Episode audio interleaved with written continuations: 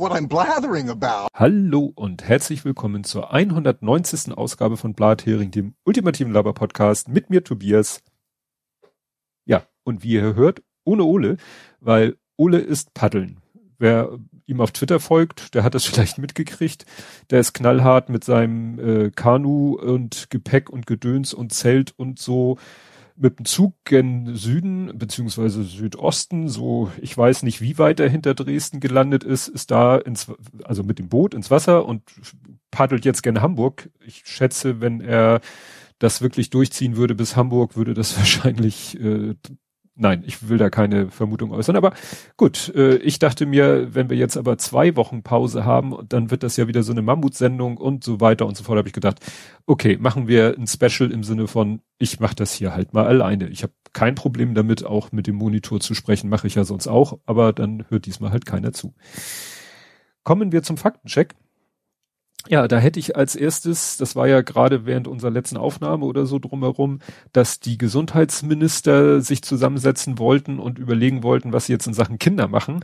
Also die Gesundheitsminister haben gesagt, so, wir impfen jetzt die Kinder. Auch, was, naja, man konnte ja auch vorher schon ohne, äh, auch ohne die Empfehlung der Ständigen Impfkommission seine Kinder impfen lassen, war nur halt gerade in Hamburg sehr schwer. Einige Bundesländer da haben es den Eltern ja leichter gemacht. Und jetzt ist es halt so, Hamburg soll da ja äh, nicht so begeistert gewesen sein. Hieß es, Herr Tschentscher fand das nicht so toll. Und Hamburg hat auch, habe ich den Eindruck, eher so widerwillig da jetzt mitgemacht. Also man kann jetzt nicht nur in Harburg sondern auch im AK Nord in Langhorn. Äh, die haben bisher nur Kinder mit Vorerkrankung ab 12 geimpft. Die beiden impfen jetzt ab 12 und zwei andere impfen ab 15, was auch immer das soll. Also es geht dann doch so langsam los. Äh, vor allen Dingen, das Entscheidende ist jetzt eben, dass es in Hamburg jetzt offiziell ist, weil das mit Harburg war ja komplett unterm Radar. Da hat ja kurz vor der Entscheidung, hatte ich ja erzählt, 93 und dann war es sogar äh, und, und Hamburg Journal und dann sogar am nächsten Tag in der Tagesschau haben sie die Bilder nochmal verwendet. Also wie gesagt, das wird jetzt einfacher für Eltern, ihre Kinder zu impfen, sofern die das denn wollen. Ja, dann hatte ich ja letztes Mal erzählt, äh, da war ja der eine Bärtiger von CC Top war ja verstorben und äh, ein Hit habe ich natürlich komplett vergessen zu erwähnen und zwar äh, jetzt habe ich den, den Titel, Double Back heißt der, glaube ich, nur der Titel. Genau, Double Back. Ich weiß jetzt den Refrain, I've got to double back my friend. Das ist nämlich aus Zurück in die Zukunft 3, wo sie ja sogar dann auch ein ja, Cameo haben, ob man das so nennen kann, wo sie ja dann auf dem, dem Western-Fest da, dem Tanzfest tatsächlich auf der Bühne stehen und da Square Dance-mäßig Musik machen. Ja, was mir auch keine Ruhe gelassen hat, war der Tweet von, ich weiß gar nicht von wem der ist. Ach so, Laura. Hm, in Korrigelebe. Die hatte, das war die Geschichte mit äh, Sebastian Vettel, ich hatte mich richtig erinnern, es war beim ungarischen Grand Prix, dass er so alle möglichen Klamotten und Sachen hatte. Also es fing an mit einem Shirt in Pride-Farben, dann Mundschutz, dann, und das fand ich sehr passend, Schuhe, auf denen so ein äh, Pride Regenbogen drauf war. Und zu guter Letzt am Helm so im Bereich des Kinn, äh, des Kinns ne, des Helms da war auch nochmal, ne? Und das war in dem, in dem Tweet so äh, lustig beschrieben, ne, als wenn die FIA ihm immer sagt, das darfst du nicht und er immer wieder zum nächsten Mittel greift, um doch irgendwie, ja, darauf hinzuweisen, dass er das gut findet. Kämen wir schon zu den gesammelten Werken von Ed Compot. Ja, was haben wir denn hier? Ja, er sagte erstmal, also als weitere Maßnahme in Hamburg war dann, äh, hat er geschrieben, es gibt Ansagen in der U-Bahn. Ne? Also in der Hamburger U-Bahn gibt halt so, klar werden die Stationen, werden die angesagt. Ich fahre so selten mit der Bahn. Auf jeden Fall kommen da jetzt ab und an auch mal Ansagen, ne? lassen Sie sich impfen. Dann gibt's ja auch so Fahrgastinformationssysteme, irgendwelche Monitore, wo dann auch eingeblendet wird, impfen ist eine tolle Idee. Ja, dann habe ich ein, äh, habe ich mich echt gefragt, wir haben da auch eine Zeit lang aneinander vorbeigetwittert. Also es ging um diesen Bug mit den SSIDs, ne, wo man sich schon durchs Einloggen ins WLAN oder verbinden mit dem WLAN sein iPhone zerschießen kann. Und er hatte ja gesagt, in iOS 14.7 wäre da ein Fix drinne und er sagte, ich habe das nicht richtig dargestellt und da habe ich wirklich nochmal reingehört. Ja, ich habe tatsächlich keinen Bug gesagt, obwohl in meinen Sendungsnotizen steht, einen Bug gefixt. Oder ein Fix nicht, und ich habe keinen Fix gesagt. Also das ist echt peinlich. Ja, dann geht's nochmal um die phallusförmigen Raketen. Die Anstalt ist immer noch nicht im Feed eingetroffen. Das ist jetzt allerdings auch schon wieder eine Weile her. Dann, dann, dann, dann äh, zu dem Impfstoff Sputnik hat er gelesen, dass die EMA immer noch Daten vermissen würde. Weiß ich auch nicht, ob das irgendwann nochmal zu irgendeinem Ergebnis kommt. Dann hat er sich darüber amüsiert, dass äh, FIPS am Tor korrupt sein soll. Das könnte ja gar nicht sein. Ja, wer sich nicht impfen lassen kann, sagt er Leute mit schwachem Immunsystem. Da habe ich mir dann aus dem langen Thread von Carsten Watzel rausgesucht. Der hat nämlich mal so alle möglichen Punkte aufgelistet, warum man vermeintlich sich nicht impfen lassen kann und meistens doch. Der schreibt nämlich dazu, ne, für den Fall, mein Immunsystem ist geschwächt. Die Impfung stellt hier kein höheres Risiko dar. Es kann aber sein, dass sie nicht so gut funktioniert und man eventuell mehrfach impfen muss, um einen Schutz zu erzeugen. Also ein schwaches Immunsystem ist nicht per se ein Hinderungsgrund, sich impfen zu lassen. So, ja, dann schreibt Ed Compot noch, er vermisst Kampagnen äh, wie in Köln mit so einem mobilen Setting in die Stadtteile fahren. Das macht Hamburg jetzt nicht, nicht unbedingt mit mobilen im Sinne von, dass da Fahrzeuge sind, sondern es gibt eigentlich jetzt seit, äh, ich glaube letzter Woche Montag, gibt es immer ein, zwei, drei Orte in Hamburg in den Stadtteilen, wo es heißt, komm da hin, was weiß ich, ins Kulturzentrum, ins Bürgerhaus, in, in was weiß ich, in die Elternschule oder so. Äh, am gestern, am verkaufsoffenen Sonntag, haben sie gesagt, naja, verkaufsoffener Sonntag, stellen wir uns einfach mal, ich glaube, in insgesamt vier Einkaufszentrum und impfen da. Also es geht los in Hamburg auch, dass nach dem Motto, wenn der Berg, nein, wenn der Prophet nicht zum Berg, dann der Berg zum Propheten. Ja, Impfzentrum ja, äh, war jetzt diesen Freitag, da habe ich nachher noch was im Hamburg-Teil. Dann haben wir uns ein bisschen unterhalten über den in Anführungszeichen echten Presseausweis. Ja, ne, Ging es auch ein bisschen hin und her. Ich habe dann nochmal auf den Wikipedia-Artikel verwiesen, da hat es nämlich eben vor, ich glaube 2018 eine Neuerung gegeben. Also es geht nicht um echt, es geht eben um einen mehr oder weniger behördlich anerkannten Presseausweis oder vor allen Dingen einen bundeseinheitlichen und nicht, dass jeder da irgendwie sich selber was äh, aus dem Yps-Heft ausdruckt. Ja, dann geht's nochmal um die G20-Diskreditierung, ne, dass da die äh, Journalisten, denen die Akkreditierung entzogen wurde, dass der sogenannte Sprecher der Regierung dafür bestraft würde, ist nicht abzusehen, schreibt er hier. Ja, dann Wasserstoff, Grau und Grün. Ich glaube, es gibt sogar noch mehr Farben. Ne, also hier geht es darum, ob der mit CO2-Ausstoß hergestellt wurde oder ohne extra CO2. Wie Windenergie, die sonst übergewiesen wäre, klar, wenn, wir, wenn wir wirklich da wären, dass wir so viel Windenergie und Solarenergie hätten, dass wirklich wir wirklich nicht mehr wüssten, was wir damit im direkten ja, Verbrauch machen könnten, dann wäre es vielleicht schlau, daraus Wasserstoff zu machen, wobei vielleicht andere Speichersysteme da auch schlauer wären ja, dann sagte ich ja was von Dänemark in Küstennähe, sagte er, ja, kann sein, dass, dass der ja dann irgendwann näher kommt. Also wenn ich bedenke, wo wir letzten Urlaub unser Haus hatten, hm, da sollte der Meeresspiegel auch nicht steigen. Dann noch zu dem Grund, warum im Juli die Arbeitslosigkeit üblicherweise zunimmt. Schuljahr zu Ende, Ausbildung und Studium noch nicht begonnen. Also das ist der, der Grund, warum normalerweise im Juli die Arbeitslosigkeit eigentlich zunimmt, was sie dieses Jahr nicht getan hat. Ja, dann das kann ich jetzt vorlesen, das versteht ihr nicht. Er schreibt hier nämlich, er zitiert, ich glaube mich, die Hälfte der Autos wären Chair-Autos. Warum parkt die Frau ihre Autos in Hamburg? Wie gesagt, gelesen nicht halb so lustig wie, nein, gesprochen halb so lustig wie gelesen. Ja, er sagt zu Recht, wenn bei Luca nur noch ASCII 7-Bit erlaubt wäre, wäre die Klammer immer noch dabei. Das stimmt, das ist dann ein Problem von Luca. Genau, äh, ja, und ich habe den Task Manager mit dem Taskmaster verwechselt. Das ist ja auch peinlich für jemanden, der damit zu tun hat. Ich war wahrscheinlich bei der äh, beim Master-Kontrollprogramm aus Tron, habe ich dann einfach vorgeschoben. Ja, und die dedizierte Impf-App, die Ola erwähnte, heißt COV-Pass, schreibt er noch. Okay, nehmen wir so zur Kenntnis. Gut, ja, Dens gesammelte Werke haben wir leider nicht. Ich vermute mal, dass Sven einfach zu sehr damit beschäftigt ist, für Podstock Dinge zu tun. Ja, beim Podstock ist echt die Hölle los im Moment, das kannst du voll vergessen. Aber äh, du hast beim letzten Mal zu Dusty Hill von Sisi Top noch eine Sache äh, nicht so ganz korrekt erzählt, beziehungsweise eigentlich zu äh, Sisi Top. Denn äh, sie Top haben zwar schon ganz schön lange kein neues Album rausgebracht, was ich persönlich sehr schade finde als großer Fan, aber die sind eigentlich permanent auf Tour gewesen die ganzen letzten Jahre und die waren in der Tat auch als äh, die Hill gestorben ist gerade auf Tour. Mhm. Und äh, ja, der ähm, äh, äh, hier Gibbons hat halt gesagt äh, oder hat halt mit äh, Dusty gesprochen und äh, Dusty hat gesagt, er sollte äh, äh, dem Gitartech Elwood Francis den Bass in die Hand drücken und der wird das schon machen. Und mhm. Leute, die regelmäßig was in Krach hören, die kennen Elwood Francis auch, denn wir haben das äh, Rick Rundown Video von ZZ Top, in dem er die ganzen Gitarren und die ganze Technik hinter der Bühne vorstellt. Das haben wir da schon gefeatured gehabt. Das wollte ich noch eben loswerden. Ach so. Na gut, und wenn du schon mal da bist, dann bleibst du einfach da, weil dann bin ich hier nicht ganz so alleine. Was hältst du davon? Ja, super. Können, können wir gerne machen. Ähm, ich habe da noch was Interessantes zu dem, was du gerade gesagt hast. Und zwar der Lars Fischer, Ed Fischblock, ist ja ein ganz bekannter Wissenschaftsjournalist, der für Spektrum, glaube ich, schreibt.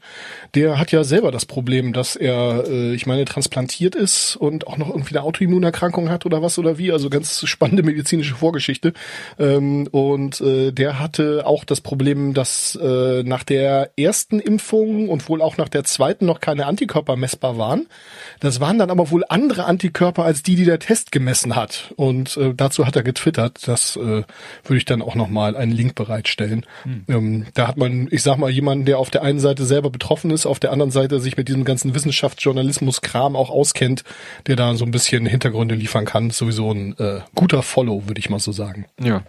Ja, mit diesen Antikörpern, ich weiß, dass es da irgendwie so zwei verschiedene Tests gibt und der eine schlägt an, wenn du erkrankt warst und der andere wenn du geimpft bist, oder der eine schlägt, glaube ich, bei beiden an, da muss man immer genau aufpassen, welchen äh, Antikörpertest man macht. Der eine geht irgendwie auf das Spike-Protein, was du ja hast, auch nach der Impfung hast, und der andere geht äh, auf das, wie heißt es, Nukleokapsid oder so.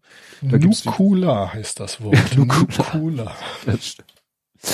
Jetzt ist die hier liebende Biochemikerin gerade zur Tür raus, sonst hätten wir die fragen können. Aber ich fürchte, das ist insgesamt viel, viel komplizierter, als wir uns ja. das so vorstellen.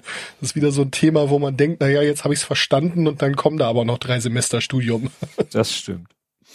Ja, ich hatte noch äh, wieder aus meinen Immobilien-Newslettern, die ich in der Firma bekomme, eine inf interessante Info, die ich nämlich auch nirgendwo sonst gelesen habe. Es war ja die Meldung, letzte, vorletzte Sendung, dass diese Übernahme der, jetzt komme ich wieder durcheinander, wer übernimmt wen, dass die deutsche Wohn, nee, dass Vonovia die deutsche Wohn übernimmt, das hat ja nicht geklappt, darüber wurde berichtet, aber jetzt hat in meinem Immobilien-Newsletter hieß es, dritter Anlauf. Also Vonovia macht Deutsche Wohnen ein neues Angebot, weil es ist ja daran gescheitert, dass die Aktionäre äh, das abgelehnt haben. Und Vonovia hat jetzt einfach sein Angebot mal eben um eine Milliarde aufgestockt auf 19 Milliarden Euro und hofft, dass jetzt die Aktionäre sagen, was letzte Preis. Aber ihr müsst alle verstehen, dass es der Immobilienbranche ganz ja. furchtbar schlecht geht. Ganz ja. furchtbar ganz schlecht. Ja, wem es auch schlecht geht, sind die Grünen im Saarland. Wir hatten ja das Thema, dass äh, der Bundeswahlleiterausschuss, wie auch immer der heißt, äh, hatte ja zwei oder hatte eine ganze Liste von Fällen äh, zu klären, äh, ob nun wer zur Wahl zugelassen wird oder nicht. Und da waren ja zwei Sachen. Einmal die AfD in Bremen, da gab es irgendwas mit irgendeiner eidesstattlichen Erklärung, die oder Versicherung, die da nicht sauber war. Die wurden erstmal abgelehnt und, äh, und die Grünen wegen Saarland irgendwas, die haben, da, da, da habe ich irgendwie bei irgendeinem Podcast, ich glaube bei Wochendämmerung haben die das auseinanderklabüsert, also ganz schlimme Klüngelei und, und weißt du, so Zwistigkeiten auf persönlicher Ebene und so und naja, das Ergebnis. Äh, du musst, du musst das alles positiv sehen. Also Leute, wenn ihr bis jetzt die CDU gewählt habt, ihr kriegt gerade mit, die Grünen können das alles ganz genauso. Kernkompetenz ist vorhanden. Ihr könnt die Leute wählen, überhaupt ja, kein Problem. Wenn das das Kriterium ist, also Quintessenz ist, die AfD darf in Bremen doch antreten auf der Landes e, Landeslistenebene, die Grünen im Saarland nicht. Und da kann man jetzt lange drüber äh, schwadronieren, wie, wie dramatisch das jetzt ist von der Stimmzahl her. Also in, äh, ich glaube, bei Deutschlandfunk der Tag wurde gesagt, na ja, das sind unterm Strich, läuft es so Pi mal Daumen auf 3000, 3500 Stimmen vielleicht hinaus, die den Grünen dann wegen des Saarlands fehlen werden. Also wir können demnächst auch Sachen in nicht nur in Saarländer, sondern auch in Stimmen aus dem Saarland umrechnen. Ich wollte gerade sagen, wie viele Sitze pro Fußballplatz sind, das müsste man jetzt eigentlich mal ausrechnen. Ja, und da sagte er, wenn man bedenkt, dass bei äh, der letzt einer, bei irgendeiner Wahl war der Abstand zwischen SPD und CDU, als es da so Kopf an Kopf war, waren es 6000 Stimmen. Und wenn du dann ja, hörst, das dass das alleine in Saarland 3500 so sein könnten, weil es manche Umfragen sehen ja wirklich die Grünen und die SPD so Kopf an Kopf. So, und ja, wie, wie schlimm das ist, das können wir dann hinterher sagen, ja. Ja, ja, ne, aber wenn es dann wirklich so sein sollte, dass die SPD so ein Hauch vor den Grünen ist, dann ärgern sich die Grünen vielleicht den Arsch ab, weil sie eben, weil es am Saarland lag. Ne? Ja, dann kann man ja schon mal Anlauf nehmen, um den Leuten, die es da vergeigt haben, in den Hintern zu treten. Aber ja. gut, schauen wir mal. Ja, dann äh, auch mir so zufällig mitgekriegt, äh, Nena hat wahrscheinlich eine Ansage gekriegt von ihrem Management, weil sie hat auf Rügen, Bergen auf Rügen, hat sie ein Konzert gegeben und da einfach nur gesungen. Also nicht irgendwie also ich weiß nicht, wahrscheinlich hat sie schon irgendwo mal mit dem Publikum gesprochen, wie man das so beim Live-Konzert macht, aber sie hat nicht irgendwie. Hallo, schön, dass ihr da seid. Ja, genau. Und darüber so ging es wohl nicht hinaus, äh, sondern ganz sittsam und brav hat sie da, das klingt jetzt auch bescheuert, ne, aber äh, ich sag mal. Sie hat ihre Querdenkerklappe gehalten. Genau. Die Komponente hat sie dann mal ausgeblendet. Ja, und äh, zu es, es ist doch immer mal wieder schön, dann doch mitzukriegen, dass es scheinbar auch äh, unter den jetzt mal von mir etwas älter als wir beide verorteten äh, Nena-Fans, wobei bei dir müsste das ziemlich genau hinkommen, oder? Ja, absolut. Ja, okay. Ich habe Fragezeichen äh, unten noch in der Plattensammlung. Ja, ja, also ich bin ja ziemlich genau zehn Jahre jünger als du, von daher ist das genau, genau der Sprung, ja. Also ja. Äh, da bin ich ja sehr froh, dass es in deiner Generation auch noch Leute gibt, die sich dann von sowas abschrecken lassen. Ja, man muss ja auch, äh, also wir Hamburger haben sowieso ein, was heißt ein spezielles Verhältnis zu ihr. Äh, ich glaube, sie, ich weiß nicht, ob sie in Hamburg lebt, aber sie hat ja hier diese Schule in Hamburg. Und das sagt ist, mir gar nichts. Ja, sie hat so eine so eine Art Privatschule in Hamburg mit einem, äh, sag ich mal, etwas alternativen Schulungskonzept. Und wir ah, haben uns okay. und wir haben uns das sogar mal angeguckt, äh, hatten wir sogar mal in Erwägung gezogen für den Großen, haben uns dann aber dagegen entschieden. Aber ja, die, ja, dass sie schon immer so ein bisschen äh, in anderen Sphären sich bewegte, das äh, war ja, äh, ja, Mehr will ich ja gut, sagen. ähnlicher Name, aber Nina Hagen ist ja auch so völlig abgedreht. Also jetzt, ich glaube weniger, was äh, was jetzt irgendwie so rechtsdrehende Verschwörungsideologien angeht, aber so äh, außerirdische und ähnliches, da ist ja. die ja auch völlig äh, dabei. Es hat jetzt nichts damit zu tun, außer ähnliche Zeit und äh, vier Buchstaben Name mit N, aber ähm, gut. Ja. Da stimmt, da ging auf Twitter ein Bild rum, da, witzigerweise ein Bild, Nina Hagen, Nena, und ich glaube Scavia Naidu. Und dann schrieb jemand dazu, ich hätte nicht gedacht, dass Nina sich mal als die vernünftigste von den dreien herauskristallisieren würde. Kannst du dich noch an die Geschichte erinnern, wo hier, ähm, ah, wie heißt er hier, Joachim Bublak aus der Sendung gegangen ist? Nee. Da gab es äh, mal eine Talkshow mit äh, ja irgend so einem ganz bekannten Parawissenschaftler, also das Wissenschaftler in großen Anführungszeichen, wenn man die jetzt bei meiner Aussprache noch nicht gehört hat. Und äh, Nina Hagen und äh, halt Joachim Bublak und äh, der hat dann an irgendeiner Stelle gesagt, ihm wäre das hier zu sehr Therapiesitzung, er würde jetzt gehen, er hätte da keine Lust mehr zu. Und äh, ja, das äh, ja, gut. Also äh, Joachim Bublak als einer der Helden meiner Jugend äh, in Sachen Wissenschaftskommunikation. Danach war das Thema äh, Nina Hagen für mich dann auch gelaufen. Ja. Ja, und dann auch noch Nachtrag zum letzten Mal, äh, Flucht auf Umwegen habe ich es genannt, die Timanovskaya. Das war die belarussische Sprinterin, die es ja geschafft hat, am Flughafen in Tokio nochmal kurz abzubiegen und äh, um nicht direkt in den Flieger gestoppt zu werden. Die ist ja dann in die polnische Botschaft gegangen und wollte nach Polen. Liegt ja auch nahe, wenn man in die polnische Botschaft geht. Und dann dachte man, ja gut, dann steigt sie in den Flieger von Tokio nach Warschau, wo sie hin wollte hat sie dann wahrscheinlich selber mal auf Google Maps geguckt, so wie ich, und hat gesagt, hm, ein Direktflug von Tokio nach Warschau geht äh, über Belarus. Und dann hat sie gesagt, äh, nein, und hat dann. Das hatten wir doch schon mal. Auf den Trick fallen wir keine zweimal rein. Exakt. Und dann hat sie wirklich, das soll auch so eine Aktion gewesen sein, so am Flughafen dann nochmal sozusagen einen Haken geschlagen, so um wahrscheinlich auch, was weiß ich, an vielleicht irgendwelche Leute noch in die Irre zu führen und ist dann halt gestiegen in eine Maschine nach Wien. Weil wenn du von Tokio einen Direktflug nach Wien nimmst, fliegst du tatsächlich haarscharfen Bogen unter Belarus unter durch und dann kannst du in den Flieger von Warschau, äh, von Wien nach Warschau oder in den Zug oder was auch immer. Also letztendlich ist sie wirklich in Warschau gelandet, im übertragenen Sinne. Also das war jetzt wirklich ihr Ziel, aber sie hat gesagt, nee, fliegen tue ich da nicht direkt hin. Ja. Ja, frei nach dem Motto Paranoia heißt nicht, dass sie nicht hinter dir her sind. Also Ja. mit sowas muss man ja nun inzwischen wirklich rechnen. Ne? Was Ja. die ganzen bekloppten Diktatoren auf der Welt, seien sie nur äh, belarussischer Geschmacksrichtung oder einer anderen, auf was die alles so kommen, ja, herzlichen Glückwunsch. Ja. Jetzt darf ich nach der Aussage auch nicht mehr über Belarus fliegen, aber irgendwas ist ja immer. Ja, da kommen wir nämlich jetzt zu Politik, Gesellschaft, Social Media. Und da kommt ausnahmsweise zuerst dann nicht, worüber wir nicht reden, weil dazu passt eigentlich perfekt die Meldung mit dem, ich habe es genannt, extern herbeigeführter Suizid, weil es danach aussieht. Und ich habe erst äh, gar nicht begriffen, also es geht um einen belarussischen Aktivisten, der sozusagen morgens zum Joggen aus dem Haus gegangen ist und dann nicht wiedergekommen ist. Und dann hat man ihn nachher gefunden, irgendwo in, ich glaube, in einem Wald, in einem, an einem Baum aufgehängt und äh, alle, sein gesamtes Umfeld sagte, das glauben wir nicht, dass der sich suizidiert hat. Ähm, und die Polizei äh, sagte auch, nee, also der hat da und hier und komische Schürfwunden, wo eigentlich äh, es Das war unlogisch doch ist. aber auch nicht äh, bei, bei ihm im Heimatland, sondern der war ja schon irgendwie abgehauen, oder? Genau, und das finde ich macht es halt so dramatisch. Wenn es jetzt in Belarus gewesen wäre, hätte man gesagt, tja, ist, ist so, so gemein es ist, das ist Ja. halt wirklich gefährlich als Opposi Oppositioneller im, im, aber das war in Kiew, in der Ukraine. Ja, genau. Und das macht es, finde ich, dann so noch dramatischer, als es eh schon ist, dass du dir selbst sozusagen in, ja, in anderen Ländern äh, der Welt schon Gedanken machen musst, ob da nicht auch irgendwelche Leute sind, ja, ne, die dir da äh, ans Leder wollen.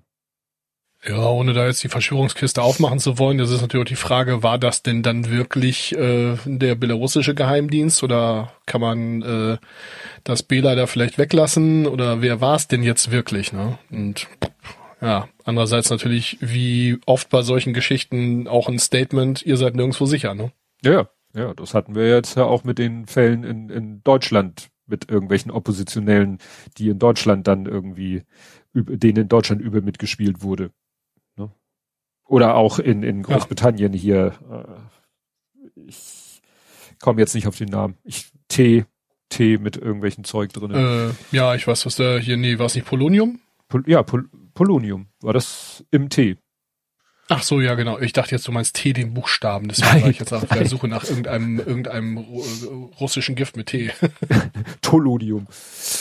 Ähm, Ich habe ja einen Hintergrund in Sachen Chemie und Giftstoffe und solche Geschichten. Ich habe ja mal in dem Feld ein bisschen studiert und ein bisschen gearbeitet und so. Deswegen äh, ist da dann immer sofort so die erste Moment, was könnte er jetzt meinen?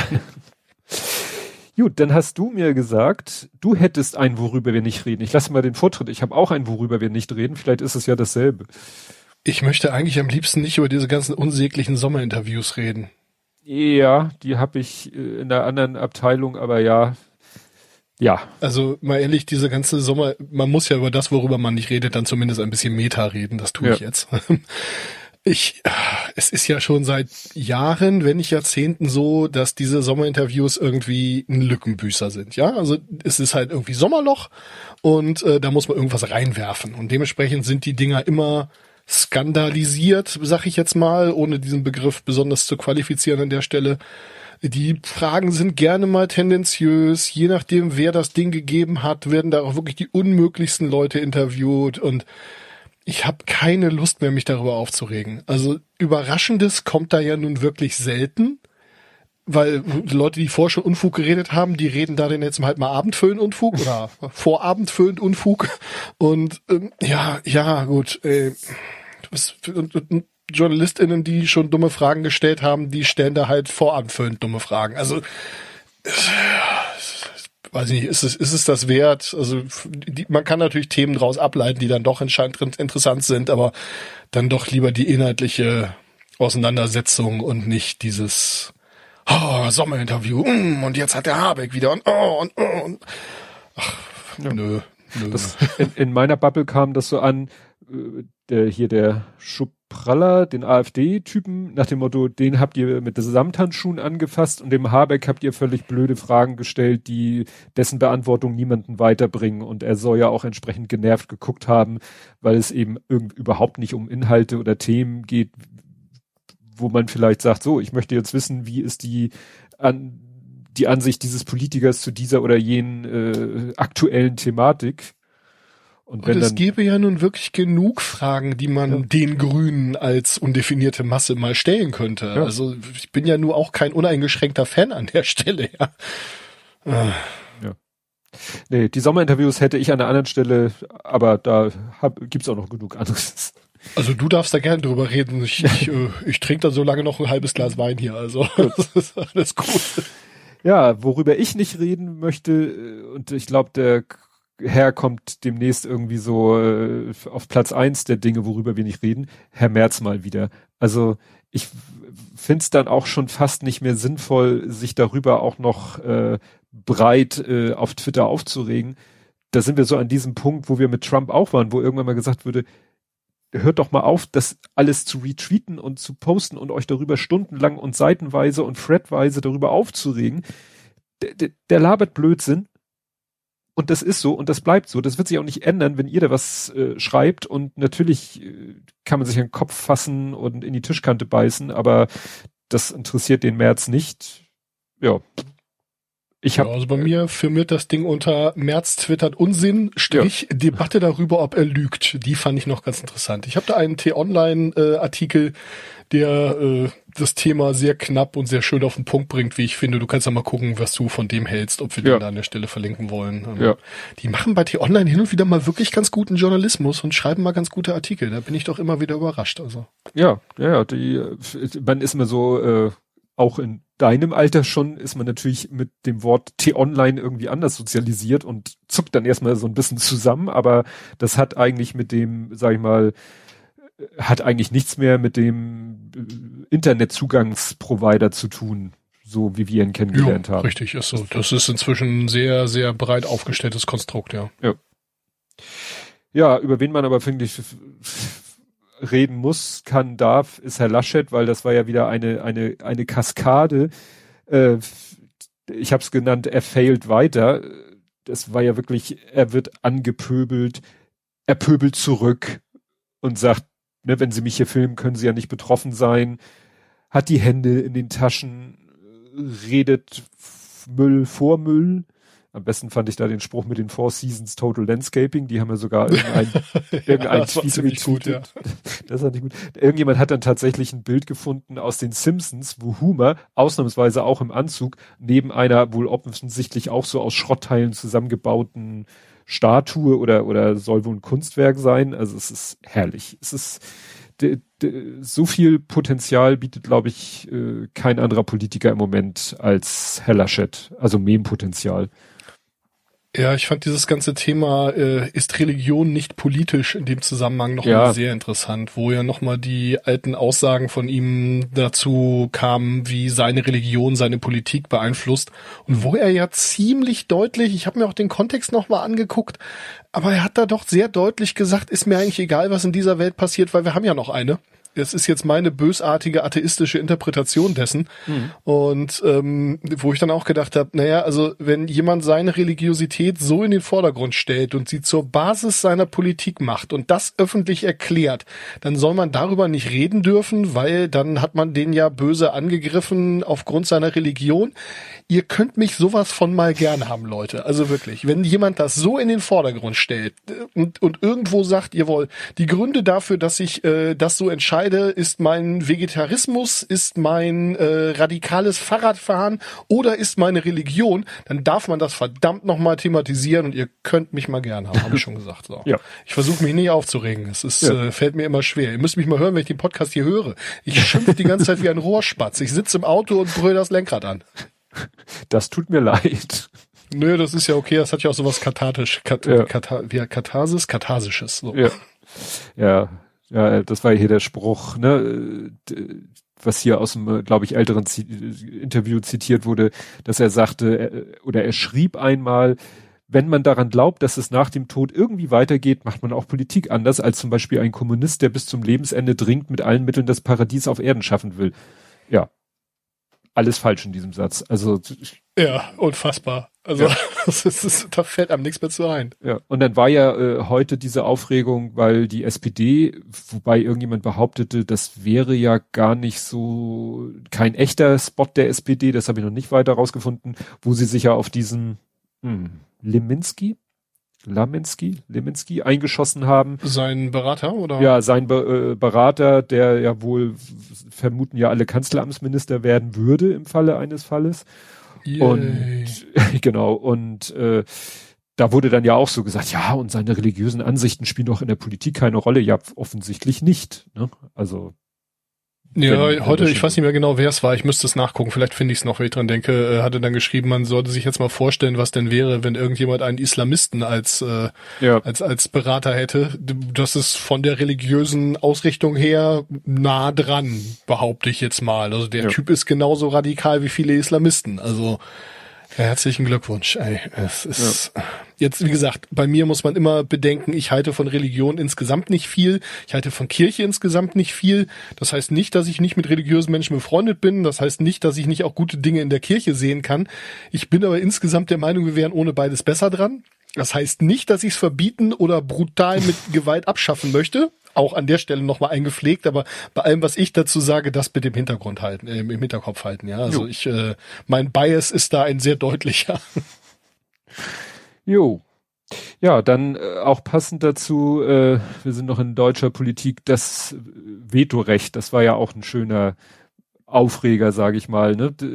dass die Grünen A, ein Klimaministerium haben wollen B, das ein Vetorecht haben soll und sich dann Gott und die Welt disqualifiziert haben mit irgendwelchen Äußerungen von wegen Vetorecht geht ja gar nicht, verstößt, verstößt gegen das Grundgesetz und so.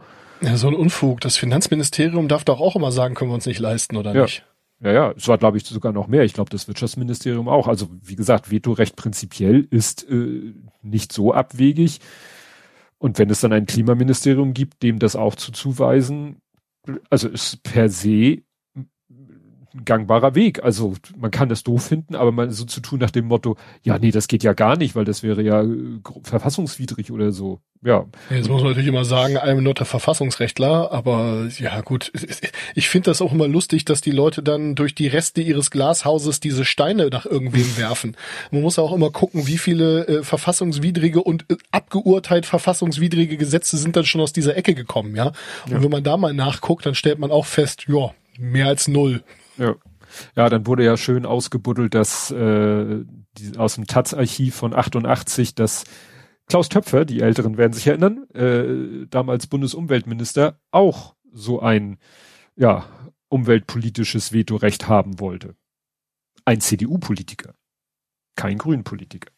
Ne? Ja, jetzt ist wirklich das Thema, weißt du, mich wird's nicht mehr betreffen, dich wahrscheinlich auch nicht. Äh, also diese ganze Klimaerwärmung und so weiter, das wird jetzt immer schlimmer, das ist eindeutig, aber dass die Erde nicht mehr bewohnbar ist, dafür sind wir schon zu alt. Der Kelch ist an uns vorübergegangen. Ja.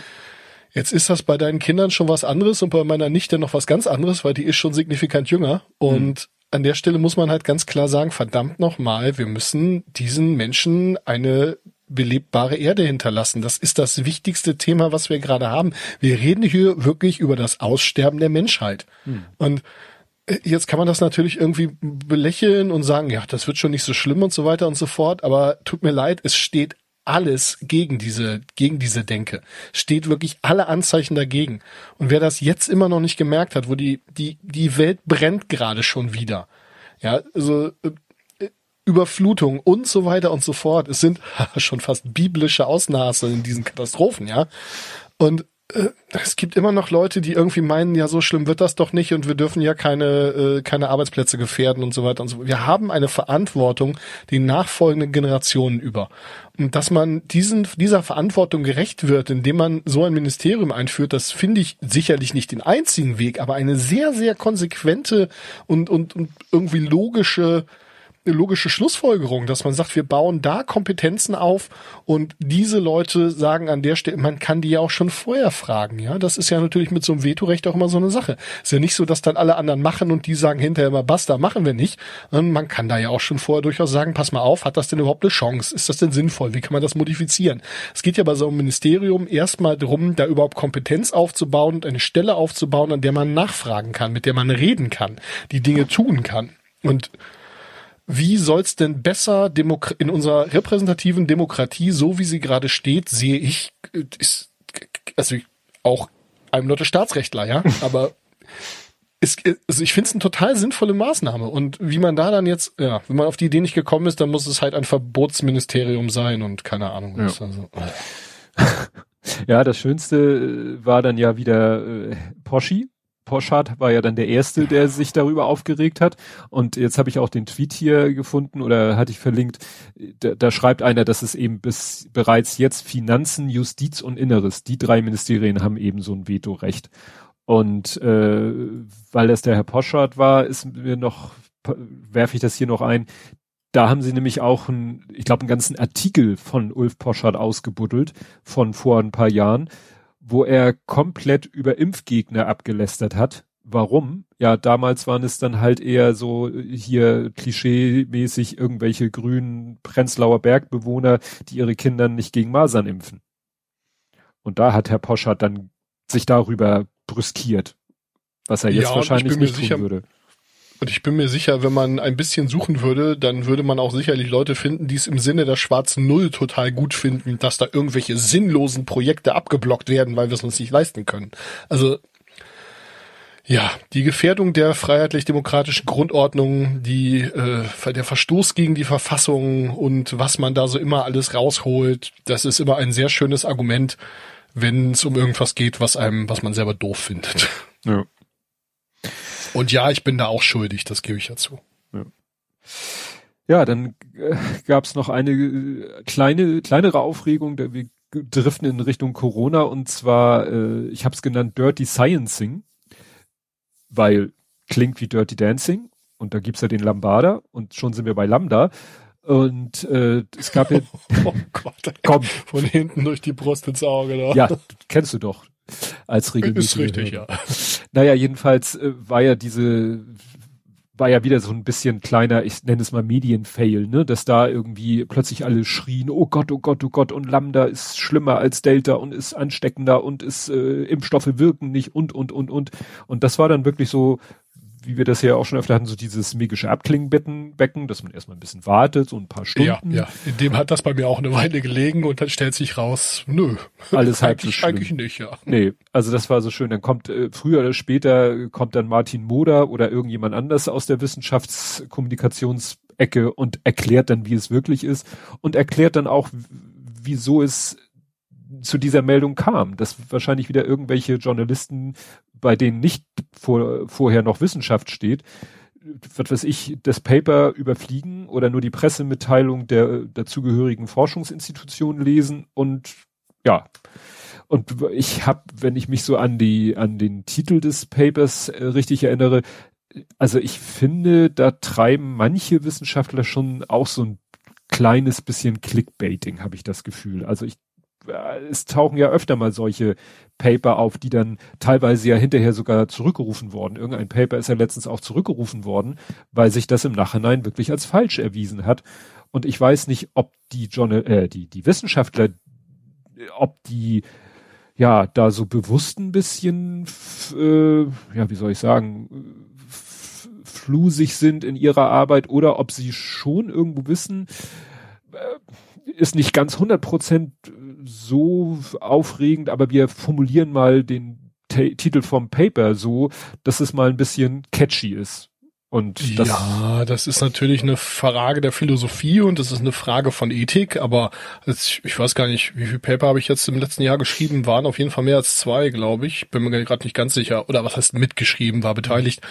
Natürlich möchte man, dass man zitiert wird und natürlich möchte man, also ich bin jetzt im völlig anderen Bereich unterwegs, ja, also ähm, natürlich möchte man, dass das Ding gelesen wird und wenn man da die Möglichkeit hat, die paar knackige äh, Termini in den Titel zu packen und das Abstract entsprechend spannend zu schreiben, dann tut man das auch. Also das Spiel heißt Publish or Perish, also du musst veröffentlichen oder äh, du vergehst und das Spiel heißt halt auch Impact Faktor und das Ziel des Spiel heißt halt auch, wie oft wirst du zitiert und du musst dir halt auch einen Namen machen und wenn du was weiß ich, bei der DFG ein Großgerät beantragen möchtest, weil du über 100.000 Euro, was jetzt mal in technischen Geräten nicht viel Geld ist leider, ähm, ausgeben möchtest, dann muss da schon irgendwie den Leuten, die das begutachten, deinen Namen entgegenspringen aus ein paar Fachartikeln und die müssen auch entsprechend knackig sein. Und ich kann mir da sehr gut vor, nein, ich weiß, dass es da auf jeden Fall eine Motivation gibt. Jetzt sollte man es natürlich nicht so übertreiben, dass man sich wie an der Stelle lächerlich macht, denn dann ist die Reputation auch ganz schnell im Mors.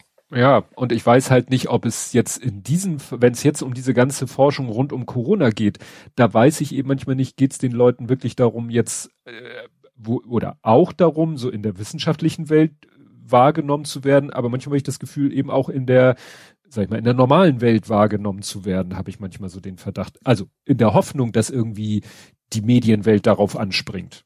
Das ist ja bei dir jetzt wahrscheinlich weniger das Interesse, weil die Chance wahrscheinlich nahe Null ist, dass äh, die Massenmedien über deine Paper berichten. Also nahe Null tut mir jetzt auch ein bisschen weh, aber du hast natürlich recht, ja. Ja, wenn du nicht gerade den Todeslaser baust, äh, ja, mit dem man den Mond schmelzen kann, wird schwierig. Scheiße. Du sollst doch nicht über Geheimprojekt Delta reden. Delta ist gerade verbrannt. Verdammt. Delta ist schlecht. Sigma ja. ist das neue Delta. Ja, genau. Was willst du machen? Wo wir schon in Japan sind, wollen wir über Pferde verhauen reden? Ja, kein Problem. Ja. Wir hatten ja schon, es ist das Interessante, wir hatten ja schon Watschen, nur das waren Watschen für Menschen und jetzt waren es halt Watschen in etwas heftiger Form fürs Pferd. Ja, ganz schön heftige Geschichte. Also ähm, Natürlich ist das nicht schön irgendwie anzusehen, da braucht man gar nicht drüber reden. Ich glaube also für, für niemanden, ähm, egal wie viel man jetzt mit Pferden zu tun hat, für mich sind Pferde ein bisschen wie Mini-Bagger. Wenn die sich bewegen, gehe ich da nicht in die Nähe, ja. weil ich, weil ich Angst habe, dass ich die vom Kopf kriege. Also, ja, ja. Es gibt Leute, die behaupten, ich hätte Angst vor Pferden. Ähm, gut, wenn, wenn das so ist, habe ich auch Angst vor Mini-Baggern. ja, ich meine, gut, das Heftige im modernen Fünfkampf ist ja, also an sich habe ich früher als Teenager mal gedacht, ist der coolste Sport der Welt, weil man sich anguckt, was da alles drin ist, dann äh, ja, super gut.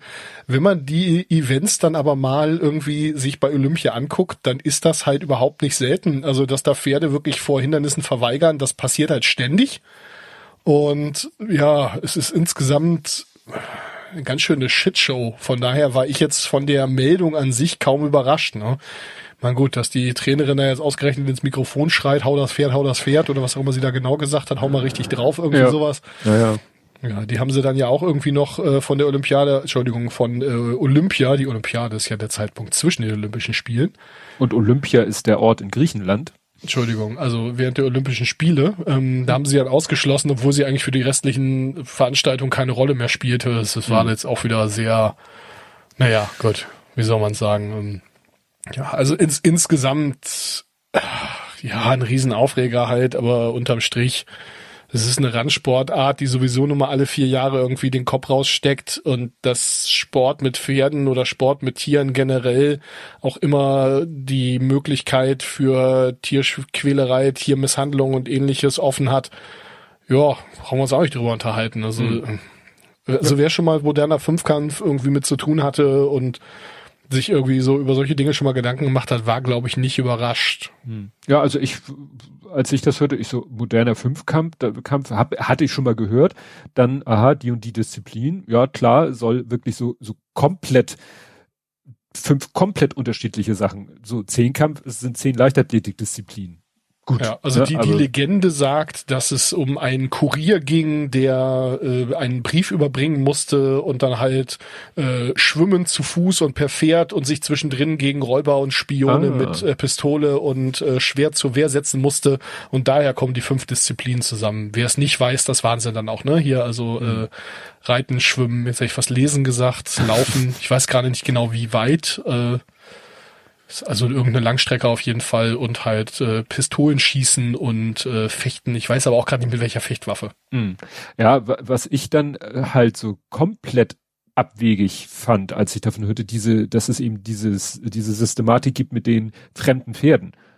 Wo ich dachte, wer hat sich denn den Scheiß ausgedacht? Also ja, es ist absolut bizarr. Also man, man spricht ja sonst, wenn irgendwo beim Pferdesport spricht man immer sozusagen von der Symbiose zwischen Reiter und Pferd und so, ne?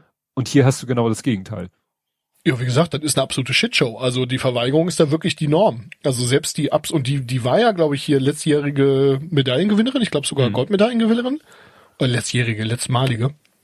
Und äh, ja, selbst die, die Spitzenleute kriegen es da nicht in den Griff. Wenn das, wenn das Pferd nicht mitspielen möchte, dann wird das nix. Also weiß ja. nur wirklich jeder, der schon mal mit solchen Viechern zu tun hatte. Ja, also wie gesagt, das hat mich, da war, als ich das hörte, war ich total irritiert, weil ich mir denke, das, das kann doch nicht gut gehen. Also gut, gibt vielleicht so super flexible Pferde, die sagen, mir doch egal, wer auf mir drauf sitzt. Da ist das Hindernis, ich spring rüber. Ja, aber wie gesagt, das Ja, ich, also ich kenne mich, wie gesagt, mit sowas auch nicht wirklich aus, aber nein, ich glaube nicht. Also wenn, wenn du dann so ein, äh, wie nennt man das hier, so ein äh, Reitschulpony da hast, was irgendwie ganz brav ist und nichts macht, dann ist das auch weder schnell noch, noch kann das ja. springen. Also ja, ja. ich glaube, du musst dich dabei Pferden einen Tod stirbst du, ne? So. Ja. Gut, dann gehen wir nochmal zurück zu Corona. Und zwar hat mich eine Meldung auch sehr irritiert. Und zwar war ja neulich wieder eine Corona-Demo in Berlin. Eigentlich war sie ja nicht da, weil eigentlich war ja die Demo verboten und dann kam ja doch und die Polizei, erst hieß es irgendwie in der Berichterstattung, die Polizei hätte irgendwie, war überrascht und hätte irgendwie gar nichts gemacht und hätte die gewähren lassen. Jetzt heißt es plötzlich, die Polizei hat gemacht und zwar über Gebühr und äh, jetzt ist plötzlich der Herr Melzer, der, wo ich sagte, Mensch, der Melzer, der der ist mir doch schon mal hier über den Weg gelaufen. Das war der, der auch im Fall Julian Assange äh, sich da als UN-Beauftragter für Folter gesagt hat, das, was mit Assange in, in Haft gemacht wird, ist Folter. Der hat jetzt tatsächlich äh, mal bei der Berliner Polizei angeklopft und gesagt, so hier, mir liegen Vorwürfe vor, ihr hättet hier ja unrechtmäßige Gewalt eingesetzt. Und da läuft jetzt quasi so ein, weiß ich nicht, Ermittlungsverfahren oder so vom UN-Beauftragten für Folter. Und das fand ich sehr interessant, weil also es werden hier in dem Artikel so ein, zwei Fälle genannt. Ja, da wurde mal da eine Person auf den Boden gestoßen. Dann hieß es, nein, die wurde auf den Boden gestoßen, aber noch rechtzeitig festgehalten, bevor sie den Boden berührt. Und das hörten sich, also ich äh, habe jetzt nichts davon gehört, dass da irgendwelche Leute, sag ich mal, anders behalten wurde, als man es von jeder durchschnittlichen Demo kennt, wo irgendwann die Polizei der Meinung ist, sie müsste äh, unmittelbaren Zwang anwenden. Das ja, ja. Jetzt kann man mir natürlich meine linksradikale Gesinnung vorwerfen, aber G20, jedes ja. beliebige Fußballspiel, ja. wo es dann irgendwie knallt und also äh, also, dass wir da ein generelles Problem haben, dass immer, immer wieder und mit absoluter Regelmäßigkeit solche Geschichten seitens der Polizei durcheskalieren.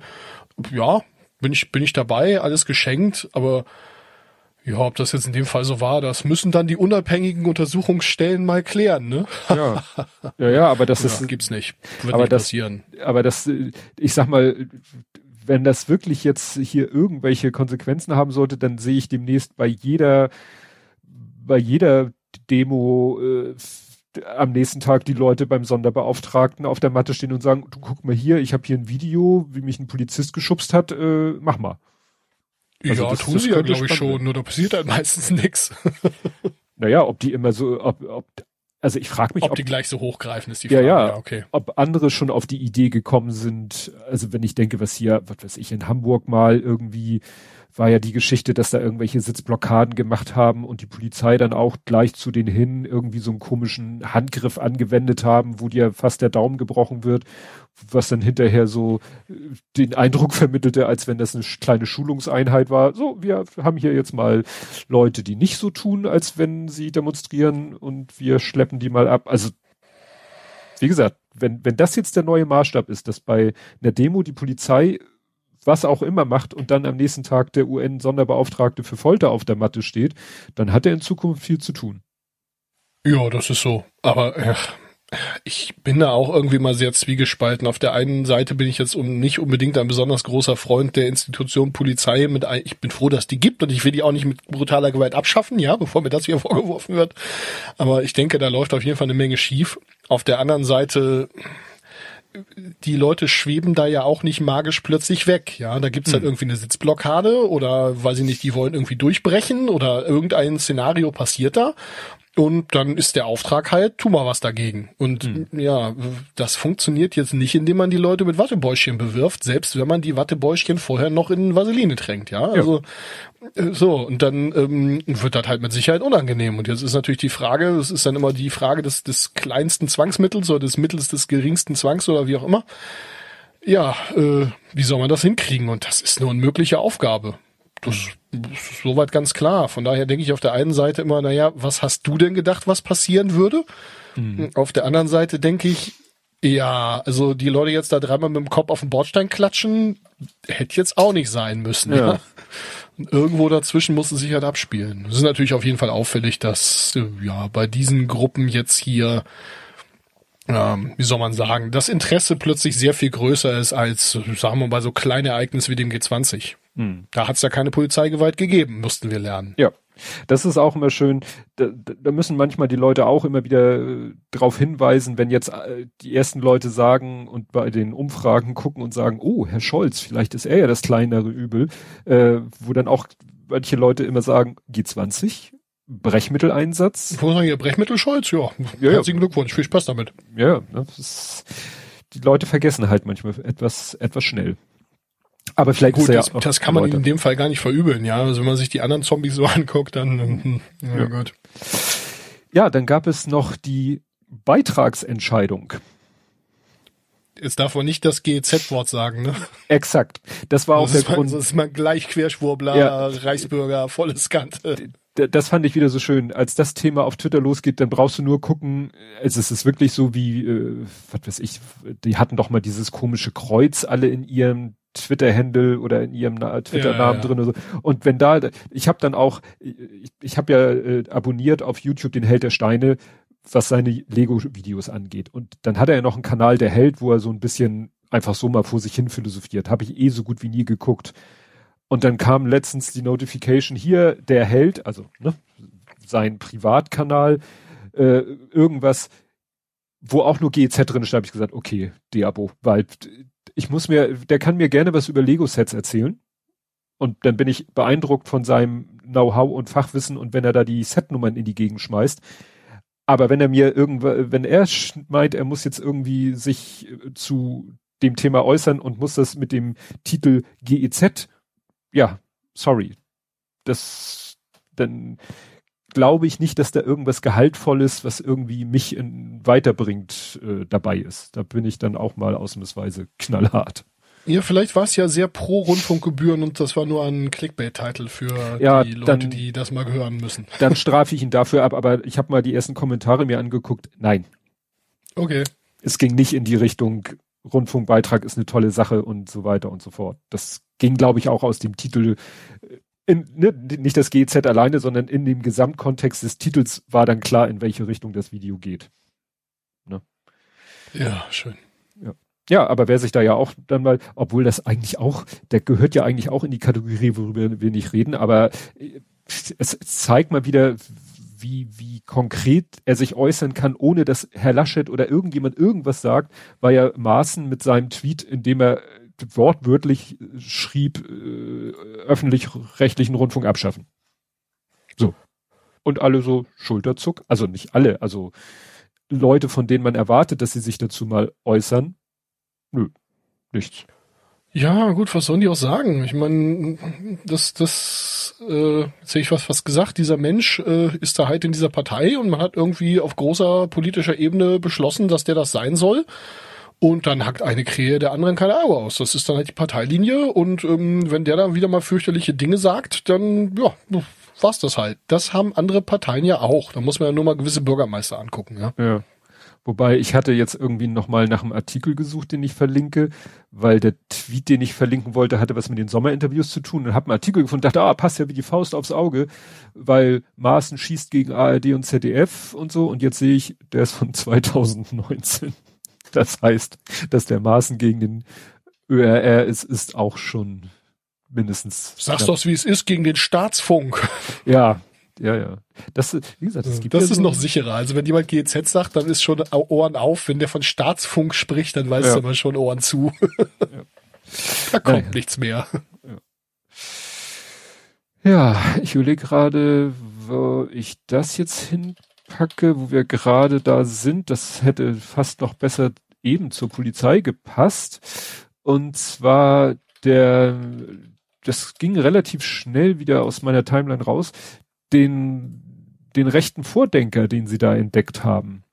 BuzzFeed hat da irgendwie einen Artikel veröffentlicht, da wird aber auch immer von irgendwie, ist immer von Ippen die Rede. Das ist wahrscheinlich auch so eine Redaktion. Glaube ich, so an mir vorbeigegangen. Ja, die haben irgendwie äh, rausgefunden, dass ein Professor an der Hochschule Ach, der doch, Bundespolizei ja, ja, ja, Genau, Ippen Investigativ hat jetzt hat ihn gefunden. Ja, und die mussten tatsächlich tief buddeln, die mussten in, in Papier rumwühlen, also die mussten wirklich in irgendwelchen äh, Wie so Höhlenmenschen. Genau, ne, ist ein schönes, auch so ein schönes Foto, wo wirklich dann so eine archivierte Zeitung, ne, wenn dann so mehrere Zeitungsausgaben zu so einem Buch zusammengebunden werden. Ja, und da haben sie dann gefunden, dass du den eigentlich komplett in der Pfeife rauchen kannst und dass der doch sehr, sehr, sehr, sehr rechte Ansichten hat. Und ja, und so jemand, der auch von, äh, was hat er, was waren hier für Begriffe? Irgendwas mit Ethno, also der, der kommt aus Südafrika und hat da mal mitgefordert, dass es doch, also ne, zu Zeiten der Apartheid oder als es gerade so im, im Wechselwandel war, so ein, ein äh, Staat für Weiße in Südafrika geben sollte. Ja, genau. Und da waren ja noch so ein paar andere Standardforderungen bei, die man einfach so mal in den Raum stellt. Ja, ja, ja. Also genau. Ja, überrascht jetzt auch niemanden, hoffe ich doch, oder? Also wenn ich mich zurückerinnere an die ganze Geschichte mit der Fusion und äh, das Sicherheitskonzept, das Polizeikonzept mit hier 27 Wasserwerfern und drei Räumpanzern oder so, ähm, das war doch auch von irgendeinem so, äh, äh, völlig sauberen Herrn, der, äh, weil er am AfD-Parteistand äh, äh, mit dem Pfefferspray um sich gesprüht hat oder irgend so eine ja. Und der war da auch als Dozent an der, an der Polizei-FH irgendwie tätig. Ja, herzlichen ja. Glückwunsch, ist doch schön. Da wundert man, wundert man sich, warum da so viel schief läuft läuft, ja. Ja, da, und ich weiß noch, als äh, in Amerika das Thema Polizeigewalt ganz groß war, da wurde ja auch immer wieder dieses Video geteilt, wo doch auch irgendwie so ein, ja, so eine Art Berater äh, vor Polizisten da irgendwie erzählt hat, wie man denn, ja, eigentlich auch so, so eine Mentalität da den Leuten eingetrichtert hat, den Polizisten und wir alle da die Hände über den Kopf geschlagen ha zusammengeschlagen haben und scheint so viel besser, nur dass es hier sozusagen sogar alles äh, hochoffiziell innerhalb der Polizei stattfindet und nicht ja irgendwo auf dem auf dem freien Beratermarkt sozusagen. Und was sich eben so mich so erschüttert ist, dass hier steht trotz Sicherheitsüberprüfung durch den Verfassungsschutz. Wo man denkt so. Das ist falsch ausgesprochen, das heißt Verfassungsschutz. Nein, ja. jetzt wird's wirklich polemisch auf meiner Seite. Okay, jetzt muss man natürlich sagen, es ist wieder nicht alle Bullen.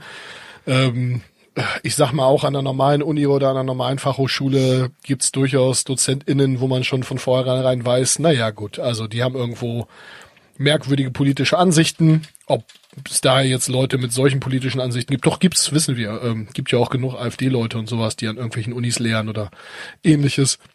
Und äh, ja gut, Spiegel der Gesellschaft, warum sollte es die da nicht geben? Warum sollte ja. es die da nicht geben? Weil es eine entsprechende Überprüfung durch den Verfassungsschutz gibt und weil man ja nur eigentlich klar sehen müsste, dass man solche Leute da an der Stelle raushält. Und ja. ganz ehrlich, wenn ich jetzt wüsste, dass da ein überzeugter Marxist irgendwie am Start wäre, der unseren, unseren Polizisten erzählt, äh, dass PolizistInnen in Ausbildung erzählt, äh, dass die RAF doch gar nicht so eine schlechte Sache war, dann würde mich das auch schockieren. Mhm. Überraschen in dem Fall. ja. Ja, ja. ja. Aber da wär, sind wir uns einig, der wäre wahrscheinlich keine zwei Semester dort. Da kannst du von ausgehen, ja. Ja. Ja, dann habe ich hier ein Thema, das äh, geht schon, driftet schon so ein bisschen in Richtung äh, Nerding. Und zwar äh, Connection Rejected habe ich es genannt. Äh, die CDU Connect App. Da hat sich ja. oh ja, stimmt, das wollte ich auch noch aufnehmen, das habe ich vergessen, ja. Da hat sich die CDU ja, also blamieren, ich weiß nicht, gibt es irgendwie ein, ein heftigeres Wort? Also ins Knie schießen, beidhändig mit einer Panzerfaust oder so. Also ja, ja. Das war auch so, das, das fing irgendwie vormittags in meiner Timeline ein mit der mit dem, mit dem Aufruf von der Lilith Wittmann, die sagte, äh, hier die CDU hat mich irgendwie angezeigt und mir droht hier Prozess und äh, ich brauche vielleicht mal ein bisschen Kohle von der Community für die, äh, für den Anwalt. Dann hat der CCC ja sich auch zu Wort gemeldet und gesagt, das geht gar nicht, was die CDU da macht.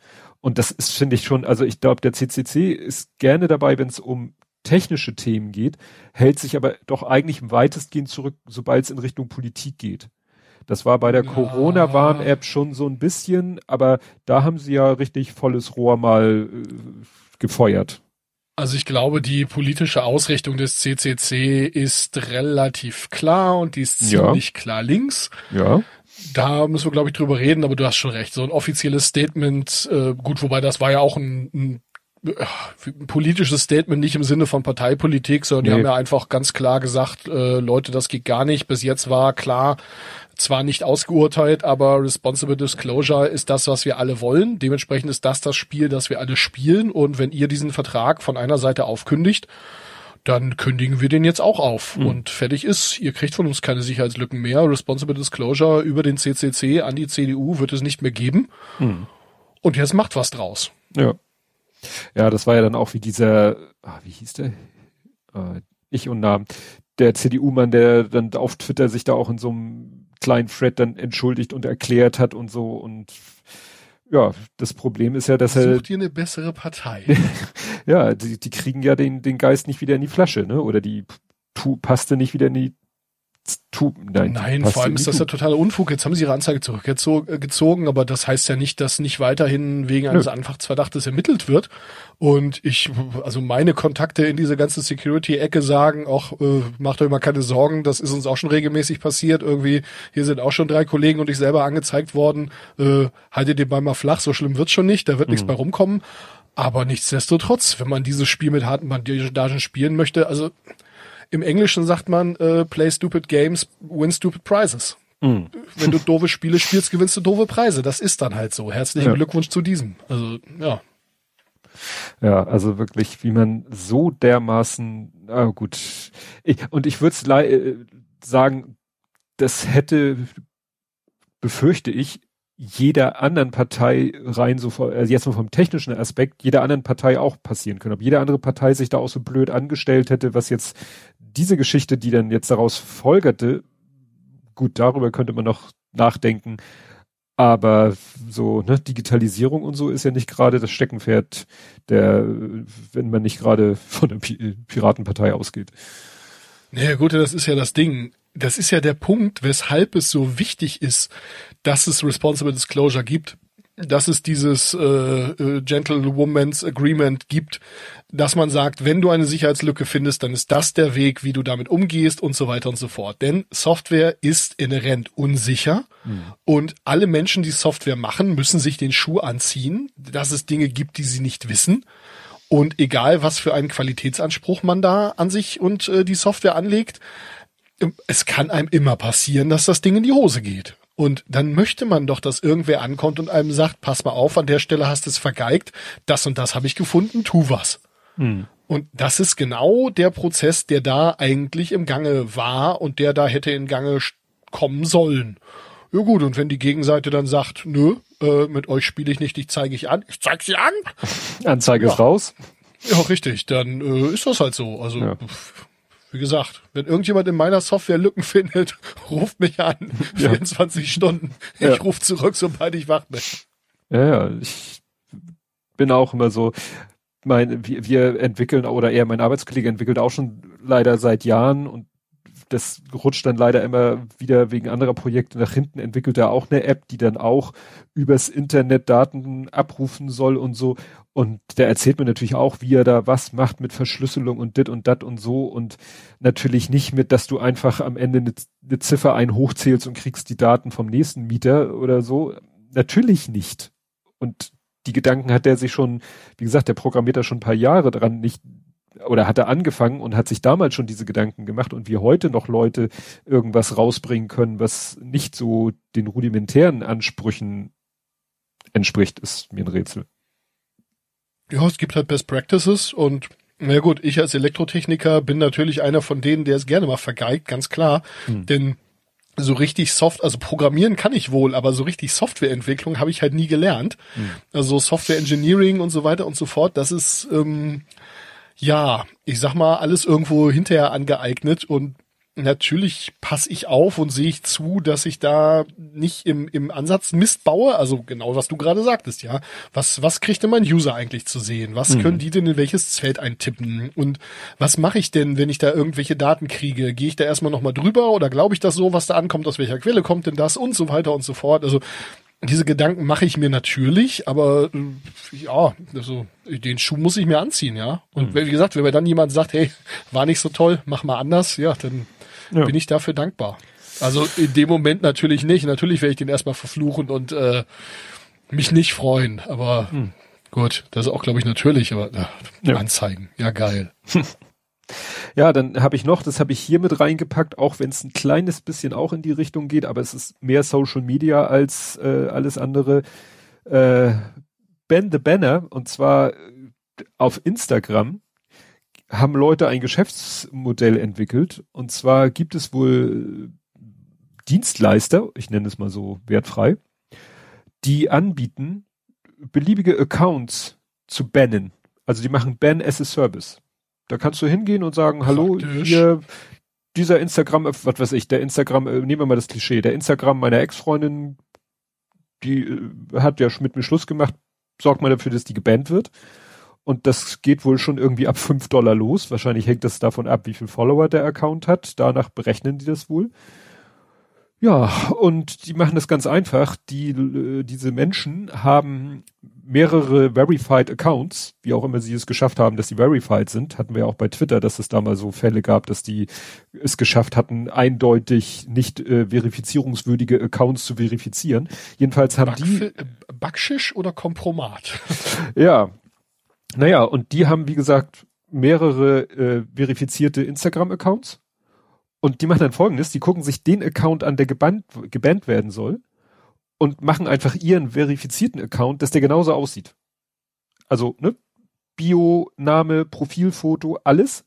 Und dann gehen sie zu Twitter und sagen, hier, guck mal, der Account macht mich nach. Und ich bin ja Instagram. verifiziert. Ja, zu Instagram. Du sagst gerade Twitter, deswegen. Ja. Richtig. Ne? Also die sagen dann zu Instagram, guck mal, dieser Account, der macht mich nach. Ne? Impersonation. Und das ist ja äh, ein Autom automatisierter Prozess. Also da guckt vielleicht nicht mal ein Mensch drüber. Ne? Gehst einfach bei Twitter rein, sagst hier, äh, dieser Account, der macht Impersonation von mir und boom, fertig. Weg ist der Account. Und was, ja, schön. Und was denn das besonders perfide ist, es gibt dann wieder andere, wobei man weiß gar nicht, ob es andere sind. Es gibt dann ebenso Services, die sagen, wir retten deinen Account wieder. Wir sorgen dafür, dass der wiederbelebt wird. Das fängt dann aber erst bei 3500 Dollar an. Ich wollte gerade sagen, das kostet dann 10 Dollar. Nee, ja. nee, nee. Also wie gesagt, das, äh, da steht eben so äh, 5, 5 Dollar bis 35 Dollar äh, fürs Bannen und dreieinhalb bis 4.000 Dollar fürs Entbannen. Ja, das ist halt der Klassiker, ne? Das äh, teuerste, was die ganzen Social Media Buden haben, ist Arbeitskraft. Dementsprechend setzen die halt auch niemanden, also niemanden heißt eine entsprechend mhm. kleine Anzahl von Leuten dahinter, die solche, solche Fälle sich angucken. Und ich meine, es wäre ja für die vermutlich relativ einfach, sich anzugucken, mal dieser Verified Account, wie lange, wenn so eine Masche bekannt ist, wie lange hat der denn schon diese Profildaten so in der Form? Wann war denn da die letzte Änderung? Wann war beim mhm. anderen Account die letzte Änderung? Und schon wäre das ganz einfach zu entscheiden, ja. Ja. Aber ja. du kriegst da ja nicht mal einen Menschen ans Rohr, was auch immer das Rohr dann ist. Ja. Naja, also das Ganze, also Petapixel bezieht sich da auf einen Artikel von Motherboard und Instagram hat Motherboard dann gesagt, sie gucken sich das mal an, nachdem man sie darauf gestupst hat. Und ja, sie sagen eben, die Leute sollen, wenn sie zu Unrecht gebannt worden sind, auf so eine Support-Seite gehen und darüber soll es dann möglich sein, dass ihr Account wiederhergestellt wird. Ich vermute mal, dass halt eben das, das Bannen, äh, so wie die das machen, recht automatisiert geht, dass da wirklich einer nur kurz guckt, Bild gleich, Name gleich, Bio gleich, alles klar. Und wenn man dann über diese Support-Page geht, sich einer, wie du sagst, vielleicht dann mal sowas anguckt wie, hm, wer, wer war denn zuerst da im Sinne von Profilbild oder so. Ja, aber wie gesagt, womit manche Leute Geld verdienen. Gut. Ja. Ich komme so langsam auf die Zielgerade. Hast du noch ja, Themen. ich habe noch äh, den äh, bayerischen Rundfunk, der das Gendern verboten hat. Ach, oh Gott, ja, stimmt. Ja, ich glaube, was soll man dazu mehr sagen? Ja, der bayerische Rundfunk hat jetzt wohl intern, äh, extern wie intern, also äh, wie heißt das hier? Äh, festen und äh, festen Freien und Freien. Also man darf das Gender-Sternchen weder sprechen, noch den Gender-Doppelpunkt schreiben, noch sonst irgendwas von diesem ganzen neumodischen Kram. Mhm. Das wollen wir in Bayern alles nicht, zumindest beim Bayerischen Rundfunk. Außerhalb von äh, Formaten, wo das zielgruppenrelevant ist. Also es gibt wohl einen queeren Podcast des Bayerischen Rundfunks, da darf es wohl weiter passieren. Oh. Überall sonst nicht. Ja. Deswegen ja. sind in Bayern demnächst auch alle geimpft. Ja. Äh. Ne? Da gibt's auch nur noch Spiegelei, genau. Ja, Spieg Spiegelei. Spiegelei klingt auch gut. Geimpft fand ich so schön. Ah.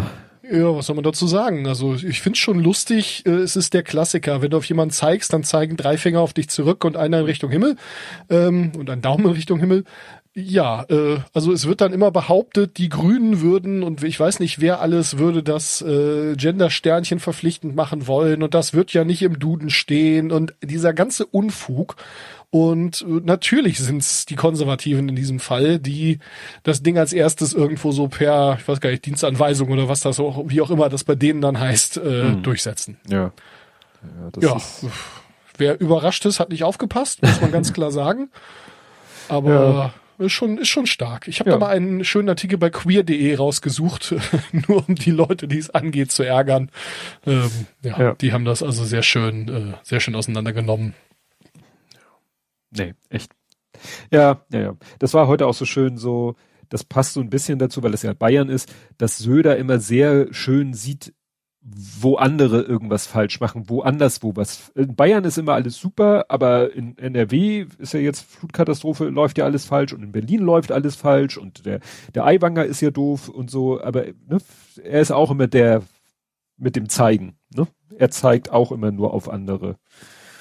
Und ja, ist so. so. Komisch, dass der auch aus Bayern kommt, ja. Ja, seltsam. Also nichts gegen die Leute in Bayern, ich habe euch Nein. lieb, aber das ist nur wirklich, ihr wisst selber, was das für eine Scheiße ist, ja. Ja. Ja, dann habe ich noch das schöne Ding mit dem äh, mit dem CDU-Plakat. Ich glaube, es war regional in Berlin oder ich weiß es nicht mehr genau. Ähm, ich habe dann einen, äh, einen Tweet von Katja Berlin, den da könnt ihr euch mal gucken. Da hatte sie auch aufgeführt, wo das genau herkommt. Äh, und auf dem CDU-Plakat steht Nein zur Umbenennung von Straßennamen. Ja, das ja. geht ja in die gleiche Richtung, ne? Also nach dem Motto Ver Verbote, komische Verbote kennt man eigentlich immer nur von anderen. Richtig, ja. Und ich finde es vor allem auch spannend. Ich meine, man ist da ja auch immer sehr für, dass das alles sehr korrekt ist und so weiter. Also, ich habe ja nur Deutsch-LK gehabt, ne? Aber mhm. einen Straßennamen kann man meiner Ansicht nach ändern, aber nicht umbenennen. Ja.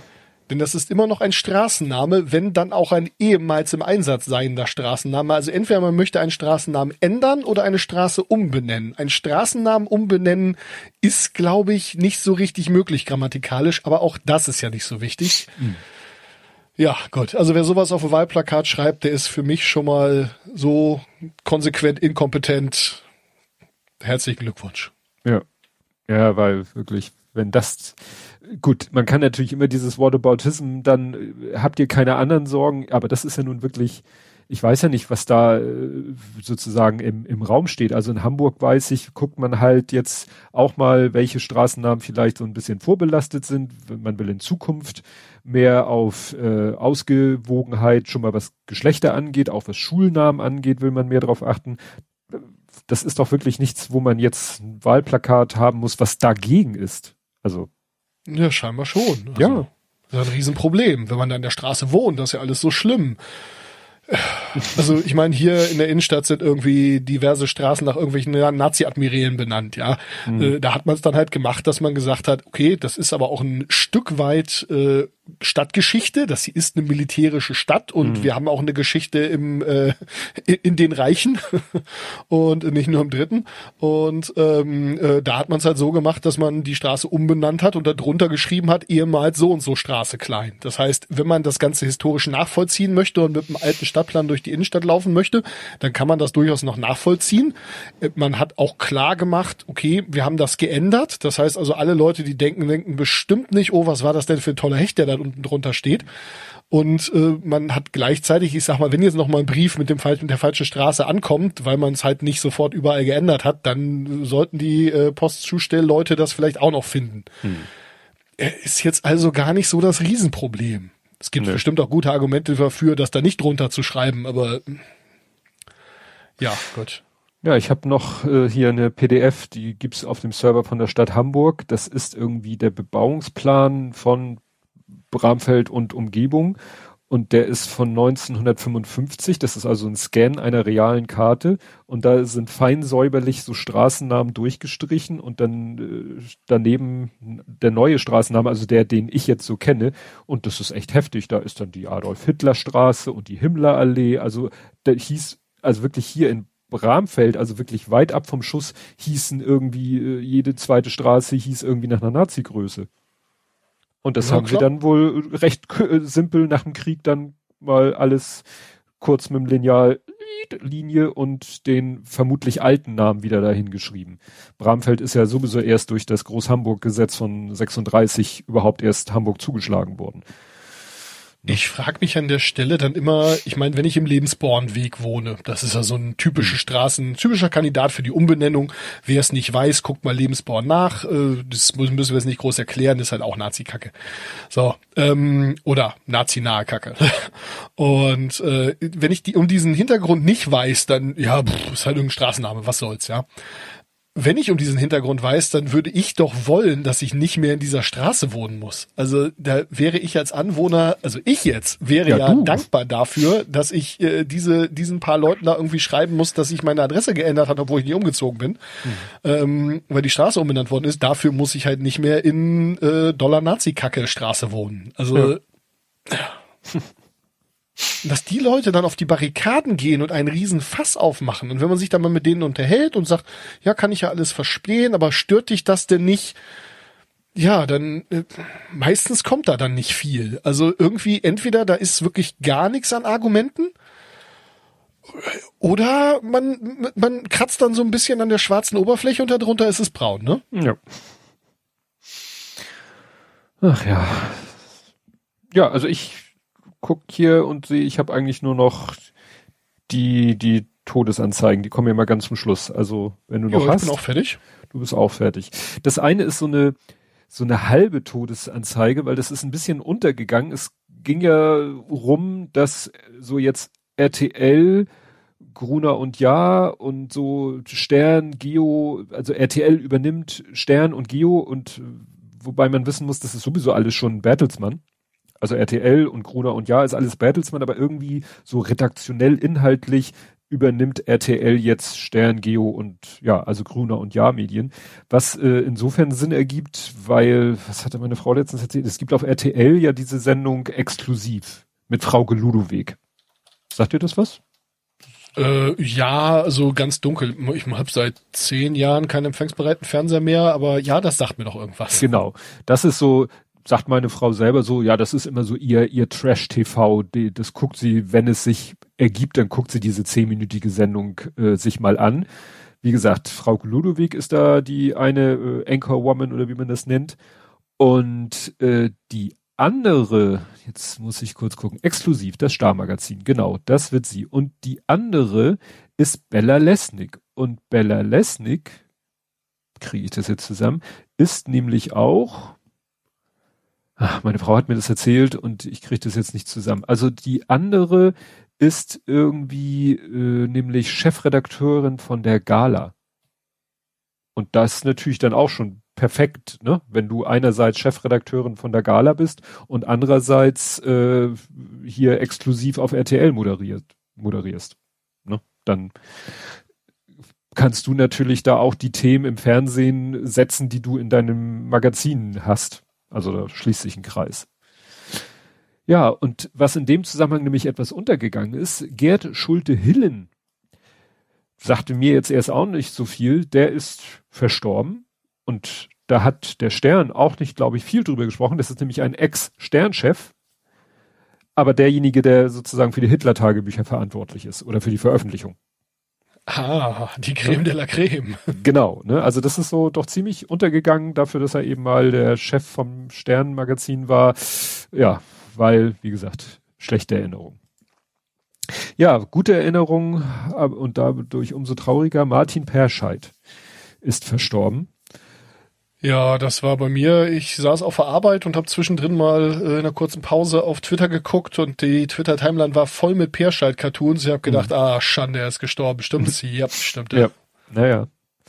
Ja, den gibt's ja auch schon länger und der war nun auf Twitter selber ja nicht und es, ich fand das auch immer unheimlich schwierig. Ich bemühe mich ja immer, wenn ich irgendwas poste, dann auch so zu verlinken, Quelle anzugeben. Das war bei ihm immer nicht so einfach, weil er war, glaube ich, eher nur auf Facebook, wenn überhaupt unterwegs. Ja, aber seine Cartoons waren ja nun wirklich klar, er, er hat natürlich immer für die äh, linksgrüne Twitter-Bubble, der hat ja über, äh, über Nazis hergezogen, über SUV-Fahrer hergezogen. Insofern war er natürlich sehr beliebt in, in dem Bereich, in dem wir uns herumtreiben. Ja, er hat aber auch immer mal heftig in die andere Richtung ausgekeilt. Also ja. äh, ich sag mal, die, die, wie vorhin schon mal erwähnt, die Grünen bieten ja auch immer ein sehr schönes Angriffsfeld und die haben es ja auch regelmäßig abgekriegt bei ja. ihm und doch diverse alternative Ideen und so weiter auch. Also das war schon ja. äh, both sides. Ja, ja, ja. Mein, mein Chef hat seit, weiß ich nicht, zwei, drei Jahren hat er so ein Perscheid Tageskalender auf seinem Schreibtisch, was mir dann auch immer die Möglichkeit gegeben hat, so quasi täglich mir einen aktuellen Perscheid Cartoon reinzuziehen. Äh, jetzt leider durch Homeoffice komme ich da nicht so viel zu, aber da sind manchmal manche, manche Dinge sind aber auch wirklich wirklich heftig, also also schon schmerzhaft heftig, ne? Egal in welche Richtung. Ja, hat auf jeden gehen. Fall einen sehr bissigen und sehr bösen Sinn für Humor. Aber ja. gut, äh, Humor ist ja auch nicht gut, wenn er nicht ein bisschen wehtut. Also. Ja. Ja, und nur 55, ne? Das war ja dann wieder Krebs ist ein Arschloch-Thema. Ja. Und dann ist so. jemand, wo man jetzt der Name alleine hätte mir auch nichts gesagt. Das war natürlich dann in den Schlagzeilen gleich erklärt, wer diese Person ist, woher man sie kennt. Marky Post. Sagt dir wahrscheinlich so nackt der Name auch nichts. Marky nee, Post. Sagt genau nichts. Eine US-amerikanische Schauspielerin Kautionsagentin, ein Colt für alle Fälle. Ah, ja, okay. Deswegen gingen die, äh, gingen die Bilder noch mal rum. Ja, ne? Also, wie gesagt, der Name alleine hätte mir auch überhaupt nichts gesagt. Ich hätte aber auch bei, was weiß ich, gut, Herbert Thomas, Lee Majors, aber Douglas Barr, wenn der jetzt, ich guck mal, lebt er noch? Der lebt noch. Wenn es jetzt heißen würde, Douglas Barr ist gestorben, würde mir im ersten Moment auch nichts sagen. Wenn dann einer sagt, ja, Howie Manson aus Ein Colt für alle Fälle, würde ich sagen, ach ja, der. Ne? Das, ich sag mal, außer Heather Thomas und Lee Majors hat man, glaube ich, die nicht so direkt auf dem Schirm, die Darsteller. Das, ja, das war witzig, weil ich irgendwie, wir kamen irgendwie auf, äh, ich saß hier am Rechner und habe hier die Sendungsnotizen und der Kleine saß daneben und dann haben wir das zum Anlass genommen, habe ich immer dieses ganze Thema mit den Kautionen erklärt. Ne? Das glaubt man auch nicht, ne? ja, ja, hatten wir dann erstmal Kautionsagentin und, und äh, mit dem Bail, äh, genau, Bail Bonds und so weiter und so fort. Und äh, er fand das, da, äh, sein Anknüpfungspunkt war, dass der Held der Steine mal den Pickup von Colt Sievers vorgestellt hat. Der, den gibt's nicht von Lego, aber von einem anderen Knoppenhersteller. Die, die haben dann gesagt, wir machen mal den Pickup von Colt Sievers. Ich kann mich erinnern, dass es den als äh, als hier so äh, so Spielzeugauto, weißt du, so Hot Wheels und ja. wie die alle hießen, gab's den und das waren die, wenn man da äh, gegengestoßen hat, dann wurde irgendwie so ein Federmechanismus ausgehakt ja. und dann hat sich die Front umgedreht und war verbeult. Ja, hatte ich auch, glaube ich, zwei zwei äh, Dinger Cra Crash Cars hießen die, glaube ich. Genau. Das kann sein und da gab's glaube ich auch den äh, den den Pickup von Colt Sievers, weil er den ja wirklich jede Folge irgendwie äh, naja, also hat ihn nicht jede Folge kaputt gefahren, aber er hat ihn jede Folge kaputt gefahren. Ja, das steht auch in dem Wikipedia-Artikel zu einem Colt für alle Fälle, dass dann irgendwie GMC dann irgendwie den äh, wirklich da in einer Tour und irgendwann haben sie dann gesagt, Moment, Moment, hier den, wir nehmen mal ein und verstärken den ein bisschen und dann macht ihr bitte die heiklen Sachen mit dem und nicht jedes Mal ein komplettes Auto zu Schrott. Weil das ging ja. glaube ich, irgendwann auch auf den Keks. Die haben da wahrscheinlich da wirklich eine Jahresproduktion äh, nur für diese Serie verheizt. Ja, aber es war so eine schöne Serie, die, das war ja auch so, es war immer das Gleiche, ne? Also so wie alles zu der Zeit, sei es nun A-Team, MacGyver, es war immer, die, die Handlung war eigentlich vorhersehbar und äh, es war ja auch kein, kein durchgehender Handlungsstrang. Du konntest eine Folge gucken, konntest drei Folgen nicht gucken und wieder eine Folge gucken. Ja. Und warst immer im Bild. Ich vermisse, um ehrlich zu sein, diese Art von Serien ein bisschen, denn ich bin jetzt nicht so der, der Seriengucker und also ich konsumiere irgendwie, wenn dann hauptsächlich in Form von YouTube-Videos äh, so Content. Und da werden wir nachher nach, nochmal bei der entsprechenden Kategorie so ein bisschen drauf kommen, dass es mhm. bei mir eher dünn ist. Ähm, ich vermisse ja diese Art von Serien, denn da irgendwie jetzt diese Verpflichtung, dass ich das, gut, lineares Fernsehen ist bei mir auch schon länger raus, aber auch damals schon diese Verpflichtung, ich muss da jetzt irgendwie zu einer bestimmten Zeit vom Fernseher sitzen oder ich muss das jetzt irgendwie bis dann und dann geguckt haben, weil alle drüber reden, so, ach ja, nö, mhm. dann nicht. Das, weiß ich nicht, scheint ja für den Rest der Menschheit zu funktionieren, aber für mich so gar nicht. Nö, also ich selber ja auch, also ich habe ja mit dem Lütten dann sowas wie Loki oder so geguckt, aber das sind sechs Teile und dann bist du damit durch, ne? Also nicht sowas wie Big Bang Theory. Gut, das habe ich hier mitgeguckt, als der Kleine es geguckt hat. Ich erzähle nachher, was er jetzt gerade guckt. Und ja, aber selber jetzt irgendwie, ich weiß, meine Frau und ich haben mal, was wir geguckt haben hier, ist der, der Lack ist ab. Das war eigentlich ganz gut, aber das erschien ja auch gar nicht im linearen Fernsehen. Das war ja auch von vornherein Streaming. Ja, bei, bei, meiner Freundin kommt dann immer irgendwann die Frage, willst du das irgendwann nochmal weiter gucken, sonst gucke ich es jetzt alleine weiter? Genau. Die Antwort ist dann in aller Regel, nee, mach mal. Ja. Gut, dann wären wir damit durch. Dann kämen wir jetzt nach Hamburg. Und in Hamburg, ja, wurde erstmal Herr Rabe widerlegt, unser allseits beliebter Schulsenator. Es war ja hier auch schon Thema diese Studie, die unter Verschluss gehalten wurde, die ja jetzt dann doch irgendwie herausgegeben wurde oder werden musste oder wenigstens in Auszügen. Und ja, wenig überraschend, es wird dann immer so äh, mit dem Begriff Schulen sind Treiber der Pandemie, wer hat das wann gesagt und äh, also ich würde jetzt nicht sagen, Schulen sind Treiber der Pandemie, also dass die das arg forcieren, aber äh, sie sind halt ein Teil der Ausbreitungstechnik oder äh, Vorkommnisse und natürlich kann man gegen die Ausbreitung was tun, indem man Schulen zumacht. Also das sagt die Studie, glaube ich, ziemlich eindeutig. Natürlich kann man mit Schulschließungen alleine nicht die Pandemie stoppen, das ist schon klar, aber man kann dazu beitragen, dass äh, die äh, Infektionen weniger werden und so. Naja, das wurde ja gerne mal von äh, Kultusministern, Schulsenatoren, Bildungsministern oder wie die in dem jeweiligen Bundesland äh, sich schimpfen, gerne mal so anders dargestellt. Ne? Und ich ja, ich frage mich dann an der Stelle, ist das Realitätsverweigerung, ist das magisches Denken? Also dieses in der Schule steckt sich ja niemand an. Also in Innenräumen stecken sich Leute an, wenn sie längere Zeit nah beieinander sitzen ohne Masken auf. Ja.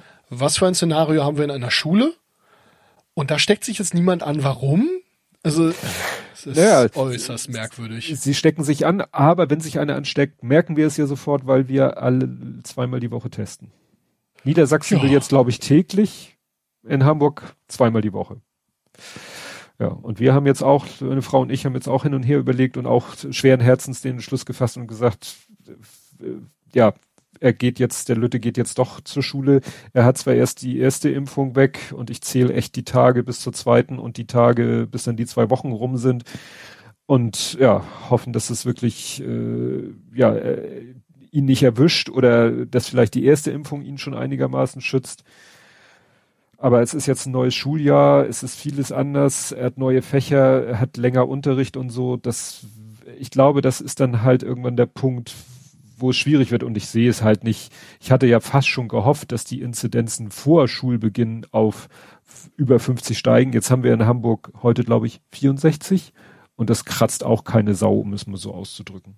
Also wir haben 63,6 in Hamburg. Wir führen bundesweit und ich bin gespannt. Morgen ist ja wieder wahrscheinlich Landespressekonferenz. Ich glaube nicht, dass irgendetwas, irgendetwas passiert. Schon gar nicht in Richtung Schule.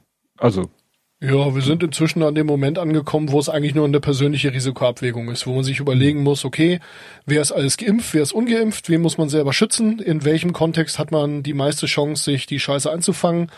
Und äh, ja, unter dem Gesichtspunkt muss man es dann halt leider nehmen, ne? Und ja. na gut, wenn bei euch alle durchgeimpft sind, er dann soweit durchgeimpft ist, dann ist für euch das Risiko ja vergleichsweise gering. Ja. Dann müsst ihr in Anführungszeichen nur noch gucken, wen ihr noch äh, Vulnerables im Umfeld habt. Und ja, so egoistisch muss man es inzwischen halt leider sehen. Ne? Ja, ja, ja. Und da wie gesagt, da muss ich im Moment echt hoffen, wie gesagt, durch uns kann er sich eigentlich nicht mehr anstecken. Jetzt ist nur noch die Frage über Mitschüler. Tja, das, und da muss man dann eben auf dieses etwas löchrige Testsystem hoffen, dass da vielleicht dann wirklich schnell genug irgendwie, falls ein Mitschüler äh, sich ansteckt, dass der halt möglichst schnell gefunden wird. Es ist auch so, dass ich denke, na ja, dann sind wir wahrscheinlich, dann sind sie wahrscheinlich ja alle wieder plötzlich im Homeschooling, wenn dann Quarantäne angesagt ist. Ne?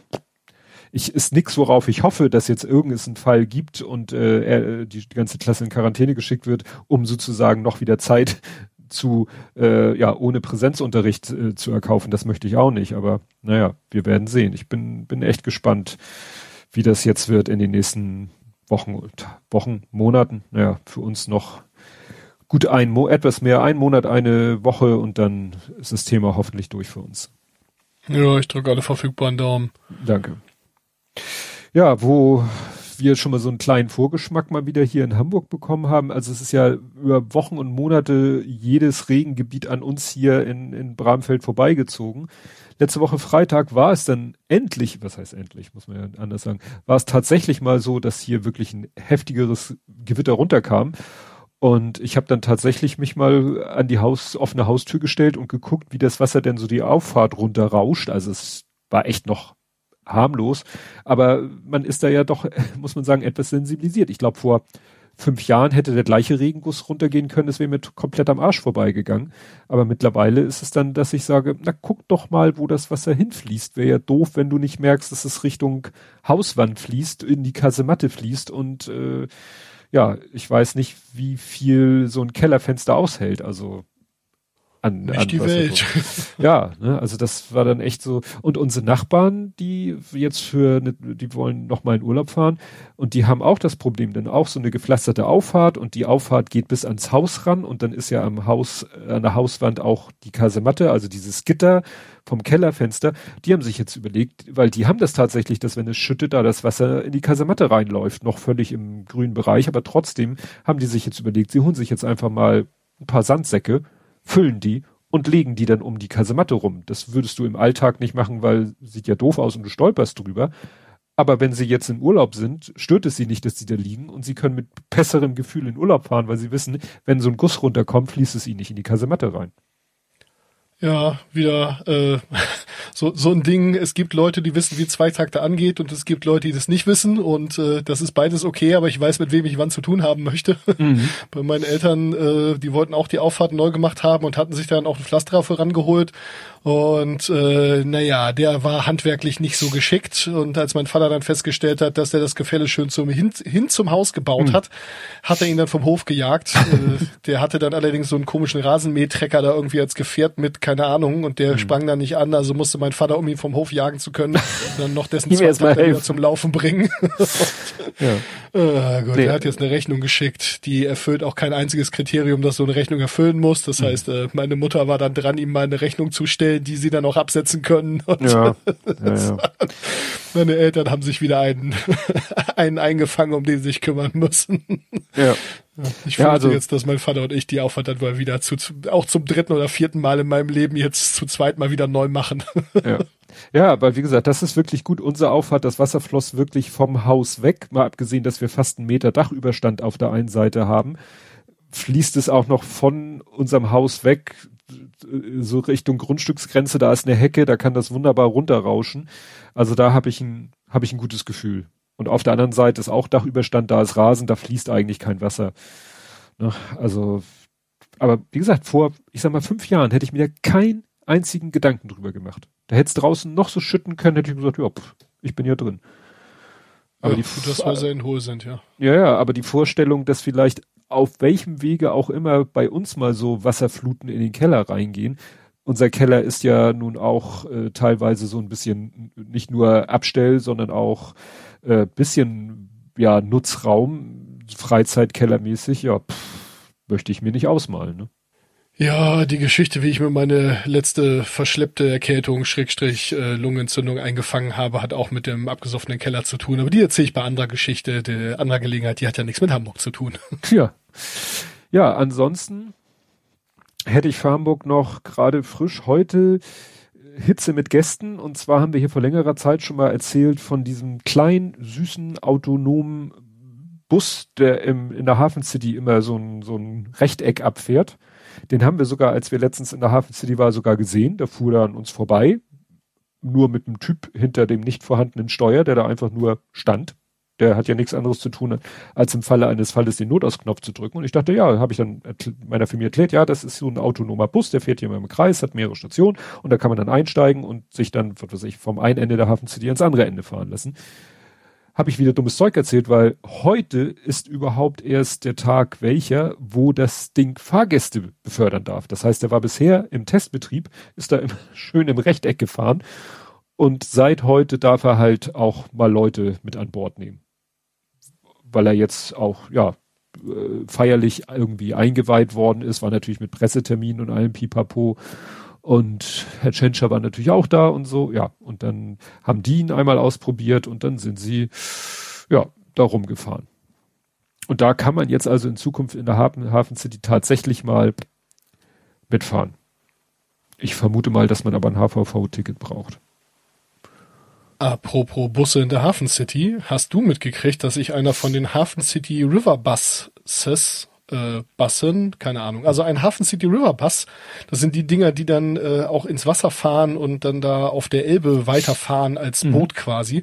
Eins von den Dingern hat sich festgefahren bei dem Versuch, wieder rauszufahren. Äh. Und äh, ja, da mussten dann die Gäste von einer Arbeitsbarkasse durch ein Fenster, äh, in Anführungszeichen, der Bus wird hier evakuiert, die Gäste wurden rausgebracht äh, ja, und ist aber wohl niemandem was passiert, war wohl alles relativ entspannt. Man hat wohl noch irgendwie mit einem Sportboot, was zufällig vorbeikam, irgendwie versucht, den Bus freizuschleppen.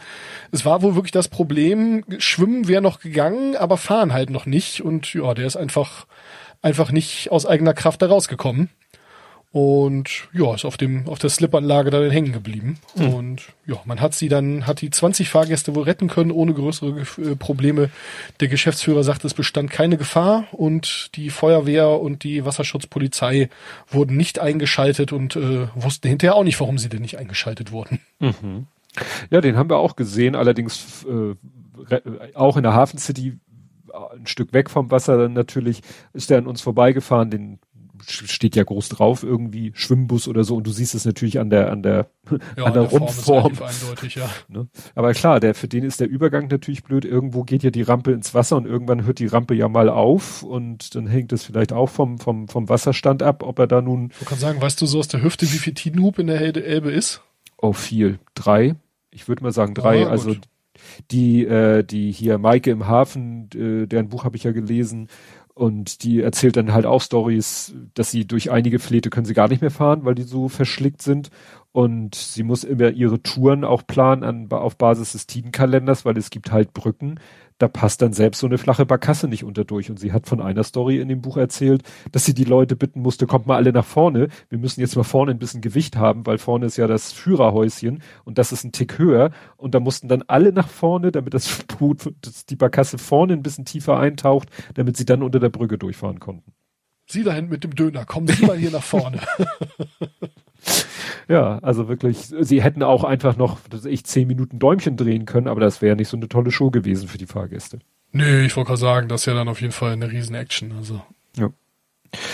Ja, dann hatte ich ja schon versprochen, von der Impfparty zu erzählen war ja angekündigt, erst so sehr verschwurbelt von, von äh, Marcel Schweizer, dem Senatssprecher, der ja nur so andeutete, ja, und am Freitag, dem 6.8., hat das Impfzentrum nicht nur bis 8, sondern bis was ich, 23 Uhr. Und wer Musik mag, der soll gerne mal vorbeikommen. Und dann hat noch einer nachgefragt, aber da hat er sich auch bedeckt gehalten, hat behauptet, er weiß gar nicht, was da genau passiert. Egal. Naja, und jetzt habe ich hier leider nur einen Artikel bei Welt gefunden, wo gesagt wird, so, also erst wird nochmal gesagt, dass wir beim Impfen in Hamburg leider Vorletzter sind oder nee, drittletzter sind wir in Hamburg, was die vollständig Geimpften angeht. Habe ich ja auch irgendwo an einer anderen Stelle gesagt, so hat er, glaube ich, gesagt in der Pressekonferenz so, ja, Hamburg ist ja bekannterweise äh, nicht gerade sehr impffreudig, wo ich dachte, aha, ja interessant, was ich als Hamburger so über Hamburg erfahre, dass wir nicht sehr impffreudig sind. Naja, und diese Veranstaltung soll aber wohl eher so, naja, gewesen sein. Also Jan Delay, wie Leute spekuliert hatten, war nicht da, weil der wollte wohl mal da auftreten, hat das Impfzentrum gesagt, nee, du, wir können hier jetzt nicht noch so einen Auftrieb wegen dir verkraften. Das war wahrscheinlich die Zeit, wo sie genug zu tun hatten. Naja, und es war wohl, wenn ich den Artikel richtig verstehe, eigentlich nichts so richtig los. Irgendwie sollte wohl nämlich auch draußen was stattfinden. Und dann hat es aber an dem Freitag, wie ich vorhin erzählt habe, geschüttet wie aus Kübeln, also wirklich heftig. Das heißt, der DJ konnte da seine Musikanlage gar nicht in Betrieb nehmen. Ja, also war wohl nix. Also es waren wohl ein paar mehr Leute da, vielleicht auch wirklich angelockt von diesem äh, Ding, aber passiert scheint da nichts zu sein. Bin ich gespannt, ob das morgen nochmal Thema in der LPK ist. Übrigens LPK ja. Landespressekonferenz. Also Sag ich weiß das natürlich, aber. Ja, als treuer Hörer. Selbstverständlich, ja. Ich bin ja umfassend informiert durch euch. Ja. Äh, ja, diese ganzen Impfaktionen mit Currywurst dabei und was weiß ich, ey, sollen die alles machen, wenn es was bringt, ist doch toll. Äh, ist mir, ist mir auch egal, echt. Ja. Ja, wie gesagt, ich hoffe ja sehr, diese Angebote, wo sie in die Stadtteile fahren, ne, also, ne, was ich sagte, Bergprophet und so, weil für manche Leute ist es halt schon, aus welchen Gründen auch immer, ein Akt, in die Messehallen zu fahren. Ne? Ja, ja, also ich, ich merke das immer wieder, wenn ich hier irgendwo äh, ein Paket mal nicht an die Packstation geht, sondern dann in irgendeiner Filiale liegt, die äh, von ziemlich genau Arbeitszeitbeginn bis ziemlich genau Arbeitszeitende äh, bei mir äh, halt äh, offen hat und äh, genau in meiner Mittagspause haben die auch Mittagspause, aber schön zwei Stunden lang. Also ja, wo es dann bei mir auch teilweise eine Woche dauert, bis ich das mal auf die Kette kriege, da hinzugehen. Und ganz ehrlich, ich könnte mir auch mal irgendwie ein paar Stunden äh, Stunden frei nehmen, aber es gibt halt Leute, die haben den Luxus nicht, ne? Und von daher niedrigschwellig, wie es nur geht. Wir kommen aus der Nummer nur raus, wenn wir, wir, und damit meine ich die ganze Menschheit, mehr oder weniger durchgeimpft sind. Ja. Das nervt mich ja auch. Ich hätte ja auch gerne Currywurst 50 Euro gekriegt. aber gut. Es wird mich jetzt nicht umbringen, das nicht zu haben. Jo. Schwimmbus war dein einziges Hamburg-Thema oder hast du noch was Hamburg Ich habe noch was allgemein zum Thema. Hast du eine Bombe diesmal? Ich habe keine gefunden. Nee. Nö. Ja, aber ihr habt ja regelmäßig Bomben. Von daher habe ich jetzt mal nachgeguckt, denn auch damit hatte ich halt mal beruflich am Rande zu tun. Ich glaube, die Zahlen hatten wir schon mal und die sind größtenteils aus dem äh, Wikipedia-Artikel, den wir euch dann auch verlinken werden. Aber ähm, bis 1945 wurden so grob 3,4, 3,5 Millionen Bomben von der Royal Air Force auf, Air Force auf Hamburg geschmissen. Oha. 3,4, 3,5 Millionen Bomben. Ja, das ist Wahnsinn. Ja, bis 2012 hat man 11.000 Blindgänger gefunden. Mhm. Und äh, 2016 wurde vermutet, dass, dass man noch 2800 weitere hat. Ach so, ja gut, das ist ja, also ich war gerade im Überlegen, war, hat man so eine, hat man so eine Quote, dass man so eine Quote hat, wie viel von den 3, ja. Keks Millionen Blindgänger statistisch sein müssten, damit man so ein Gefühl davon hat, mit wie viel man rechnen muss. Weil, ja, gibt es. Ja. Ähm, und zwar haben die äh, die Einheiten, die Kommandos, wie auch immer die hießen, die nach dem Zweiten Weltkrieg direkt äh, sich um Blindgänger und Bomben und so weiter gekümmert haben oder um, um nicht hochgegangene Kampfmittel insgesamt. Äh, die haben Schätzungen angestellt und äh, ich habe die Zahl nicht mehr genau im Kopf, ich müsste auch nachgucken, aber die haben, glaube ich, so ungefähr zehn Prozent gesagt. Das ist aber natürlich sehr davon abhängig, äh, es ist regional sehr unterschiedlich, denn die Frage ist immer, aus welchen Munitionsfabriken kamen die, wie da waren die Rohmaterialien, die sie zu welchem Zeitpunkt gekriegt haben und so weiter und so fort. Also äh, Göttingen und die ganze Umgebung ist zum Beispiel dafür bekannt, dass da also äh, wohl ganz schlechte Chargen runtergeflogen sind. Und da, es gibt ja diese chemischen Langzeitzünder. Mhm. Das sind keine Säurezünder, Leute. Das hat irgendein Journalist, Journalistin vor 100 Jahren mal falsch irgendwo abgeschrieben, weil die es nicht verstanden haben. Da ist keine Säure drin. Das ist ein chemischer Langzeitzünder. Funktioniert, glaube ich, mit irgendwie Aceton und, und Styrol oder äh, so Polystyrol oder sowas. Also äh, Aceton, was sich durch, durch hier Styropor frisst, in Anführungszeichen. Stimmt auch nicht, aber ja. Und äh, theoretisch sollten diese Bomben ja dann halt nach nach so und so viel Stunden auf jeden Fall hochgehen. Und wenn sie das nicht sind, dann ist halt eigentlich jederzeit die Chance, dass sie doch noch hochgehen. Mhm. Und äh, ja, jetzt, jetzt ist wie gesagt in Göttingen ist es wirklich ein paar Mal passiert, dass da plötzlich einfach so ein Loch in der Straße war und ein Linienbus drin verschwunden ist. Oh. Das war also wohl eine Gegend, wo, da gab es ja vor ein paar Jahren auch einen Vorfall, wo mehrere Leute ums Leben gekommen sind bei einer Entschärfung, wo die eine neue Technik ausprobiert haben sehr unschöne Geschichte und also mehrere Schwerverletzte, die da auch bis heute teilweise äh, wirklich mit zu tun haben. Mhm. Und äh, ja, also wie gesagt, die Gegend war wohl besonders schlimm, was das angeht. Aber ja, die Schätzung von 2016 ist ein Abendblattartikel, den äh, habe ich hier auch einen Link. Da haben die 2016 halt gesagt, circa 2800 haben wir noch. Und ich mhm. glaube, seit irgendwann in den 2000ern spätestens muss auch jeder, der in Hamburg und Umgebung neu baut, äh, muss das Gelände absuchen lassen. Mhm. Das ist hier in Wilhelmshaven, kann ich ja ruhig sagen, habt ihr auch schon mal erwähnt, äh, ist das ja auch gang und gäbe. Also wenn hier irgendwo gebaut wird, dann wird halt vorher sondiert, sprich man macht dann entsprechende Probebohrungen und schiebt da dann meistens äh, so Metall äh, Magnetanomaliedetektoren, die messen das Erdmagnetfeld. Und wenn irgendwas dickes magnetisches in der Nähe ist, dann gibt's da eine Abweichung dann weiß man ziemlich genau auf der und der Größe, auf der und der Tiefe. Also man macht dann halt so, weiß ich nicht, alle paar Meter oder jeden Meter oder so macht man halt eine Bohrung mit einem Rohr drin und schiebt dann halt die Dinger darunter und weiß dann hinterher ziemlich genau, an welcher Stelle irgendwelche dicken äh, Dinge aus Metall liegen. Und das kann dann halt eine alte Badewanne sein oder eine dicke Bombe, ne? Ja, hm. das weiß man natürlich erst, wenn man dann buddelt. Ja. Und ja, das ist dann die Geschichte. Also wenn irgendwo so ein Auto mit hier Kampfmittelbeseitigung rumsteht, das heißt erstmal nur, nur dass da irgendwo gebaut wird, ja. ja. Und, ja. Da findet man natürlich immer wieder was. Ne? Und die andere Geschichte ist halt, das, habt ihr auch schon mal erwähnt mit den Luftbildern, dass man also Luftbildauswertungen macht. Und da ist es halt auch, jetzt wird es natürlich immer weniger, aber über die Jahrzehnte immer mal vorgekommen, dass äh, dann äh, irgendwelche Armeen nochmal irgendwelches Material, was vorher geheim war, auch freigegeben haben und dann kam mal wieder so ein Schwung und dann haben sich die LuftbildauswärterInnen das mal wieder angeguckt und haben festgestellt, yo, da ist großer Trichter, da steht jetzt ein Parkhaus, da sollten wir vielleicht mal gucken, was da los ist. Also hier in der Stadt haben sie unter anderem auch schon mal wirklich unter einer Grundmauer von der Schule eine Bombe gefunden und da ist es dann auch gar nicht so einfach, die da weg und rauszukriegen und so, weil da steht halt ein Gebäude drauf, ne? Ja blöd ja, das, gelaufen. Aber das nach dem Motto, dass diese Blindgängerquote dann auch noch chargenabhängig ist, ist natürlich dann, ja, auch nochmal tückisch. Wenn, wenn, wie du sagtest, dass in Göttingen sozusagen die Blindgängerquote äh, höher ist, ist natürlich dann auch fiese. Ob wirklich die Blindgängerquote höher ist, weiß ich jetzt gar nicht. Ich weiß nur, dass da so in der Szene gesagt wird, da liegen irgendwie die besonders fiesen Dinger, wo mhm. auch mal, wo auch mal richtig Mist passiert. Ja. Upsi, würde ich mal sagen. Ja, ja, schönes Thema. Aber also es sind da schon die geilsten Sachen passiert, ja. Also dass wirklich hier äh, in irgendwelche, also wenn so Autobahnen gebaut werden, wird da ja teilweise aufgespült, sprich man schickt so einen Saugbagger irgendwie raus, der saugt dann halt mit dem Rüssel Sand auf durch eine lange Pipeline und spült das irgendwo hin. Und eigentlich sind da jede Menge Ecken, Kanten und Netze und was weiß ich alles oder Siebe drin, aber es ist da wirklich schon passiert, dass plötzlich auf man quasi in einer nagelneuen Autobahn im, äh, eine Granate gefunden hat, weil die hatte der Bagger halt aufgesaugt und die hatte die komple den kompletten Transport gut überstanden und lag da dann unter der nagelneuen Autobahn, also solche Geschichten. Als sie hier den Jade Weserport, den Containerhafen in Wilhelmshaven gebaut haben, da äh, hat sich der Pirat, der Sorgbagger, der da zuständig war, ich glaube auch zwei oder dreimal den Rüssel abgesprengt. Also mhm.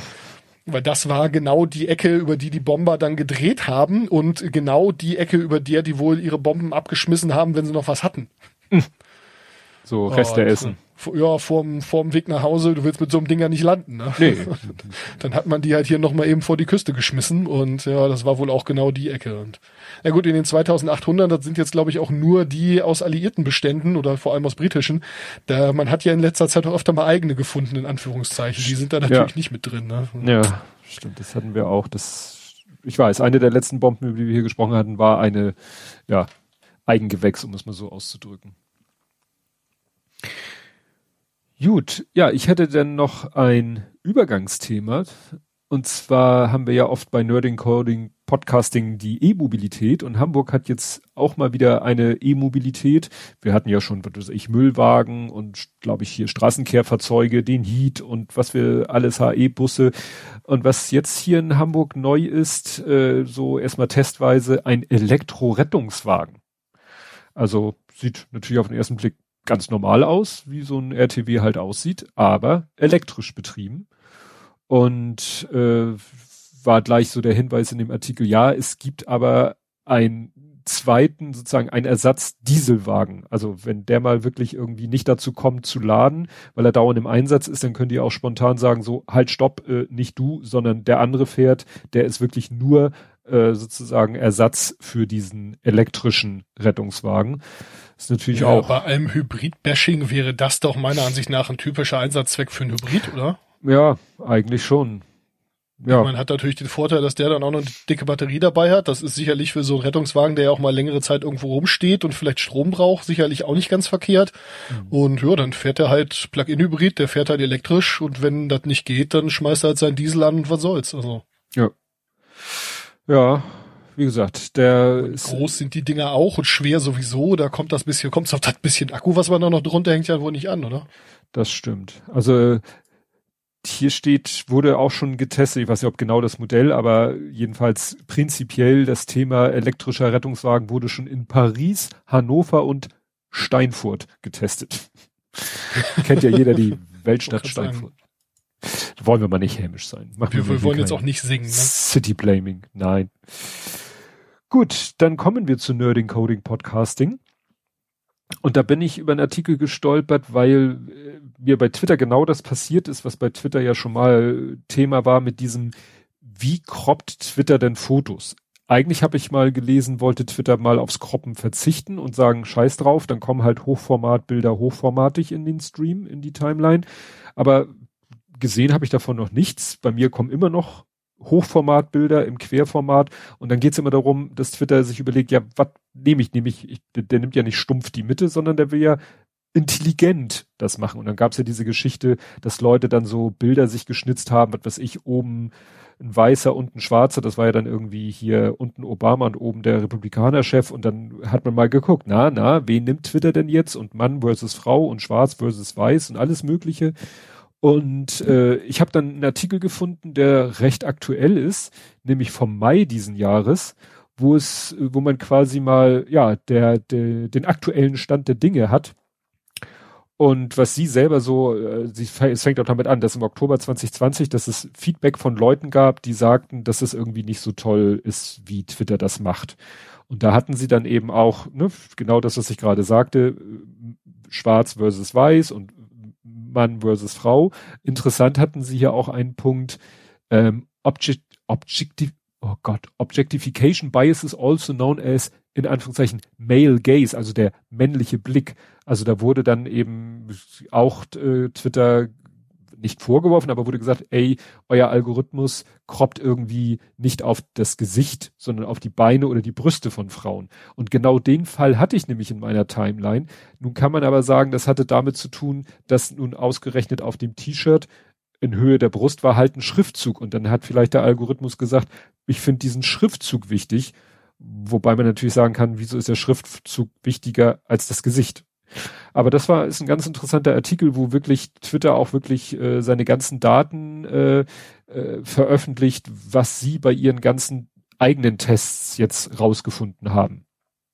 Also das ist schon ganz so richtig so mit Balkendiagramm, mit Delta und allen möglichen und ja, also sie haben schon festgestellt, dass, wenn ich die Zahlen richtig verstanden habe, zwar nur in geringem Maße, aber dass halt dieser Algorithmus so ein bisschen genau das macht, was man ihm vorwirft. Jetzt nicht so krass, wie es vielleicht die Beispiele äh, andeuten, aber es ist eben so. Und das ist ja das Problem, wenn du das machst mit Hilfe von solchen ja, Machine Learning Algorithmen, du weißt ja gar nicht genau, wie der das macht. Ne? Also sie haben hier so eine Animation, wo sie sagen, ja, da wird das Bild dann irgendwie in so eine Heatmap umgewandelt und dann entscheidet der Algorithmus, wo in der Heatmap der heißeste Punkt ist und dann wird der Bildausschnitt halt so gewählt, dass dieser heiße Punkt in der Heatmap, dass der eben enthalten ist, möglichst mittig.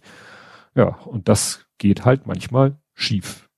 Jedenfalls nach, sag ich mal, menschlicher Beurteilung. Das fand ich ganz interessant, weil das Thema wie gesagt, Oktober 2020 groß äh, Thema war und dann irgendwie wieder von der Bildfläche verschwunden ist. Ja, mir ist das aufgefallen, nachdem das bei Twitter Thema war auf YouTube Music. Da gibt's eine Band, die ich äh, immer wieder sehr gerne höre. Äh, Avantarium heißen die. Das ist so eine Doom Rock, Doom Metal Band aus äh, irgendwo Skandinavien, keine Ahnung, wo ich jetzt falsche sag. Und äh, das sind äh, mehrere Typen und äh, eine Sängerin.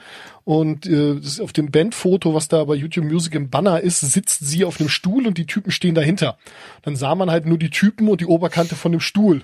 und ich denk so, ja toll, wie einer der, der herausstechendsten Merkmale dieser Musik ist jetzt schon durchaus ihre Stimme mhm. und sie ist auf dem Bild nicht mal zu sehen und dann hat der Algorithmus irgendwann in Anführungszeichen gemerkt, jetzt sieht man nur noch sie, also den Stuhl und von den Typen nur noch den Schritt. Auch nicht. Ich gedacht habe, ja. ist auch nicht besser eigentlich, aber gut.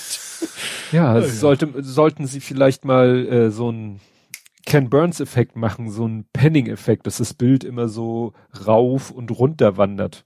Du wirst ja seekrank, das will ja auch jo. keiner. ja, oder zumindest, dass wenn man anfängt zu scrollen, dann erstmal das, äh, das Bild schneller scrollt als der Rest der Seite oder irgendwie sowas. Ja. Naja, gut. Ich bin ja hauptsächlich zum Musik hören und nicht zum Bilder angucken, von daher. Ja. Ja, und wo wir gerade bei Fotos sind, was ja auch äh, große Welle geschlagen hat, Apple guckt sich die Fotos an von Apple-Nutzern. Ja. Und da war sehr viel Aufregung und viel Edward Snowden in meiner Timeline und so. Ich habe aber dann jetzt hier einen Artikel von Petapixel, den ich interessant finde, weil er so ein bisschen also ich habe jetzt nicht die Muße, mich damit so tiefgehend zu beschäftigen, um das vielleicht jetzt wirklich technisch bis ins letzte Detail zu durchdringen, um dann selber äh, mir eine Meinung zu bilden. Aber ich finde es interessant, einfach weil die es ein bisschen ein bisschen anders darstellen. Ich, wie gesagt, kann jetzt nicht 100 Prozent, ich sage nicht, die stellen es richtig dar, aber offensichtlich sind da auch wieder Leute dabei, die einfach erstmal so da einfach draufhauen, weil es so aussieht wie das, was sie meinen, was es ist. Also es geht zum Beispiel, wird hier erklärt, die bilden halt ein Hash über das Foto, laden den Hash hoch und vergleichen den Hash mit einer Datenbank voller Hashes, von denen sie wissen, dass das Childporn ist.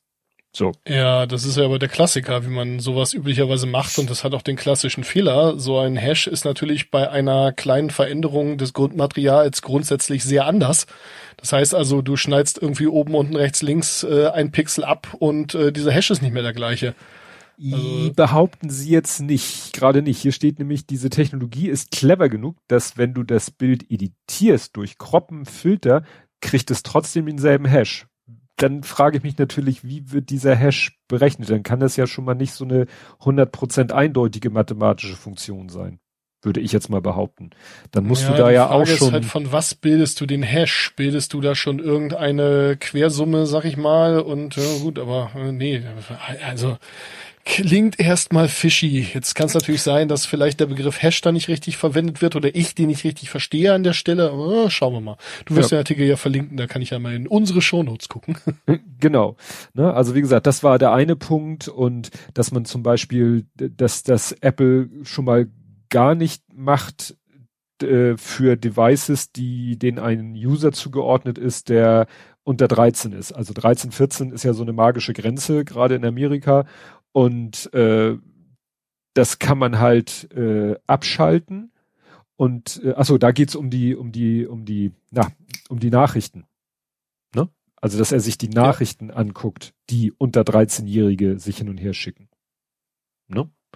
Aber hat nichts direkt äh, mit den, mit den Fotos zu tun.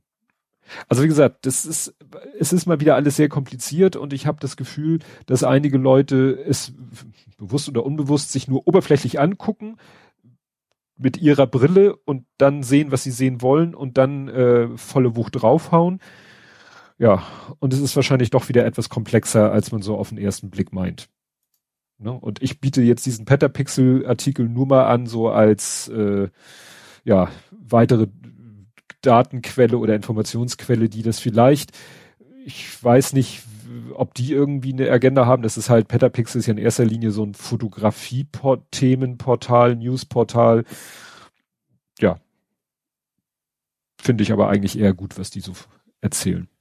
Ja, also ich frage mich da halt diverse andere Dinge. Ich meine, wenn die das so irgendwie mit ganz cleverer Logik und an der Stelle rollen sich mir schon alle Fußnägel hoch und die Alarmglocken fangen an zu schrillen und meine Nackenhaare stellen sich auf und all sowas dann gemacht haben und dann irgendwie der Polizei Bescheid sagen, oh, da haben wir aber verdächtige Aktivitäten auf dem äh, mobilen Endgerät festgestellt und die Polizei sagt dann, yo, äh, gib Handy. Mhm. Und dann sagst du, haha, ist Apple verschlüsselt. Hascho lecco mio. Und jetzt? Also ja. macht Apple das Ding dann hinterher auch auf, weil wenn nicht, dann hätten sie es sich eigentlich von Anfang an sparen können. Und wenn doch, äh, hm. ja, dann ist es wirklich. Also, also das frage ich mich dann halt an der Stelle. Ne? Und ähm, diese ganzen Möglichkeiten, da irgendwo äh, Informationen aus diesem Gerät rauszukriegen, es ist halt die klassische Kette. Guckt's euch bei irgendeinem Thema an. Sie haben immer gesagt, nein, das ist ja nur für Terrorismus und Kinderpornografie. Mhm. Und jetzt ist es inzwischen absolut gängige Praxis bei allem. Und das ja. war bis jetzt jedes verdammte Mal so. Ja, gut. Also das wirklich jedes beliebige Thema, ja. Die Gefahr sehe ich hier halt eben auch. Ne? Das wurde auch irgendwo gesagt, ja, das war ja auch damals mit den, mit den Stoppschildern, wenn du dagegen dann irgendwas gesagt hast, wurde gesagt, ach, du findest also Kinderpornografie gut? So, nein. Aber vielleicht die Methoden, mit der, denen ihr da vorgeht, ne, und, und wie gesagt, dann wird es eben für alles Mögliche angewendet. Und erst ist es für Kapitalverbrechen, Terrorismus und Co. und irgendwann ist es für Falschparken oder so. Ja, Funkzellenabfrage wird inzwischen relativ regelmäßig für irgendwelche hier äh, Tankstellenüberfälle irgendwo nirgendwo benutzt. Dann, ähm, wo natürlich auch regelmäßig nichts bei rauskommt oder halt irgendwelcher Beifang. Ähm, oder ja, ich weiß nicht, ist Beifang das, was man behalten möchte oder was man zurückwirft, wie auch immer. Äh, und äh, Staatstrojaner und Online, also Online-Durchsuchung, dieses ganze Thema und so weiter und so fort. Also das ist inzwischen in der stinknormalen Kriminalität angekommen und das wird uns alle betreffen, ja. Und oder es betrifft uns alle, auch wenn wir es oft nicht merken. Ja. Kommen wir zu etwas erfreulicherem, kommen wir zu Lego. Und zwar hat Lego. der dein Podcast-Kollege, der Björn, der Hobbyquerschnitt, der hat etwas geteilt und mich noch angepinkt. Das war ein Retweet von einem Tweet von Sascha Pallenberg, der wiederum ein YouTube-Video verlinkt hat. Ich verlinke den ganzen Kanal, weil der hat mehr als dieses eine Video. Es ging da um diese Lego-Pizza-Machmaschine.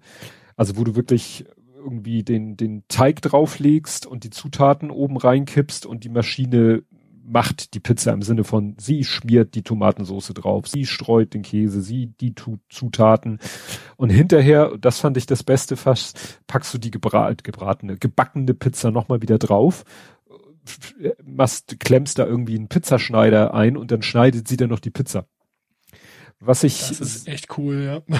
Was ich sehr erstaunlich finde, der, ich habe mir mal den Kanal angeguckt, der hat noch ein paar andere Videos, also der macht da wirklich Sachen, wo ich schon so Unbehagen empfinde, weil der hat eine Maschine gemacht, die äh, die selber Schneebälle formt, wo er einfach so eine so eine Art äh, Scherenmechanismus mit so zwei Halbkugeln, die dann so und das war sagt er ja, es war leider irgendwie schon 22 Grad warm, das war der Restschnee hier im auf dem Skiberg, der dann so fast vereisten Schnee versucht zu so einer Kugel zu pressen und der schafft das. Also der hat wirklich Kraft und stabilitätsmäßig da aus Lego alles rausgeholt, was irgendwie geht, wo du denkst, da müssten doch schon fast die, die Liftarme abbrechen, aber es funktioniert und in Form dieses Ding tatsächlich, ja, man muss sagen, keine Schneebälle, sondern Eiskugeln und legt die sich dann erstmal auf so, ein, äh, so eine Art äh, Rondelteller und hat dann noch so ein, so Katapultmechanismus, um sie dann irgendjemanden an Latz zu knallen.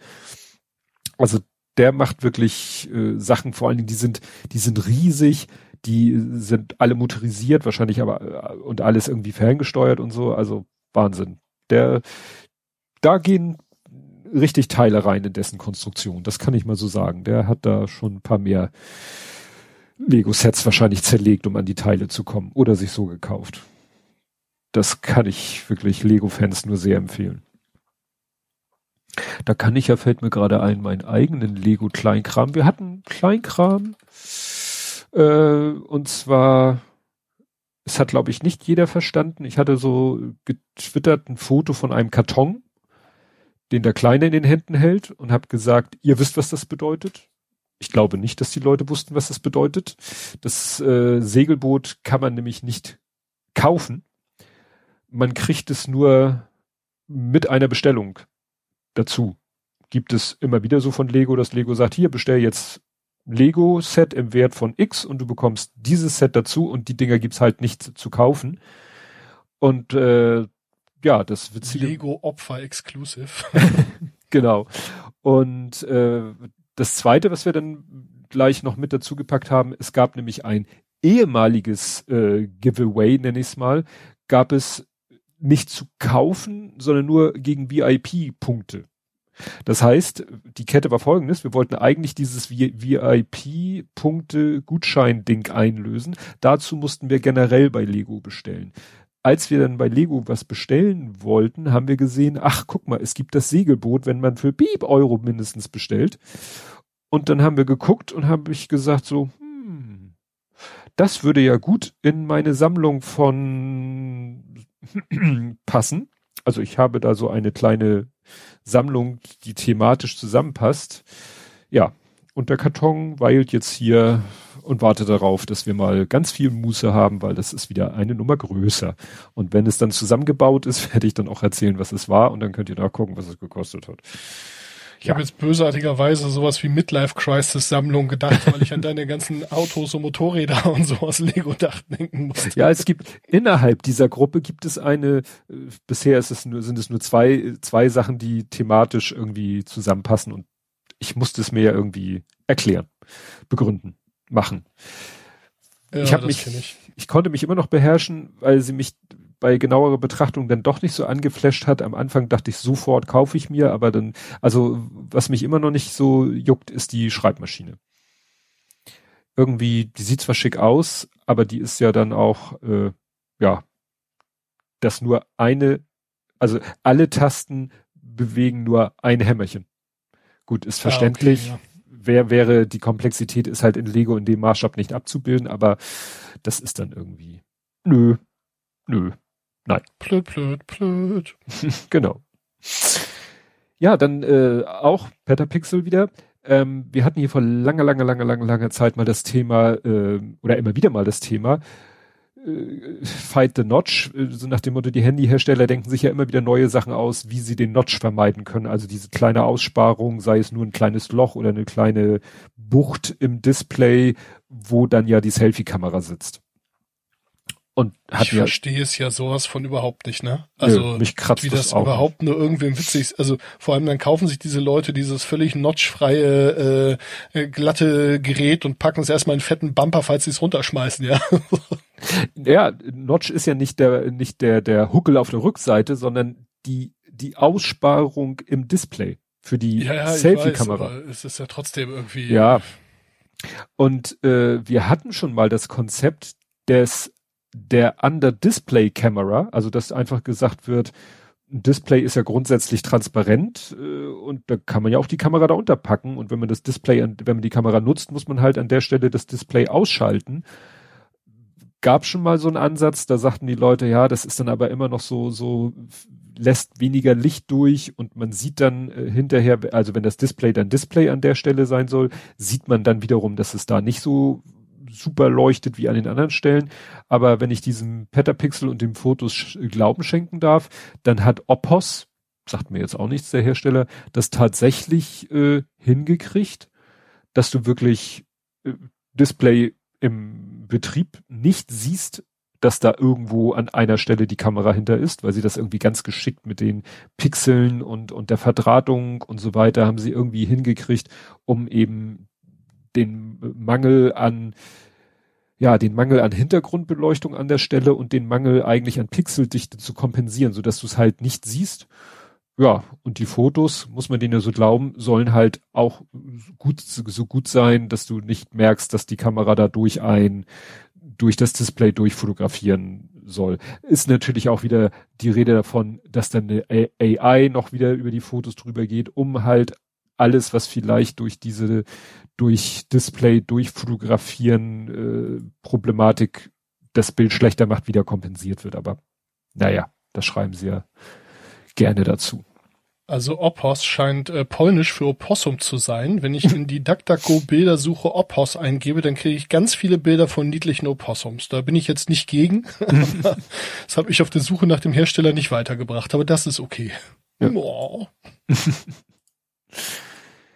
ja, dann hatte ich, äh, eine E-Mail in meinem Posteingang, wo ein Dienstleister, Zahlungsdienstleister namens Lockpay mir sagte, ja, sorry, sorry, wir haben aus Versehen dein Ticket zweimal abgebucht, wird dir erstattet, bitte nicht rückbuchen und wenn du rückbuchst, äh, tragen wir die Rücklassschriftgebühren und sorry, sorry, sorry.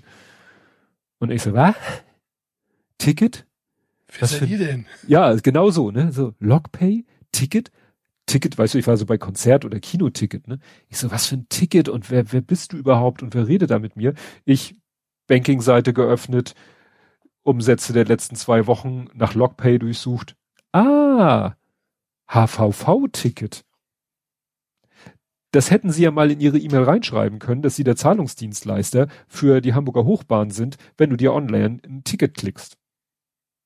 Das steht in der Abbuchung drinne, Lockpay für äh, Hochbahn oder so oder für HVV. Aber in dieser E-Mail, in der Sie mir lang und breit erzählen, dass Sie aus Versehen zweimal abgebucht haben, st stand nirgendwo weder HVV noch Hochbahn noch sonst irgendwas. Also verstehe ich nicht, wie man so blöd sein kann. Ich möchte nicht wissen, wie viele Leute auf die E-Mail geantwortet haben und gesagt haben, hä, was wollt ihr von mir? Wer seid ihr? Wer spricht? Ja, oder direkt hier verschieben mit Spam, ne? Klingt ja auch dann ja. von wegen, oh, wir haben aus Versehen zweimal abgebucht. Ich bin hier der nigerianische Prinz. Buch mal zurück, dann mache ich das schon.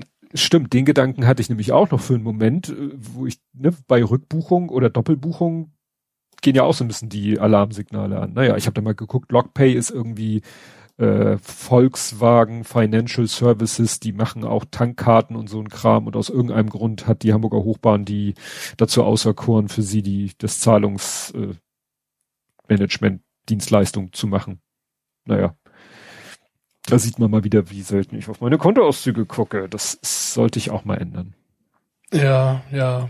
Ähm, mir ist zwischendrin noch ein neues Nerding-Thema eingefallen und zwar mhm. hatte äh, vor einiger Weile inzwischen hatte Olight, das ist ein äh, Taschenlampenhersteller, hatte Summer Sale und die haben dann gleich, das war so als die Flutkatastrophe gerade so richtig reinbrach, gesagt, wir hier bei diesen Paketen spenden wir irgendwie die Erträge an die Fluthilfe.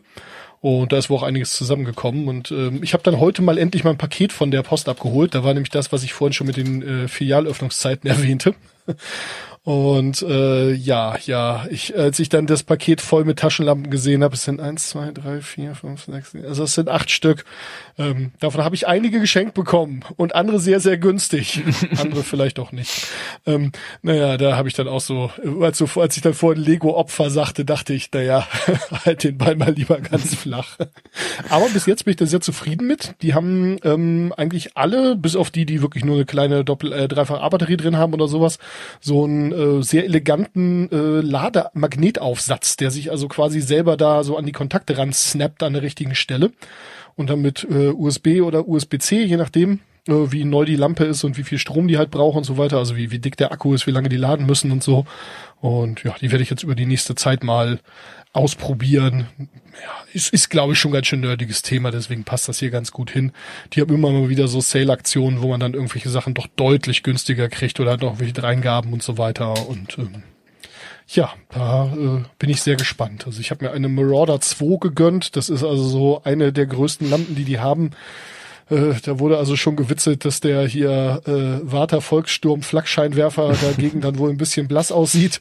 Ähm, oh, also das Ding ist auf jeden Fall hell. Ich habe aber öfter mal das Szenario, dass sich dann halt so ein äh, Grillabend irgendwie in die Länge zieht, in irgendeiner Location, wo es kein Licht gibt. Und äh, wenn man da dann halt nochmal alles zusammensuchen möchte und dann auch wirklich irgendwie die letzten Heringe aus dem Boden haben möchte und so weiter und so fort, dann habe ich bis jetzt immer so einen LED-Bauscheinwerfer mitgenommen der macht natürlich ein sehr schön diffuses Licht, aber um dann hinterher nochmal den Rasen abzusuchen, ist das halt auch nix und die Dinger sind ja auch ziemlich groß und so weiter und so fort und das ist dann so mein Haupteinsatzzweck. Ich glaube, man kann aber mit ein paar von denen noch sicherlich dafür sorgen, dass hier äh, irgendwie so ein Jumbo auf der Straße landet oder ja. so. Ja, die sind auf jeden Fall brutal du, du hattest, hell. Du hattest das ja im Discord gepostet. Ich bin dann auch mal auf die Seite gegangen und dachte mir so, oh mein Gott, das, also ich äh, bin froh, dass ich in den Topf mit dem Thema äh, mich davon bisher immer gut fernhalten konnte, weil da gibt's ja auch preislich und äh, möglichkeitenmäßig und lichtmäßig und äh, ja, also heftig, echt heftig. Also was da ja, teilweise für Beträge stand, dachte ich, für was, aber ich weiß dann schon, dass es natürlich was, was da mit, mit, mit, mit den LEDs und mit den Ansteuerelektroniken und mit den Akkus und so weiter, dass das natürlich äh, den Preis durchaus rechtfertigen kann. Das kann ich ja, mir schon man vorstellen. kriegt auch sehr, sehr anständige Lampen schon für richtig kleines Geld und äh, die, die ich jetzt gerade im Einsatz habe, die sind halt technisch inzwischen überholt, muss man sagen, aber die funktionieren eigentlich auch alle noch und ich werde jetzt also eine bunte Mischung aus äh, aus neuen und alten Lampen irgendwie so weiterhin zum Einsatz bringen. Das klingt jetzt so, als wenn ich immer jeden Tag zehn Lampen mit mir rumschleppen würde. Es sind nur drei oder vier. Ja. Aber in meinem Leben kommt es halt ständig vor, dass mir irgendwie eine Schraube runterfällt und irgendwo in irgendeiner Ecke liegt, in irgendeinem Schaltschrank und ja, dann braucht man halt einfach jetzt irgendwie eine helle Lampe, mit der man mal gucken kann, wo das Ding hingefallen ist. Ne? Hm. Oder in irgendwelchen Motorräumen von äh, Autos oder Schiffen, ähm, dass da irgendwas verloren geht oder oder oder oder halt wie gesagt, dass man auf dem Rasen mal abends versuchen muss und das kommt bei mir doch halt schon ziemlich ständig vor. Deswegen habe ich eigentlich immer eine ein oder zwei Taschenlampen auch wirklich an mir und noch eine zweite und oder eine dritte im Rucksack und im Auto und ja, so ohne Licht sein ist doof. Mhm. So, Ja, Wenn es dann weitergeht mit Festivals und ähnlichem, dann ja sowieso. Ja. Und wo man Licht natürlich auch immer gebrauchen kann, ist, wenn man filmt. Wobei ich sagen muss, dass meine ganzen Dreharbeiten, die ich hier in den letzten Tagen gemacht habe, alle mit mehr oder weniger Umgebungslicht ausgekommen sind. Ja, es, es und nahelt wenn du ja. dir anguckst, was du in dem Bereich für LED-Panels mit Akkus für Fotografie und Film ausgeben kannst, ja. Ja. dann ist der Kram, den ich da habe, ja wohl sowas Das- von preiswert. Das stimmt. Nee, wir, ich habe einmal ein Video gedreht, ähm, ist ja, äh, ist ja, steht schon auf dem Fahrplan beim Podstock. Der Kleine hat sich Gedanken gemacht über das Thema Lego und Podstock. Mehr will ich dazu gar nicht sagen. Da haben wir gefilmt und das war mal für mich, eine, weil ich bin ja eigentlich nicht so der Videograf, aber das war mal eine ganz nette Erfahrung. Wir haben dann eine Kamera sozusagen direkt auf ihn Weitwinkel gemacht und äh, ein Smartphone von der Seite auf seine Hände und ich habe dann mit einer dritten Kamera, äh, ja, nee, also mit einer zweiten Kamera, wenn man es so will, äh, Handheld gefilmt, wobei ich dann hinterher auch dachte, naja gut, äh, vom Ergebnis her, man unterschätzt immer, wie schwer es ist. Eine, also man denkt, man hält sie ruhig, aber dann sieht man sich das Video an und sieht, mh, naja, ist doch ziemlich wackelig. Und was natürlich bei der Kamera nervig ist, ich habe die nicht, äh, also ich habe die nicht auf kontinuierlichen Fokus, dass sie selber fokussiert, sondern ich habe immer selber durch den Auslöser anticken fokussiert, aber das ist dann auch nicht so. Naja, also von dem Material haben wir, glaube ich, am wenigsten verwendet. Ich könnte es zwar noch die shaken mit meiner Videosoftware, aber das war so schon genug Arbeit, weil wenn man dann hinterher drei äh, quasi drei Filmstreifen in der Software hat und muss dann immer überlegen, aus welchem Filmstreifen nimmt man denn jetzt gerade für diese Szene, welche Kameraperspektive hätte man denn gerne, das Ganze noch im Hinterkopf mit dem Ton, dass der synchron sein soll. Das war schon lustiges Spielchen und hat mir dann aber auch gleich gezeigt, wie ich das jetzt bei meinem zweiten Videoprojekt äh, besser machen kann, weil meine Frau jetzt auch noch was beisteuern wird zum Podstock und zwar, wie sie, ja, mit welchen Techniken, Tipps und Tricks sie aufwarten kann, wenn es darum geht, Schuhe zu bemalen. Das war ja irgendwie, als ich zum Geburtstag ein paar Schuhe bemalt habe, da kam ja irgendjemand mit der Idee, ob meine Frau nicht mal einen Workshop machen könnte. Da sie aber wahrscheinlich nie zum Podstock mit hinfahren wird, haben, kamen wir dann auf die Idee, sie, ich, wer auch immer, das könnte man ja auch mal als Video festhalten. Ne? Sind wir wieder bei Berg und Prophet. Und da habe ich dann aber mit drei statischen Kameraperspektiven gearbeitet. Ja, und da habe ich jetzt noch das Vergnügen, das zusammenzuschneiden. Also es ist äh, mal eine neue Erfahrung für mich und äh, ist, wie man schon immer weiß, also wenn Fotobearbeitung schon zeitraubend sein kann, Video toppt das doch locker. Manchmal sagt man ja so Faktor 10, das kann ich jetzt nicht beurteilen, aber das macht schon Arbeit. Und so viel Zeit habe ich ja auch gar nicht mehr. Nee, geht los nächstes Wochenende hier. Samstagmittag äh, oder irgendwann Samstagnachmittag, ich weiß gar nicht, was wir in Deadline geschaltet haben, äh, geht die Potsdok Welt live und dann Freitagabend. Äh, was habe ich gesagt? Samstag. Samstag. gesagt, Freitag. Ja, ja, Ja. ich meinte natürlich Freitag. Also ja, Freitag, Freitagabend beziehungsweise irgendwann Freitagnachmittag vielleicht auch sogar schon. Äh, vielleicht wird die Potsdok Welt ein bisschen früher freigeschaltet, als wir das offiziell verlautet haben. Und ja. äh, es gibt da nach dem Lasttest, der jetzt am Sonntag stattgefunden hat, auch schon einen, äh, einen Warteraum, wo man sich schon mal reinsetzen kann, in so einer kleinen 2D-Welt. Also. Hm. Ja, das, das wird sehr schön. Ich war ja beim Lasttest auch dabei. Ich habe tatsächlich versucht, dieses Labyrinth zu lösen. Ich bin gescheitert, aber ich glaube, ich hatte auch den falschen Ansatz. Aber hat trotzdem Spaß gemacht. Der einzige Weg zu gewinnen war, glaube ich, nicht zu spielen. Also. ja, und was ich dich jetzt nochmal fragen wollte, ich hatte dir ja letztens diesen Tweet da vor die Füße geworfen mit dieser, äh, ich sag jetzt mal, künstlerischen äh, Schweißnaht. Und du hattest da ja gesagt, na ja, äh, ist ja mehr die, die, die Nachbearbeitung, die da zu loben ist. Ja, ich, ich, nee, äh, ich sehe da erst die Nachbe Nacharbeit, weil, mhm. ähm, naja, also was ja künstlerisch an dieser Naht war, es war, glaube ich, das kann man auf jeden Fall sagen, eine Wignaht, also mit hier Wurf mit Erdgas schweißen, sprich man führt mit einer Hand den Brenner, wo man dann äh, den, den Lichtbogen mit erzeugt und mit der anderen halt den Zusatzwerkstoff. Und damit kann man halt das Schweißbad sehr gut kontrollieren und äh, kann halt sehr äh, schwer schweißbare Materialien schweißen und ähnliches. Und viele finden es jetzt bei so Wignähten besonders schön, wenn die besonders große Schuppen haben. Also wenn dieser Moment, wo man dann den Schweißzusatz, äh, den, den tupft man immer so rein ins, äh, ins, ins entstandene Schweißbad. Und wenn man so diesen Moment halt besonders sehen kann und das besonders gleichmäßig ist, das kennt man so von Fahrradrahmen, wo dann halt so ganz grob schuppig da diese, diese Dingen sind. Nur jetzt ist mechanisch betrachtet jede Schuppe ähm, natürlich eine Kerbe. Sprich, da muss überall irgendwie, müssen Kraftlinien um, um eine Ecke gehen. Das heißt also, so eine Schweißnaht wird davon, dass die besonders grob schuppig ist, nicht besser. Also wenn die eher glatt wäre, wäre sie aus mechanischen Gründen und bruchmechanisch halt, wäre sie einmal erstmal besser und auch was Korrosion angeht. Denn so, so Löcher in der Oberfläche, sage ich jetzt mal übertrieben, oder so Kerben in der Oberfläche, die möchte man halt auch nicht haben, weil sich da so irgendwelche Bakterien drin festsetzen und anfangen, mein, mein Alu oder mein Titan zu fressen, ja.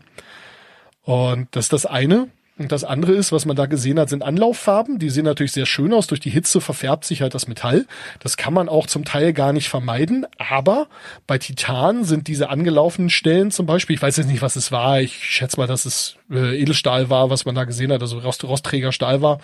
Ähm, aber bei Titan zum Beispiel sind diese Anlauffarben äh, ein echtes Problem für die Festigkeit. Also da, wo sich das Titan in der Form verfärbt hat, ist es einfach nicht mehr, hat es einfach nicht die mechanischen, die mechanische Güte mehr.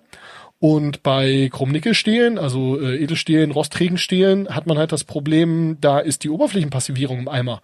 Sprich, überall, wo solche Anlauffarben sind, da muss man halt hinterher Bürsten, beizen, was auch immer, um diese Anlauffarben wegzukriegen, weil das, was dafür sorgt, dass dieser Stahl nicht rostet, das ist an der Stelle kaputt. Mhm.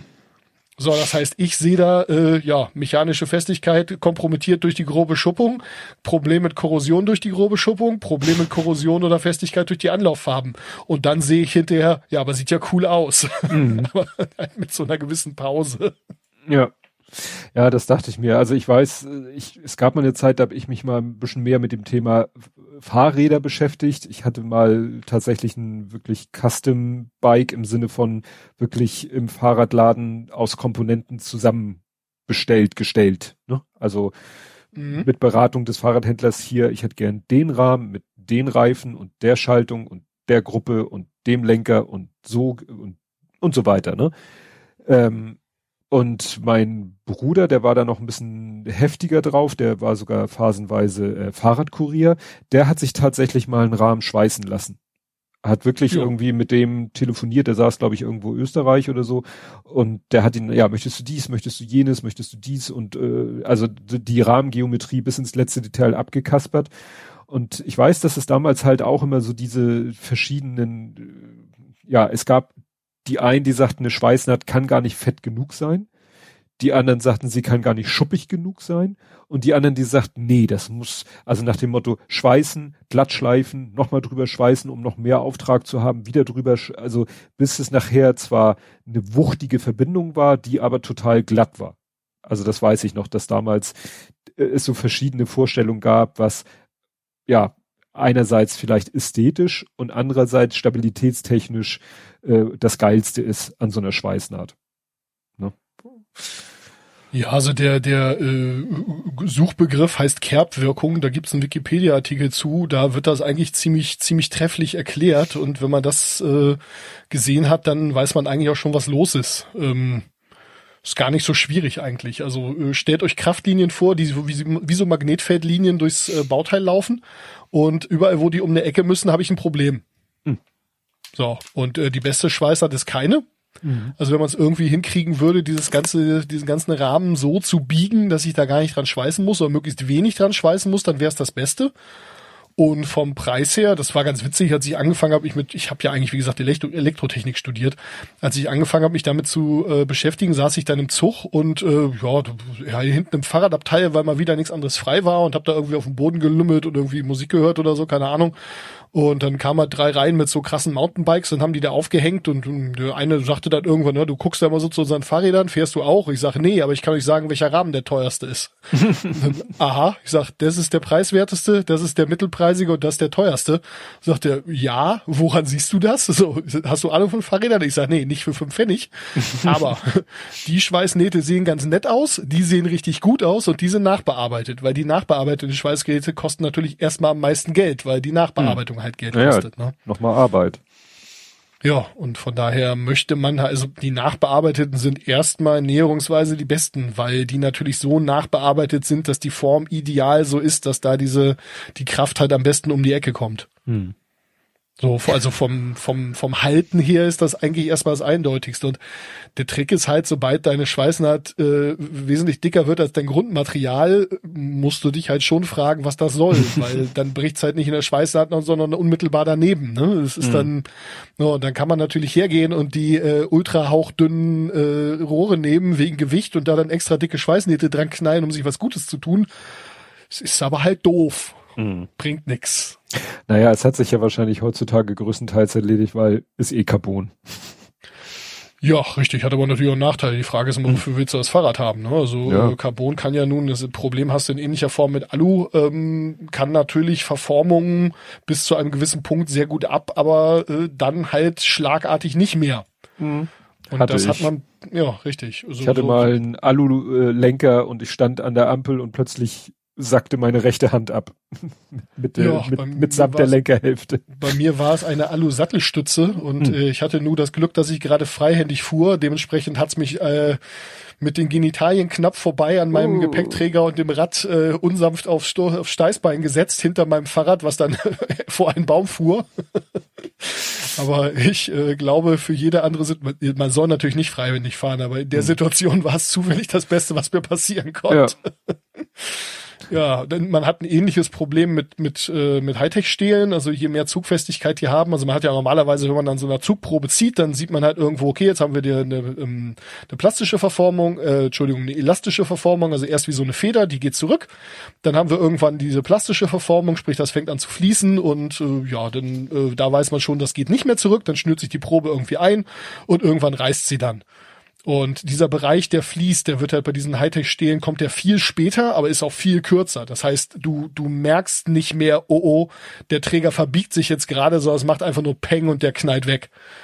Und ja, das hat man da halt ganz genauso. Und deswegen ist es bei so Fahrrädern gar nicht so die Frage, ah, kommt es aufs Gewicht an, kommt es auf die Stabilität an oder will ich vielleicht halt merken, dass äh, mein Lenker so langsam weich wird und dann irgendwie noch eine Gelegenheit mhm. haben zu bremsen und nicht, dass es einfach nur Peng macht und äh, ich habe plötzlich keinen Lenker mehr. Ne?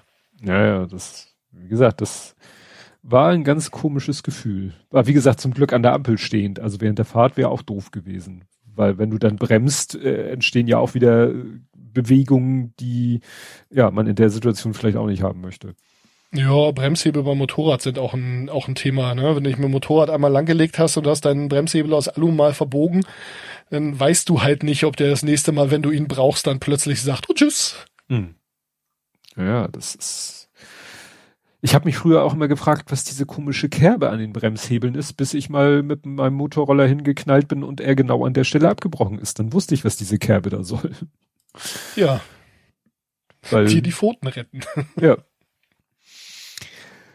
Gut, ja, ich hatte heute ganz frisch noch ein spannendes Nerding-Erlebnis in der Firma, weil wir mit einem Kunden doch arge Probleme hatten. Da wurde uns gesagt, dass das Programm irgendwie so Meistens wird's dann auf unser Programm, man hätte irgendwie ein Update von unserem Programm eingespielt und dann wäre plötzlich die Performance im Keller, was gar nicht sein kann, weil dafür programmieren wir auf einer viel zu abstrakten hohen Ebene, als dass wir daran irgendwelche Schuld haben könnten.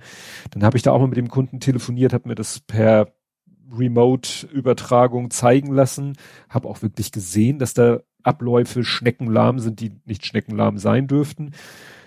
Problem, ich konnte es dann auch nicht reproduzieren. Äh, ja, dann habe ich irgendwann so eine Art Stoppuhr ins Programm eingebaut, in den Programmcode, um versuchen zu lokalisieren, welche Stelle im Code ist es denn jetzt? Wo muss ich denn hingucken? Hab dann auch nur so diffuse Ergebnisse gehabt und bin echt nicht weitergekommen. Ich habe dann gesagt, dann schicken Sie mir mal so ein, zwei Datenbanken, Datenbankdateien, dann spiele ich sie mal auf unseren Server und teste das hier und bei uns war alles super schnell. Und dann haben wir eigentlich immer so die Standards. So zurückgeschrieben, works on my machine? Ja, ja, das, das hilft dem Kunden nur leider nicht. Was wir dann aber auch gesagt haben, packen Sie die Dateien doch mal auf Ihren Rechner.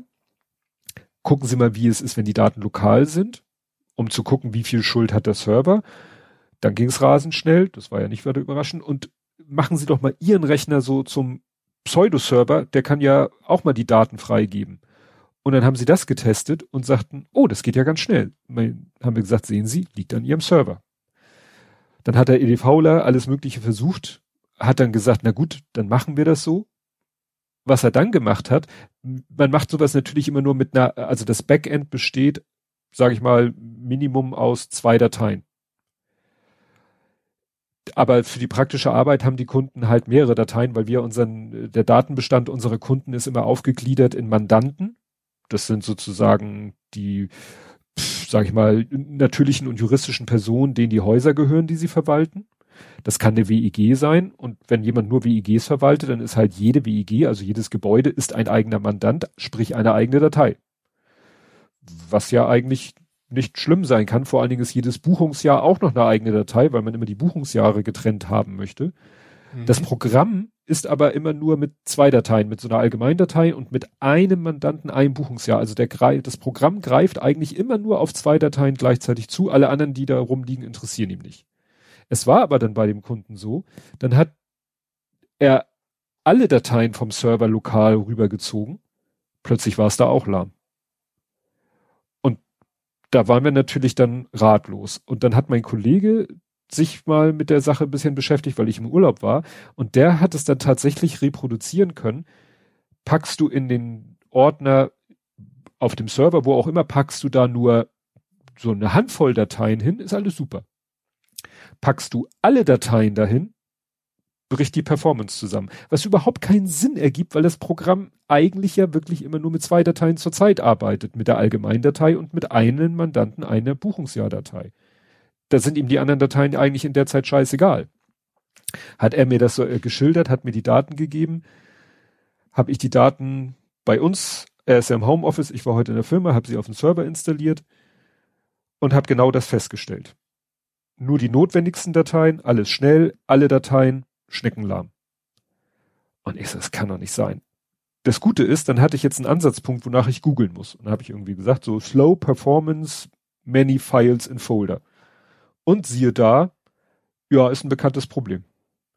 Windows hat irgendwie mit irgendeinem Update äh, vor längerer Zeit, und das deckte sich auch mit der Zeit, wo der Kunde das Problem hatte, haben die irgendwas an ihrem äh, Betriebs an, an Windows 10 oder dem analogen Windows äh, Server Betriebssystem geändert, was genau zu diesem Problem führt? Und das hat nicht mal was jetzt speziell mit unser mit unserem Programm oder wie unser Programm arbeitet, es hat einfach damit zu tun, wenn viele und in diesem Fall waren es für, für in, bei diesem Kunden waren viele 2340 ja, ich wollte gerade sagen, wie viele Dateien sind denn viele, aber das sind viele, ja. Ja, ne, also 2340 Dateien in einem Ordner.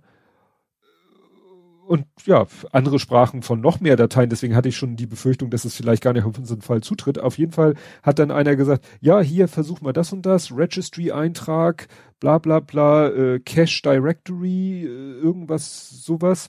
Äh, setzt den, leg mal den Schlüssel an, das ist immer das Geilste, ne? Wenn es Registry-Schlüssel sind, die existieren und wo du nur eine Zahl änderst, dann kann man das ja noch verstehen, aber das ist ein Registry-Schlüssel, der existiert standardmäßig nicht. Den musst du anlegen, dann einen Wert eintragen, in diesem Fall null, und siehe da, Problem gelöst. Und da wäre ich ja schon wieder am liebsten in den Flieger nach Redmond gestiegen, um die zu fragen, ob sie noch alle Latten an Zaun haben. Weil, also. Um den vors Portal zu schalen. ja, also, und das Geile ist, wenn du dann eben, jetzt hatte ich, wie gesagt, in so einem Forumsbeitrag hatte ich diese Lösung gefunden, die funktionierte, und wenn du dann nach diesem Registry-Schlüssel suchst, dann findest du auch alle möglichen Sachen, auch zum Beispiel von Microsoft selber, so eine Liste, was kann man denn alles machen, um Performance zu verbessern. Dann haben sie genau diesen Tipp und schreiben darunter sogar, ja, weil mit Windows, ich glaube 1803 oder was das war, wurde halt eine Änderung gemacht, die dazu führte, dass die Performance in Keller ging, wenn viele Dateien in einem Ordner liegen. Weil, ja, dieses komische Directory Caching da irgendwie das System ausbremst. Naja, also letztendlich bin ich ja froh. Was soll man dazu sagen, ja. Also letztendlich bin ich ja froh, dass wir eine Lösung gefunden haben, aber weißt du, wie lange wir mit diesem Kunden rumgehüsert haben? Weil, wie gesagt, dann, dann testest du das eben, dann denkst du, der hat irgendwie einen riesengroßen Mandanten. Nein, der hat viele kleine. Denkst du, ist ja scheißegal, dass es viele sind, weil wir unterhalten uns immer nur mit einem Mandanten zur Zeit. Ne? Also es ist echt, genau. Direct, Directory Cache Lifetime. Genau, die Lifetime vom Directory Cache, die war das. Und das ist hier ein dicker, roter, rötlicher Kasten, wo sie sagen, ja, ist ein bekanntes Problem. Also echt. Einmal Profis. So, und du sagtest, du hast ein Übergangsthema. Äh, ja, genau. Wollen wir über Podstock noch irgendwas erzählen oder das müssten eigentlich alle, die, die zuhören, bekannt sein, oder? So Podstock diesmal online, Podcast Festival wird ganz toll. Wir haben eine große 2D-Welt gebaut. Was heißt groß, aber ich glaube, für die drei Tage wird sie uns ganz gut unterhalten und äh, kommt alle vorbei, kostet nix. Ihr müsst euch einfach einen Account auf meinpodstock.de klicken, könnt da noch eure Projekte anlegen und so, dass man die sehen kann, wenn man euch in der Welt trifft und äh, ja, kann losgehen. Also es gibt schöne Zelte. Ja, ja, das war auch ganz witzig. Gestern im Nachgang haben wir dann ja nochmal euer Familiencamper ein bisschen zusammengefasst, genau. nachdem wir festgestellt haben, dass zufällig eure drei Zelte nebeneinander lagen. Ja. Nee, das wird, wird ganz, ich werde meine Frau dann auch mal überreden, dass sie da auch mal raufguckt, reingeht und so weiter und so fort. So. Ja, also ich, ich, sie müsste ja zumindest inzwischen ein bisschen neugierig sein, diese ganzen Bekloppten, von denen du ja vielleicht hin und wieder mal erzählst, äh, irgendwie mal zu, zu treffen oder so. Ja. Nee, das wird ja, bestimmt. Ich Vielleicht äh, kriegen wir das ja hin, dass ihr dann äh, nächstes Jahr Potsdok äh, Präsenz Familienausflug oder so. ja, mal schauen. Also mit dem Kleinen auf alle Fälle. Also das, du kannst ja, sagen, bei dem sind die Türen ja nicht nur eingetreten, sondern sperrangeweit offen, oder? Du, wir hatten damals für 2019 hatten wir schon eine gemeinsame Unterkunft, aber hatten wir schon gebucht. Ja, siehst du ja. wohl. Also das daran soll es nicht scheiden. Und er hat er hat mir schon äh, ein Dokument geschickt, so sein Podstock-Plan, so welche Beiträge er wann wo gucken möchte. Also ich bin schon ich informiert. bin nicht überrascht. Ja. ja. Du kannst die Vaterschaft nicht leugnen. ja, das das stimmt. Das stimmt. Sehr schön. Ja, ich habe ein Übergangsthema und zwar, ähm, wir hatten ja in der Vergangenheit öfter mal äh, über das äh, Minecraft-Update äh, geredet und ähm, das, weil der nächste Bereich ist ja Gaming auch mhm. und ähm, ja, äh, da gab's äh, einen sehr interessanten Podcast und zwar The Spawn Chunks äh, nennt er sich. Das sind äh, Pixel Riffs und äh, Joe Duggan sind ein Künstler, der auch im Bereich, also beides Let's Player halt und äh, Joe Duggan macht auch so äh, Kunst, Kunst Kram, also so Minecraft-thematische Zeichnungen und so ein Kram und äh, ja, äh, wie gesagt, Pixel Rift macht auch ein bisschen Shoutcasting hin und nebenher und so weiter. Die haben halt einen Podcast zusammen, The Spawn Chunks ist auf Englisch, wie man schon daran sich denken kann und äh, die hatten zu Gast den Entwickler, der hauptsächlich an dem äh, wie soll man sagen, an den, an den World-Gen-Veränderungen bei Minecraft äh, zu tun hat. Also äh, die Welt ist ja aufgrund einer Zeichenkette generiert. Die wird also quasi ist so der, der, der Seed, der, der Samen, der dann diese Zufallskette in Gang stößt. Und nach bestimmten, ähm, nach, nach bestimmten Logiken, nach einem Algorithmus wird dann diese Welt aufgebaut, denn man will ja nicht, dass die vollständig zufällig ist, sondern man möchte ja, dass zum Beispiel ja, ich weiß nicht, so äh, Wälder halt eine gewisse Mindestgröße haben, damit man nicht einfach irgendwie drei Birken in, in der Mitte eines riesengroßen Fichtenwaldes hat, sondern man möchte ja erst ein Fichtenwald ist und daneben ein Birkenwald und solche Geschichten. Und dass Berge nicht nur irgendwie äh, 20 mal 20 Blöcke groß sind, sondern dass da dann auch wirklich die Chance besteht, dass vielleicht erst ein Wald ist oder erst ein, erst ein, ein See ist ein großer, dann vielleicht irgendwie ein bisschen Ebene, dann Wald, dann, äh, weiß ich nicht, äh, Hügel und dann ein, ein Gebirge oder sowas halt. Solche, solche Logiken. Und daran arbeiten sie jetzt gerade. Die Welt wird also höher. Das heißt, das Build Limit, also der höchste, die höchste Position, an der man noch Blöcke platzieren konnte, wird höher und nach unten wird die Welt auch größer. Und ja, diese ganze Word Generation nennt sich das dann, die Weltgeneration, Welterzeugung, die wird halt umgestellt. Und ähm, jetzt habe ich natürlich mit den Namen des, äh, des, des Programmierers oder des Entwicklers da nicht gemerkt. Den äh, werde ich jetzt hier live während der Sendung nachgucken. Ähm, der äh, war auf jeden Fall Henrik Nieberg, ist ja auch ein äh, Schwede. Die Firma Mojang sitzt ja nach wie vor in Schweden. Und ähm, ja, der, ähm, oder ich denke zumindest vom Namen her, dass er das ist, vom Akzent. Und ähm, ja, die haben sich da also sehr schön äh, unterhalten über dieses ganze Thema. Wer Minecraft spielt und des Englischen mächtig ist, sollte da auf jeden Fall reinhören. Insgesamt ein sehr schöner Podcast, also auch die Folgen, wo sie jetzt nicht irgendwelche Stargäste haben. Äh, und ja, speziell, wenn's, wenn einem mal so ein bisschen interessiert, wie die Soße gemacht wird oder wie der Kuchen gemacht wird oder die Wurst oder wie auch immer. Äh, dann ist das auf jeden Fall sehr schön. Also der erzählt so ein bisschen, wie er sich da Gedanken drum macht, wie er es testet, äh, auch wie er dann Twitter zum Beispiel einsetzt, dass er also irgendwie, wenn er Dinge hat, wo er nicht sicher ist, dass er da irgendwie einfach mal zwei Versionen von macht und die beide auf Twitter wirft und sich dann einfach mal die Kommentare anguckt und sagt, okay, was ist irgendwie, wenn, wenn gleich viele Leute sagen, finde ich doof aus den gleichen Gründen, dann, dann weiß man, okay, das ist zufallsbasiert, was die da beobachten. Und wenn aber sich bestimmte Dinge häufen oder irgendwelche Inputs kommen, die, äh, mit denen er gar nicht gerechnet hat oder so, dann ähm, ja, beschreibt das, das ist schön. In dem Fall am ähm, Beispiel der Honigblöcke. Die hatten ja mhm. äh, Honig eingeführt, Wespen, äh, Bienen eingeführt, Honig eingeführt und dann Honigblöcke und die hatten halt so ähnliche Eigenschaften wie Slimeblocks, also wie Schleimblöcke. Wer jetzt nichts mit Minecraft zu tun hat, sollte besser zur nächsten Kapitelmarke springen, ja. Und ähm, äh, seine Kinder haben gesagt, Mensch, die sollten doch eigentlich so ähnlich sein wie Schleimblöcke, das wäre doch toll für Parcours und irgendwie Fallen und dies und das. Und dann hat er das halt so gemacht und dass die auch mit den Schleimblöcken zusammenkleben und die ganze technische Minecraft-Szene, oh Gott, das wäre die Lösung für so viele Probleme, wenn die nicht verhalten würden wie Schleimblöcke, aber nicht mit Schleimblöcken zusammenkleben auf die Idee war gar nicht gekommen. Die hatten die Funktionalität gar nicht aus technischen Gründen, sondern weil seine Kinder das cool fanden, dass man da drauf hüpfen kann und weniger Schaden kriegt. Mhm. Und ja, so, so ist das dann halt entstanden. Ne? Und ähm, ein cooles Beispiel dafür, wie so ein Spiel, was eher ja ein, ich sag jetzt mal, gesellschaftliches Phänomen ist, ähm, als ein Spiel. Ähm, ja, ich meine, wir spielen jetzt auf meinem Server ja irgendwie mit mehreren Generationen, ja. Also ja. bei euch wortwörtlich. Ja das ist schon, ist schon ganz spannend, wie sich sowas dann auch entwickelt und an der Stelle, äh, ja, äh, mal reinhören ist ein ganz, ganz interessanter Einblick. Die sind auch als Firma immer offener damit geworden, äh, was sie so kommunizieren und in welcher Form sie Dinge ankündigen und so weiter. Und das ist ganz spannend zu sehen. Ja, also ich bin ja auch fasziniert davon, wer, wer hat sich all diese Rezepte ausgedacht und äh, also Wahnsinn der Kleine hat letztens auch irgendwo was gemacht, hat er glaube ich auch ein Seed irgendwo, um da ein Gebäude zu erschaffen, wo wir dann hingegangen sind und also es, es, ich, ich finde es sehr faszinierend. Ich bin, ich bin begeistert davon, wie gut ich das mittlerweile dann doch mit den Tasten und der Bedienung und so hingekriegt habe. Ich habe sogar mir jetzt ein paar Koordinaten notiert, damit ich mich schnell von A nach B teleporten kann, weil ich manchmal keinen Bock mehr habe, so lange Strecken zu laufen als alter Mann. oh, lerne nicht fliegen, verdammt nochmal. Nee, das, äh, nein, der, der, Mensch ist nicht zum Fliegen. Dieses mit der, äh, äh, wie heißt die, Elytra und den Raketen genau. und so, das, das überfordert mich schon wieder. ja, also wir haben da durchaus mal, äh, ich und der Kleine, das, äh, das Gespräch geführt, irgendwie so, ja, können wir die äh, Difficulty vom, die, die Schwierigkeit vom Server nicht mal auf hochstellen? Nee, nee, das kann Papa nicht.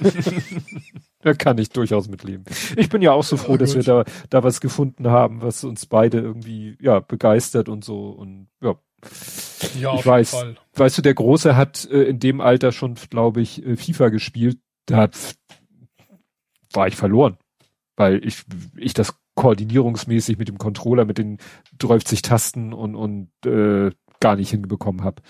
Das hat ihm und mir keinen Spaß gemacht. Also insofern bin ich froh, dass das jetzt so auch, sag ich mal, durch entsprechende Einstellung der Software möglich ist, dass wir da ein Level finden, auf dem es uns beiden gefällt. Ja, man kann das Spiel vor allem ja auf sehr, sehr viele verschiedene Arten und Weisen spielen. Ne? Also, dass ihr da jetzt irgendwie mit Teleports rumhüpft und so weiter und so fort, das ist völlig cool, völlig in Ordnung, also überhaupt keine Kritik. Aber für mich und die Art, wie ich das Spiel spiele, wäre das halt obergecheatet. Also mhm. Ich würde mir das selber nicht verzeihen, wenn ich irgendwie mich da in der Gegend rum teleportiere. Also ich will die harte Arbeit, ich will den Grind und irgendwie, wenn da so neue Mechaniken wie die Elytra und, und, und Raketen und sowas reinkommen, dann, äh, dann, dann muss ich damit halt lernen, dann muss ich das halt lernen, ja. Dann muss ich halt irgendwie 40 Mal vom, vom Berg fallen und sterben, bis ich das irgendwie auf die Kette kriege und dann, ja. weißt du, ist, für mich ist so, so, weiß ich nicht, Risk and Reward, irgendwie sowas. Also der, weißt du, wenn ich mir einfach so irgendwelche Sachen aus dem End, die ich brauche, oder aus irgendeiner abgefahrenen, weg, weit wecken Region irgendwie, ähm, wenn ich mir die einfach so mit Creative Mode hinhole, dann, dann ist das nichts. Dann, dann brauche ich da auch kein Gebäude draus bauen, weil ich kann es hinterher nicht angucken, weil ich weiß, dass ich das nicht richtig gebaut habe. Ja. Auf der anderen Seite finde ich es völlig in Ordnung, auf Chunkbase oder äh, Mist oder irgendwelchen, also mit irgendwelchen Programmen oder auf irgendwelchen Seiten halt den Seed da einzutippen und zu gucken, wo denn die Biome sind, wo ich hin muss, mhm. damit ich wenigstens weiß, in welche Richtung ich jetzt 10.000 Blöcke laufen muss. Ja. Ja, ja. Das finde ich wieder in Ordnung. Also das ist äh, ja auch nicht, äh, wie soll ich sagen, ist dann auch nicht, nicht, nicht konsistent wahrscheinlich. Ja, naja, wir äh, haben ja, wir spielen ja schon mal jetzt nicht mehr mit Keep Inventory. Das ist ja dann doch schon ein bisschen mehr Thrill, wenn man das so spielt. Äh, ja, hat man wenigstens mal Konsequenzen, wenn es mal schief geht, ne? Ja, naja, aber sonst. Gut, man kann immer noch in, äh, in der Paniksituation in den Kreativ- oder Zuschauermodus wechseln. Ist natürlich ja, auch immer stimmt. noch.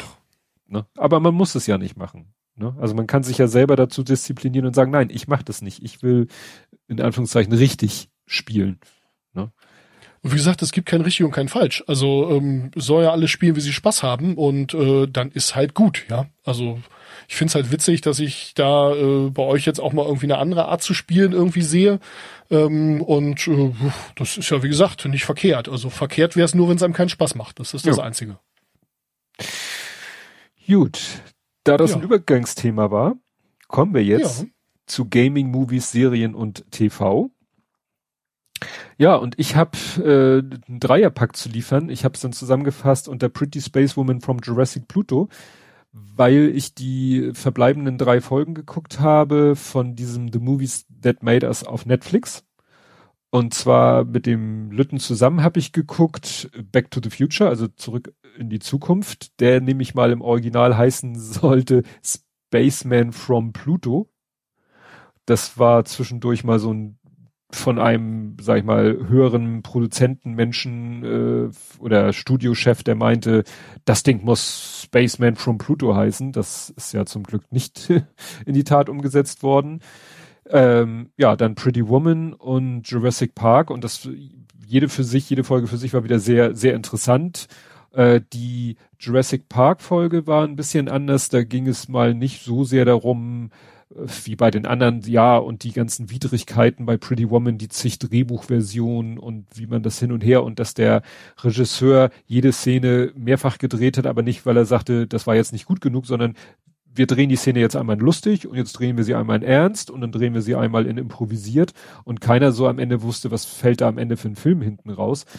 Ähm, bei Back to the Future gab es halt auch verschiedene Probleme, so produktionstechnische Probleme mit, mit Casting. Es wurde ja erst Eric Stolzi gecastet für Marty McFly. Dann merkte man, das haut vorne und hinten nicht hin. Also nehmen wir Michael J. Fox, den sie ursprünglich haben wollten, der aber eigentlich einen Fulltime-Job hatte mit Family Ties, Familienbande. Also da war, das waren so die üblichen Produktionsprobleme, wie, wie man sie auch aus den anderen Folgen kennt, äh, auch mal, was weiß ich, die Kohle oder so bei Jurassic Park ging es halt in erster Linie um das Thema und da ist es dann auch sehr nerdisch äh, mit den Special Effects, weil ähm, wir kennen den alle, ja, ne, war halt so toll wegen der Computergrafiken. Wobei dann ja später auch rauskam, nee, nee, also da und da und da waren das dann doch äh, entweder Menschen in irgendwelchen komischen äh, Puppen drinne oder da war es dann doch irgendwas äh, äh, Animatronic oder so. Aber ursprünglich war es halt sogar gedacht mit Stop Motion. Und äh, ja, das hätte man, obwohl der Typ das damals auch schon, äh, der das gemacht hat am Anfang mit Stop Motion, das sah auch schon sehr, sehr gut aus und sie hätten es mit Computerhilfe noch ein bisschen getweakt, hätten da noch so ein bisschen Motion Blur reingefummelt, weil das der große Haken war bei Stop Motion, dass du kein Motion Blur hast, also keine Bewegungsunschärfe. Und dann haben da halt so zwei, man muss wirklich sagen, so zwei äh, Obernerds von Industrial Light and Magic, die hatten halt die Idee, warum sollen wir nur die Stop-Motion, äh, nur die Motion-Blur-Geschichte am Computer machen? Lass uns doch den ganzen Dino am Computer machen. Haben aber vom Chef eigentlich den Befehl bekommen, lass das. Da steckt ihr keine Zeit rein, macht ihr nicht. Wir machen das so, Stop-Motion und ihr macht die Bewegungsunschärfe, damit es besser aussieht. Und dann haben sie es natürlich doch gemacht. Der eine war nämlich richtig so ein kleiner Rebell, äh, der sich da wohl eh immer mit den Leuten angelegt hat. Und äh, dann haben sie es so unauffällig in der Ecke laufen lassen. Und dann hat das da eine bei einer Vorführung eine Frau, äh, ich weiß immer nicht mehr genau, welche Funktion, auch so Studiochefin, Stellvertreter oder so, hat das gesehen und war natürlich hellauf begeistert und hat gesagt, könnt ihr nicht so den ganzen Film machen. Und das war dann halt die Story, wieso der Film dann nachher, ja, mit CGI die Dinos gemacht hat, was am Anfang gar nicht so geplant war. Aber wie gesagt, das ist übrigens auch immer noch mal Thema bei Corridor Digital. Die hattet ihr, glaube ich, auch schon ein paar Mal erwähnt. Das waren die, die damals die äh, Deepfake-Videos gemacht haben ja. und auch so ein bisschen gezeigt haben, was muss man denn machen, damit so ein Deepfake-Video wirklich glaubhaft ist und so weiter. Und die haben so eine Serie ähm, äh, Special Effects Artist React, wo sie immer mit irgendwelchen anderen Leuten, also zwei von denen und irgendjemand anders, zusammensitzen und über äh, ja irgendwelche Special Effects Szenen gut, schlecht, wie auch immer reden. Und da ist äh, immer und immer und immer wieder auch Jurassic Park das Thema, weil das halt so der Wendepunkt für äh, ja, CGI war. Ja. Sehr ja. empfehlenswerte Serie auch. Ja. Ja, ich bin gespannt, ob es von diesen The Movies That Made Us, ich, das war ja wirklich lange Zeit, ist ja vergangen zwischen der ersten und der zweiten Staffel, ob es da vielleicht irgendwann mal eine dritte Staffel geben wird, weil es fällt einem meistens ja erst hinterher auf, so, ach ja, stimmt, und der Film, ach, und der Film, äh, und man hat ja das Gefühl, dass es wirklich nicht selten ist, dass so eine Produktion von so einem Film doch von vielen Widrigkeiten begleitet ist, muss man vornehm auszudrücken. Also, dass es da immer eine Story äh, zu erzählen gibt, äh, jetzt nicht so ein stumpfes Behind the Scenes, äh, sondern das ist ja, ja, meistens doch eher auch positiv behaftet. Hier geht's ja wirklich darum, was, was für Katastrophen auch so passiert sind. Ja, ja genau, die, die, die, die Story hinter den Filmen halt, ne? Ja. Hattest du hier in diesem Bereich irgendwie ein Thema, damit ich da nicht hier meine so durchhoppel? Äh, ich habe äh, drei sogar, beziehungsweise zweieinhalb. Ähm, äh, ja, genau, so, wie gesagt, äh, das fällt mir gerade ein, die könnte man durchaus auch nochmal erwähnen hier, die packen wir auch nochmal in die Shownotes, würde ich sagen, hier Corridor Digital unter anderem zu Jurassic Park. Da äh, haben die, ich habe gerade das Video rausgesucht, wo sie mhm. dann auch mal mehr zu gemacht haben und ein bisschen mehr zu erzählt haben und äh, ja, äh, ja, ansonsten, ich habe noch ein, ein äh, Minecraft-Thema, äh, noch ein zweites. Mhm. Zwar gibt es ähm, ja jede Menge Let's Plays da in dem Bereich, also Leute, die man dann beim äh, Computerspielen zuguckt. Äh, wenn ihr das nicht versteht, dann äh, seid ihr alt. Nein, ich kann es total verstehen, wer es nicht versteht. Ich habe es früher auch nicht verstanden. Aber da gibt's äh, einen Server von Leuten, den ich sehr gerne gucke, und zwar ist das der Hermitcraft Server. Ähm, die gehen jetzt schon in ihre, lass mich lügen, achte Staffel oder so. Das heißt, die haben also achtmal den Server komplett neu gestartet und bei Null angefangen. Das ist also ein Multiplayer-Survival-Server. Ähm, bei denen gilt es also auch als äh, sehr, sehr unfein bis verboten, also da in irgendwelche anderen Modi zu wechseln. Die haben zwar alle noch einen Kamera-Account, mit dem sie dann halt irgendwelche Timelapses machen. Also wenn sie da irgendwas bauen, dann haben sie halt eine Kamera, die rumfliegt und sie dabei filmt und das wird dann per mhm. Zeitraffer abgespielt und solche Geschichten. Und diese Kamera-Accounts werden dann auch gelegentlich mal genutzt, um zu gucken, wo denn in der Farm irgendwo was schief läuft oder so. Also da, da ist schon so ein bisschen Wiggle Room, sag ich mal. Aber hier so Creative oder sowas wird, äh, wird da auf dem Server also gar nicht benutzt mit voller Absicht. Kann man das eigentlich auch sperren? Also damit es auch nicht so versehentlich passiert? Ich glaube ja, man kann einzelnen Spielern erlauben, in welche, in welche Modi die wechseln dürfen, ja. Mhm. Und man kann es auch für Accounts, genau, also man kann es für Accounts ein- und ausschalten. Von daher, ja, das, das müsste gehen. Hm. Ähm, wobei die dann auch teilweise noch zweite Accounts haben, weil äh, sie dann noch eine zweite Persona haben. Also es gibt dann zum Beispiel Izuma und Evil X und äh, äh, Evil X taucht dann immer mal auf dem Server auf und will den Server zerstören und so. Äh, so ganz schlechtes Rollenspiel, das wissen sie, aber das ist auch ihr Markenzeichen so ein bisschen, ne? Ähm, ja, und äh, die kann ich sehr empfehlen. Die sind jetzt seit, ähm, weiß ich gar nicht, fünf, sechs Folgen bei den meisten, äh, bei den meisten Leuten, die da was machen, sind die jetzt auf dem neuen Server. Da kann man also durchaus noch einsteigen. Und das ist schon geil, weil gut, die meisten machen es hauptberuflich und da sieht man mal, was man so, wenn man entsprechend Zeit investiert, auch in Survival Multiplayer wirklich, wirklich schaffen kann. Und da sind also sehr, da war wir gerade vorhin bei verschiedenen Spielstilen waren, da sind sehr, sehr technische Leute auf dem Server unterwegs, die also sehr viel irgendwie mit Redstone und Mob Mechanics oder auch wirklich ja, also dieses Technical Minecraft, das geht ja inzwischen, das nimmt ja inzwischen so Cyberpunk-Dimensionen an. Also mhm man weiß dann, äh, die darunter laufende Java-Instanz, die kann nur so und so viele Ereignisse gleichzeitig oder äh, in der und der dem, dem Zeitraum nur so und so viele Ereignisse prozessieren. Wenn man es also im Spiel schafft, ähm, n plus eins Ereignisse zu erzeugen, dann wird das plus ein Ereignis nicht mehr äh, nicht mehr verarbeitet und damit passieren dann Dinge nicht, die in dem Spiel eigentlich passieren sollten und so auf dem Niveau Gott. wird da dann teilweise gearbeitet. Ähm, sehr faszinierend, sich anzugucken, ähm, da selber einzusteigen. Äh, danke, nein. ich sag mal, da aus dem Spiel heraus wirklich ähm, die darunter liegende Programmierumgebung oder die darunter um, äh, liegende Engine derart zu manipulieren, um damit im Spiel Effekte zu erzeugen. Also da, das ist schon ganz schön nerdig und da bin ich dann auch voll dabei. Also mhm. ähm, ja, es gibt aber auch Leute, die einfach in Anführungszeichen nur schöne Sachen bauen. Also die einfach nur irgendwie absolut faszinierende, riesengroße bis ganz, ganz kleine Gerätschaften da irgendwie bauen oder oder Basen oder was auch immer. Dann gibt's auch äh, irgendwie immer so eine gewisse Shopping-Infrastruktur. Dann ähm, gibt's auch immer bestimmte Fraktionen. Also dieses Mal ist es der No Wings und der Yes Wings Club. Also äh, eine Fraktion, die gesagt haben, nein, dieses Mal fliegen wir nicht, weil äh, das macht ja alles viel zu einfach und zu schnell. Wir benutzen jetzt wieder Pferde und werden irgendwie hier Straßen bauen. Und die anderen, die gesagt haben, ah, dann bauen wir einen riesengroßen Flugplatz und verschenken Raketen. Mal gucken, wie lange euer Club noch Mitglieder hat. und ähm, ja, solche Dinge gab's in der in der Vergangenheit schon öfter auf den Server. Servern, wo dann verschiedene Holzsyndikate sich gegeneinander verschworen haben, um sich mit den Preisen zu unterbieten und keine Ahnung was. Und ja, es sind wirklich viele Leute super kreativ und ich gucke da so eine Handvoll und äh, regelmäßig und noch eine Handvoll unregelmäßig, wie es halt gerade so passt. Ähm, die haben eine Homepage, wo dann immer die letzten Videos drauf sind. Da sind auch, die machen natürlich alle nicht oder viele machen nicht nur Hermitcraft, sondern noch andere Let's Play-Serien oder Tutorials oder was. Da muss man ein bisschen gucken, was die letzte Hermitcraft-Episode war, aber man, man findet da einen Einstieg. Und ähm, ja, also ich kann Cup-Fan vor allem sehr empfehlen. Der äh, ist einer meiner Lieblings-YouTuber da, der macht wirklich cooles Zeug und macht auch Sachen, wo man selber einfach nicht drauf gekommen wäre und wo auch kein anderer drauf kommt. Einfach so.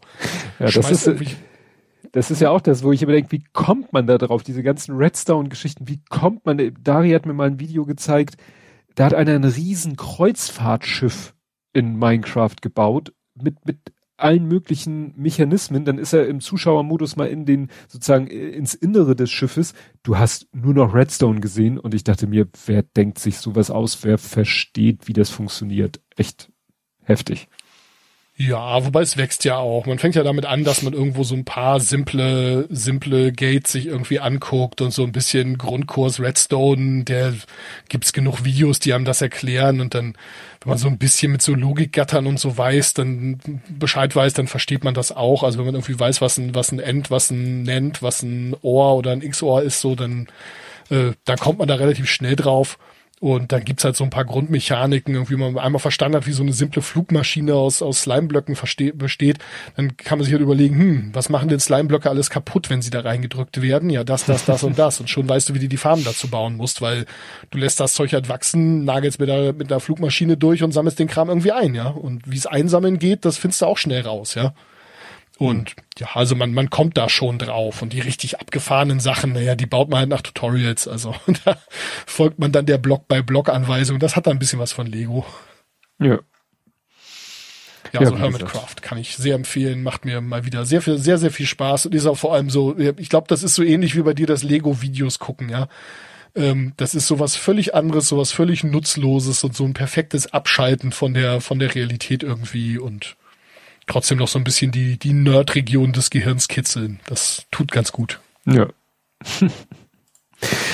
ja, dann äh, gibt es zu vermelden, der Kleine hat äh, die, die Serie gewechselt. Er hat ja lange Zeit geguckt, äh, Two and a Half Men.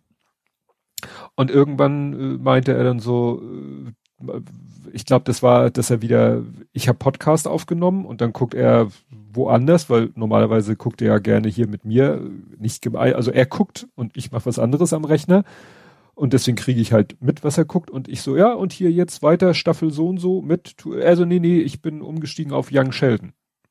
Ich so, aha.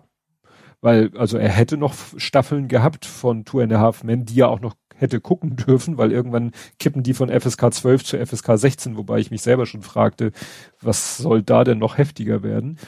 Ähm, naja, und äh, also, nö, wird irgendwie langweilig. Gut, hätte ich jetzt so äh, aus dem Augenwinkel auch gesagt, dass es immer langweiliger wird, weil es irgendwie immer auch immer auf das Gleiche hinausläuft. Ist irgendwie auch so eine Serie, wo du jede Folge beliebig gucken kannst. Gut, der Lütte in der Serie wird älter. Das ist vielleicht so ein Kriterium, aber meistens steht jede Folge doch ziemlich für sich alleine da. Naja, und jetzt gucken wir halt Young Sheldon, was er, was er allerdings schon mal einen Blick reingeworfen hat, ein oder zwei Folgen geguckt hat, damals für nicht gut befunden hat und jetzt wieder ausgebuddelt hat. Und ja, es ist dann doch ganz, ganz unterhaltsam, diese Serie zu gucken. Ich, wie gesagt, krieg die ja immer nur so auf einem Auge mit. Ähm, geht ja halt eben darum, das soll ja sozusagen das, die Kindheit von Sheldon Cooper, also aus Big Bang Theory sein was natürlich äh, ja ganz unterhaltsam ist, weil er ja von, sag ich mal, Geburt an so war, wie er später auch ist äh, in seinem ganzen Verhalten. Nur da sieht man ihn dann halt im Konflikt, gar, gar nicht mal so sehr im Konflikt mit seinen Eltern, ähm, weil er ja doch ein sehr braves Kind ist, äh, aber so im Konflikt mit seinen Geschwistern, in erster Linie mit seinem größeren Bruder oder auch mit ja, und wie er halt in der Schule klarkommen muss mit seiner überdurchschnittlichen Intelligenz und so. Und gerade in der letzten Folge war es sehr interessant. Es war, glaube ich, zweite Staffel eine Folge, wo nämlich seine, seine Eltern gefragt werden, seine Schwester ist ja eine Zwillingsschwester. Und äh, da wollen irgendwelche, weiß nicht, Psychologen oder so, wollen gerne im Rahmen einer Studie sich eben Zwillingspaare angucken und gucken, ja, wo sind sie sich ähnlich, wo sind sie unterschiedlich und so weiter und so fort, was natürlich auf Young Sheldon und auf seine Schwester natürlich sehr zutrifft, die ja nun wirklich ganz unterschiedlich sind. Und das ist ganz interessant, weil in der Folge nämlich zum ersten Mal so richtig Sheldon selber wohl klar wird, wo seine Defizite sind. Er hat ja, er sieht ja selten Defizite auf seiner Seite, aber da in dieser Serie wird ihm das bewusst, weil die halt am Anfang testen sie seine Intelligenz, da glänzt er natürlich und ne, ist stolz wie Bolle. Und äh, bei einem späteren Test geht's halt so um, ja, Empathie und äh, Gefühle deuten und so weiter und so fort, Sachen interpretieren und so. Und das ist halt überhaupt nicht sein Ding. Und das macht ihn nachher sogar richtig wütend. Und das ist ja auch relativ selten, dass er wütend wird. Und ja, da weiß ich nicht, da versteht vielleicht manch einer, der es bei Big Bang Theory nicht ganz verstanden hat, äh, versteht vielleicht da, wo ja, wo die, wo, womit es halt begründet ist, dass er mit seinem Verhalten eben öfters mal aneckt. Ja, bin gespannt. Die Serie hat, ich weiß gar nicht, wie viele Staffeln sie hat. Ich glaube vier oder so, was sie da alles noch noch erzählen werden. Und es wird natürlich auf viele Dinge auch äh, Bezug genommen, die man eben in Big Bang Theory äh, schon erfahren hat über seine Geschwister, über seine Mimor, seine Oma, die ihn immer PewDiePie nennt und so. Nicht, nee, nicht Pewdie, das ist Quatsch. PewDiePie war doch dieser YouTuber, ne? Ja, das ist dieser äh, auch gelegentlich ja, mal ganz offene YouTuber. Nee, ja. Moonpie. Moonpie nennt sie ihn. Also Mondkuchen. Warum auch immer. Ich weiß nicht, ob das schon in einer Folge vielleicht mal erklärt wurde. Vielleicht kommt das auch noch. Es tut mir leid, dass ich so anschweige, aber ich finde Big Bang Theory eine ganz, ganz fürchterliche Serie. Ich kann davon also keine zehn Minuten ertragen. Und äh, ja, ja, nee, ich sag da besser nichts zu. Nö. Musst du ja auch nicht. Was war denn, du hattest doch noch auch noch ein Thema in diesem Sektor. Du sagtest zweieinhalb. Genau, ja. Und zwar ähm, sagt ihr Taskmaster was. Und zwar nicht der Taskmanager, sondern wirklich Taskmaster, die Fernsehserie. Ja, von der hat Oli hier auch schon erzählt. Stimmt, richtig. Ja, jetzt äh, erinnere ich mich. Ja, natürlich. Ähm, gut, dann äh, sage ich zu der Serie selber gar nichts, äh, gar nicht viel, außer dass äh, jetzt am äh, letzte Woche Donnerstag auf YouTube die letzte Folge der, ich glaube, es war die vorletzte Staffel, äh, weil sie irgendwie äh, eine Staffel auf YouTube außer außer der außer der Reihenfolge veröffentlicht haben. Ich schätze mal wegen Corona oder so, ich weiß es nicht. Ähm, also die, die veröffentlichen halt das Ding komplett auf YouTube. Und ähm, gut, für die, die es nicht gehört haben, es geht halt darum, dass äh, der also die Story ist, dass der Taskmaster beziehungsweise sein Assistent ähm, immer ähm, Aufgaben stellt, die dann halt erfüllt werden müssen. Und das sind oft so Thinking on your Feet Aufgaben. Also äh, ist diese Melone so schnell wie möglich? Und dann, hm. ja, kriegst du dann einfach nur eine Melone auf den Tisch. Das ist übrigens die Staffel 1, Folge 1, erste Aufgabe. Und nach der wussten alle, okay, das wird gut. ähm, und dann siehst du halt einfach, das sind halt Comedians, die da mitmachen, also nicht irgendwelche normalen Leute, auch in, in UK, im UK sehr, sehr bekannte Leute. Und ähm, also einer donnert das Ding halt einfach auf den Boden und irgendwer anders holt sich erstmal Besteck aus der Küche und äh, ja, die Leute gehen es halt so völlig unterschiedlich an. Und ähm, es ist sehr englisch, sehr mit einem sehr großen Augenzwinkern und es kratzt so ein bisschen diese, da macht sich jemand im Fernsehen lächerlich Region. Aber das sind halt alles, wie gesagt, Medienprofis und die machen das nicht ohne eine gewisse Berechnung und die können das durchaus ab, wenn über sie gelacht wird. Und äh, ja, da muss man sich keine Sorgen machen, dass da, weiß ich nicht, dass da einer irgendwie lebenslang von Schaden trägt oder so. Ja, also das ist sehr viel fairer und auf Augenhöhe als bei diesen ganzen Reality-Formaten, sag ich mal. Mhm. Und äh, ja, der, der, der Typ, der eigentlich am meisten abkriegt, der Alex Horn, das ist äh, der Assistent des Taskmasters, der also diese ganzen Sachen auch immer übersieht und der Taskmaster selber, äh, Greg Davis, der äh, bewertet dann diese Aufgaben hinterher und äh, bewertet, ob irgendwer sich vielleicht nicht an die Regeln gehalten hat oder so. Man muss dazu wissen, Alex kriegt es halt immer ab von allen Seiten. Und er ist aber der Typ, der das Format ausgedacht hat, der die Charaktere ausgedacht hat, er ist der Executive Producer, also ohne ihn läuft da halt nix. Und dass der Chef von dem Ganzen derjenige ist, der die meisten Jokes abkriegt, das macht diese Serie wirklich gut. Mhm. Gut, äh, ja, also äh, guckt Taskmaster, freut mich sehr. Und äh, wenn ihr damit angefangen habt und an einem gewissen Punkt angekommen seid, wo euch Ed Gamble was sagt und auch vielleicht auch schon ihr wisst, wie die Staffel mit ihm zu Ende geht, könnt ihr anfangen, den Taskmaster Podcast zu hören. Hm. Denn ein ehemaliger Contestant hat angefangen, einen Podcast dazu zu machen. Hm. Und gut, der ist selbst hauptberuflich Comedian und macht auch noch einen anderen Podcast, also der ist Profi und der holt sich halt äh, Leute aus, äh, die da auch mal GästInnen waren dementsprechend auch Comedians, auch Profis und ähm, ja, die reden dann halt über vergangene Folgen und erzählen so ein bisschen Behind-the-Scenes-Kram und der Alex Horn hat da zwischendrin auch immer mal einen kurzen Gastauftritt als Your New BFF, ähm, Best Fact Finder, glaube ich, oder so. Ähm, also der erzählt dann auch immer noch mal so ein bisschen was zu den Aufgaben, die dann da besprochen wurden und so weiter und so fort und äh, ja, kann ich also beides sehr, sehr empfehlen. Wenn ihr in das Taskmaster-Loch gefallen seid, dann guckt euch auch den Taskmaster-Podcast an. Gibt's überall, wo es Podcasts gibt's unter anderem auch auf dem YouTube-Kanal oder unter taskmaster.tv slash podcast. Link mm. in den hm. Show Notes. Sehr professionell. So ist das. Ja, wir haben am Samstag mehr oder weniger komplett äh, mal vom Fernseher gesessen, wo dann ein YouTube-Video lief.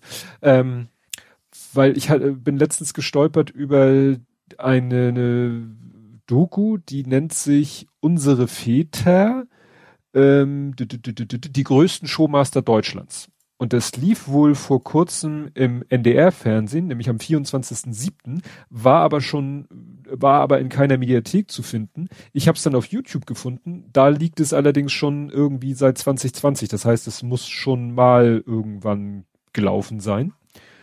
Und äh, so von der Beschreibung äh, dachte ich so, hm, das klingt irgendwie so wie äh, Kuhlenkamps Schuhe, was ja immer wieder mal auf Twitter durchläuft von wegen, ah, muss man gucken und so, sehr interessant.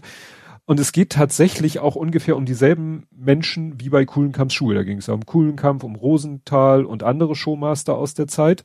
Da ging es halt sehr darum, wie sie eben so ihre Lebensgeschichte und äh, größtenteils äh, auch oft darum, so was haben die denn so während des Krieges gemacht und wie sind sie denn zum Fernsehen gekommen und so weiter und so fort. Und hier wird das äh, Thema mal von einer etwas anderen Perspektive aufgezogen, sondern ähm, äh, es erinnern sich die, die Töchter, Söhne, teilweise auch Enkelkinder dieser Showmaster, erinnern sich, wie sie das so wahrgenommen haben. Und das ist auch sehr interessant, weil da geht's dann halt auch mal darum, wie war es denn privat und wie war es denn mit dem Vater aufzuwachsen, der so berühmt war, der vielleicht deshalb auch kaum zu Hause war. Interessanterweise waren die Frauen manchmal selber prominent, haben, also hatten selber auch eine Karriere, muss man sagen, bis zur Heirat, äh, wobei oftmals sie dann zu Managerin wurden was ja dann auch interessant ist. Also die wurden dann nicht. Das ist spannend, ja, auf jeden Fall. Ne? Also äh, ich, ich, waren mindestens zwei, wo die die Ehefrau dann die Managerin war jeweils. Ne? Bei Rosenthal war so da blieb die Mutter äh, der Kinder dann zu Hause und hat sich um den Haushalt gekümmert und er war da auch so äh, wohl ein, äh, einem sehr klassischen Rollenbild äh, ver, verwachsen. Ist ja für die Zeit auch nicht ungewöhnlich und bei den anderen, also der extremste Fall war dann die, die Tochter von Dieter Thomas Heck, die eben erzählte, sie ist halt äh, eigentlich bei einer Pflegefamilie groß geworden. Weil Vater, Mutter dauernd irgendwie unterwegs waren und, und äh, mit Fernsehproduktion beschäftigt war und sie halt bei einer Pflegefamilie aufgewachsen ist. Und das ist natürlich dann auch schon krass. Ja, und sind auch viele alte Aufnahmen und äh, dann auch, wo sich die gegenseitig über den Weg gelaufen sind, diese Leute aus der Zeit. Und das so, was einem immer wieder so äh, zwischendurch mal bewusst wird, gesprochen wird das aus dem Off von Anke Engelke. Einfach aus dem Grund, weil sie ja äh, als Kind oft in solchen Shows irgendwie mit so einem Kinderchor aufgetreten ist. Also sie kann dann immer wieder aus dem Off kommentieren. Ah, okay. Ja, und sehen Sie mal das Mädchen da mit den Zöpfen das bin ich. Und dann guckst du hin und sagst, tatsächlich. Ja, und hier da bei, was weiß ich, Disco, wo sie wohl auch mal mit einer Kindertruppe aufgetreten ist und sitzt sie da im Publikum und so. Also es ist echt ganz, ganz interessant, da die Sachen wiederzusehen. Und ganz zum Schluss, sie haben dann sogar es geschafft, ein äh, Showmaster, wo ich jetzt gar nicht gedacht hätte, aber klar, da gab es auch Unterhaltungsfernsehen aus der DDR, der Heinz Quermann und da hab, ist mir nochmal über den Weg gelaufen, oder da wurde sogar, stimmt, das wurde sogar da in diesem Beitrag gezeigt, der Heinz Quermann hat halt auch viele, wie fast alle Showmaster zu der Zeit, hat der halt auch Sketche geschrieben. Und er hat Palim Palim geschrieben. Und das ja. erinnert, das erinnere ich dann, äh, das haben sie dann auch äh, als Ausschnitt gezeigt.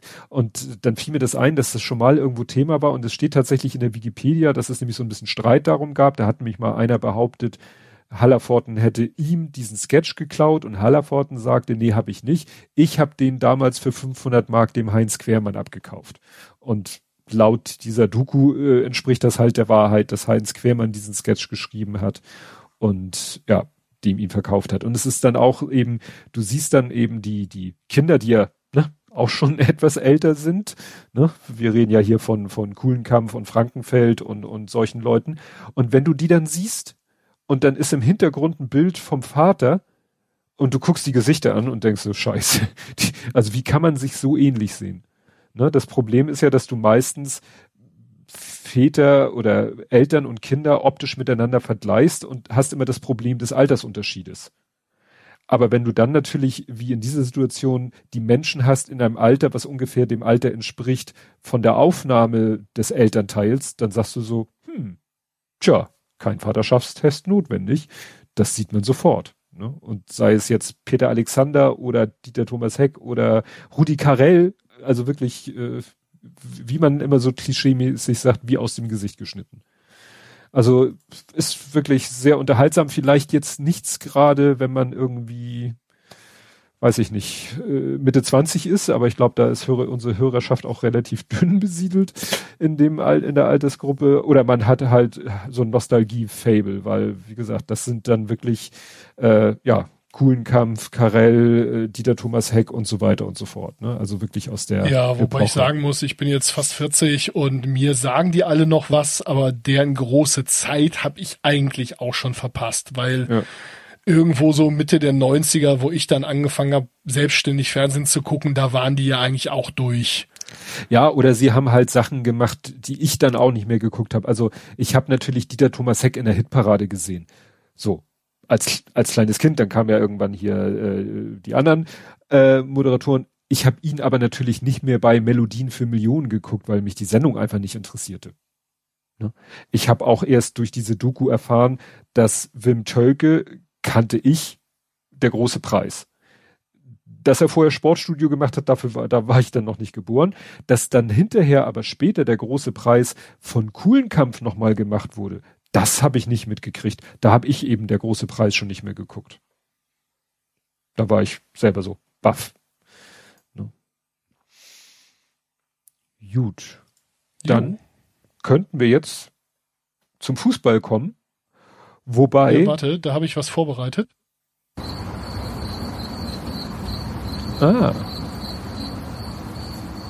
Man beachte das Tumbleweed, was durchs Bild rollt. Richtig, ja. ich weiß nicht, ja, wie gut man das eingespielte Grimm-Zirp gehört hat, aber. Also ich habe es gut gehört, deswegen gehe ich davon aus, wenn auch Phonic es nicht rausfiltert, dann wird man es hören.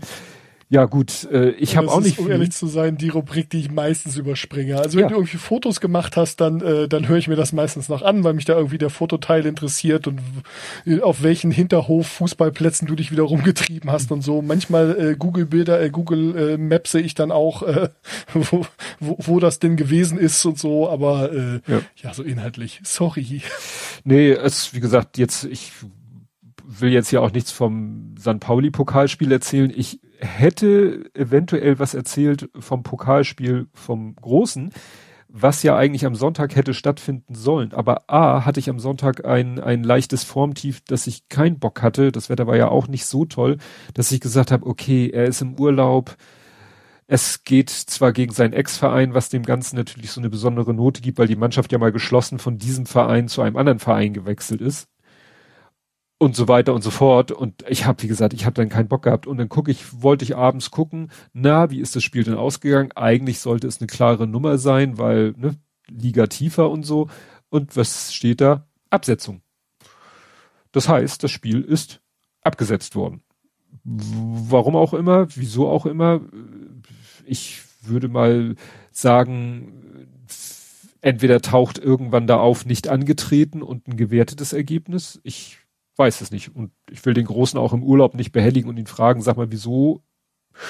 Da müssen wir dann alle ein bisschen geduldig sein. Das kann ich dann vielleicht nächste Woche erzählen, wieso denn dieses Pokalspiel nicht stattgefunden hat und was das für Konsequenzen hat. Weil wie gesagt, wenn sie Glück haben, hat der Gegner gesagt, wir hatten keinen Bock am Sonntag bei schlechtem Wetter. Wir waren alle noch verkatert, weil das, glaube ich, dann auch im Pokal nicht so dramatisch ist, wenn du nicht antrittst.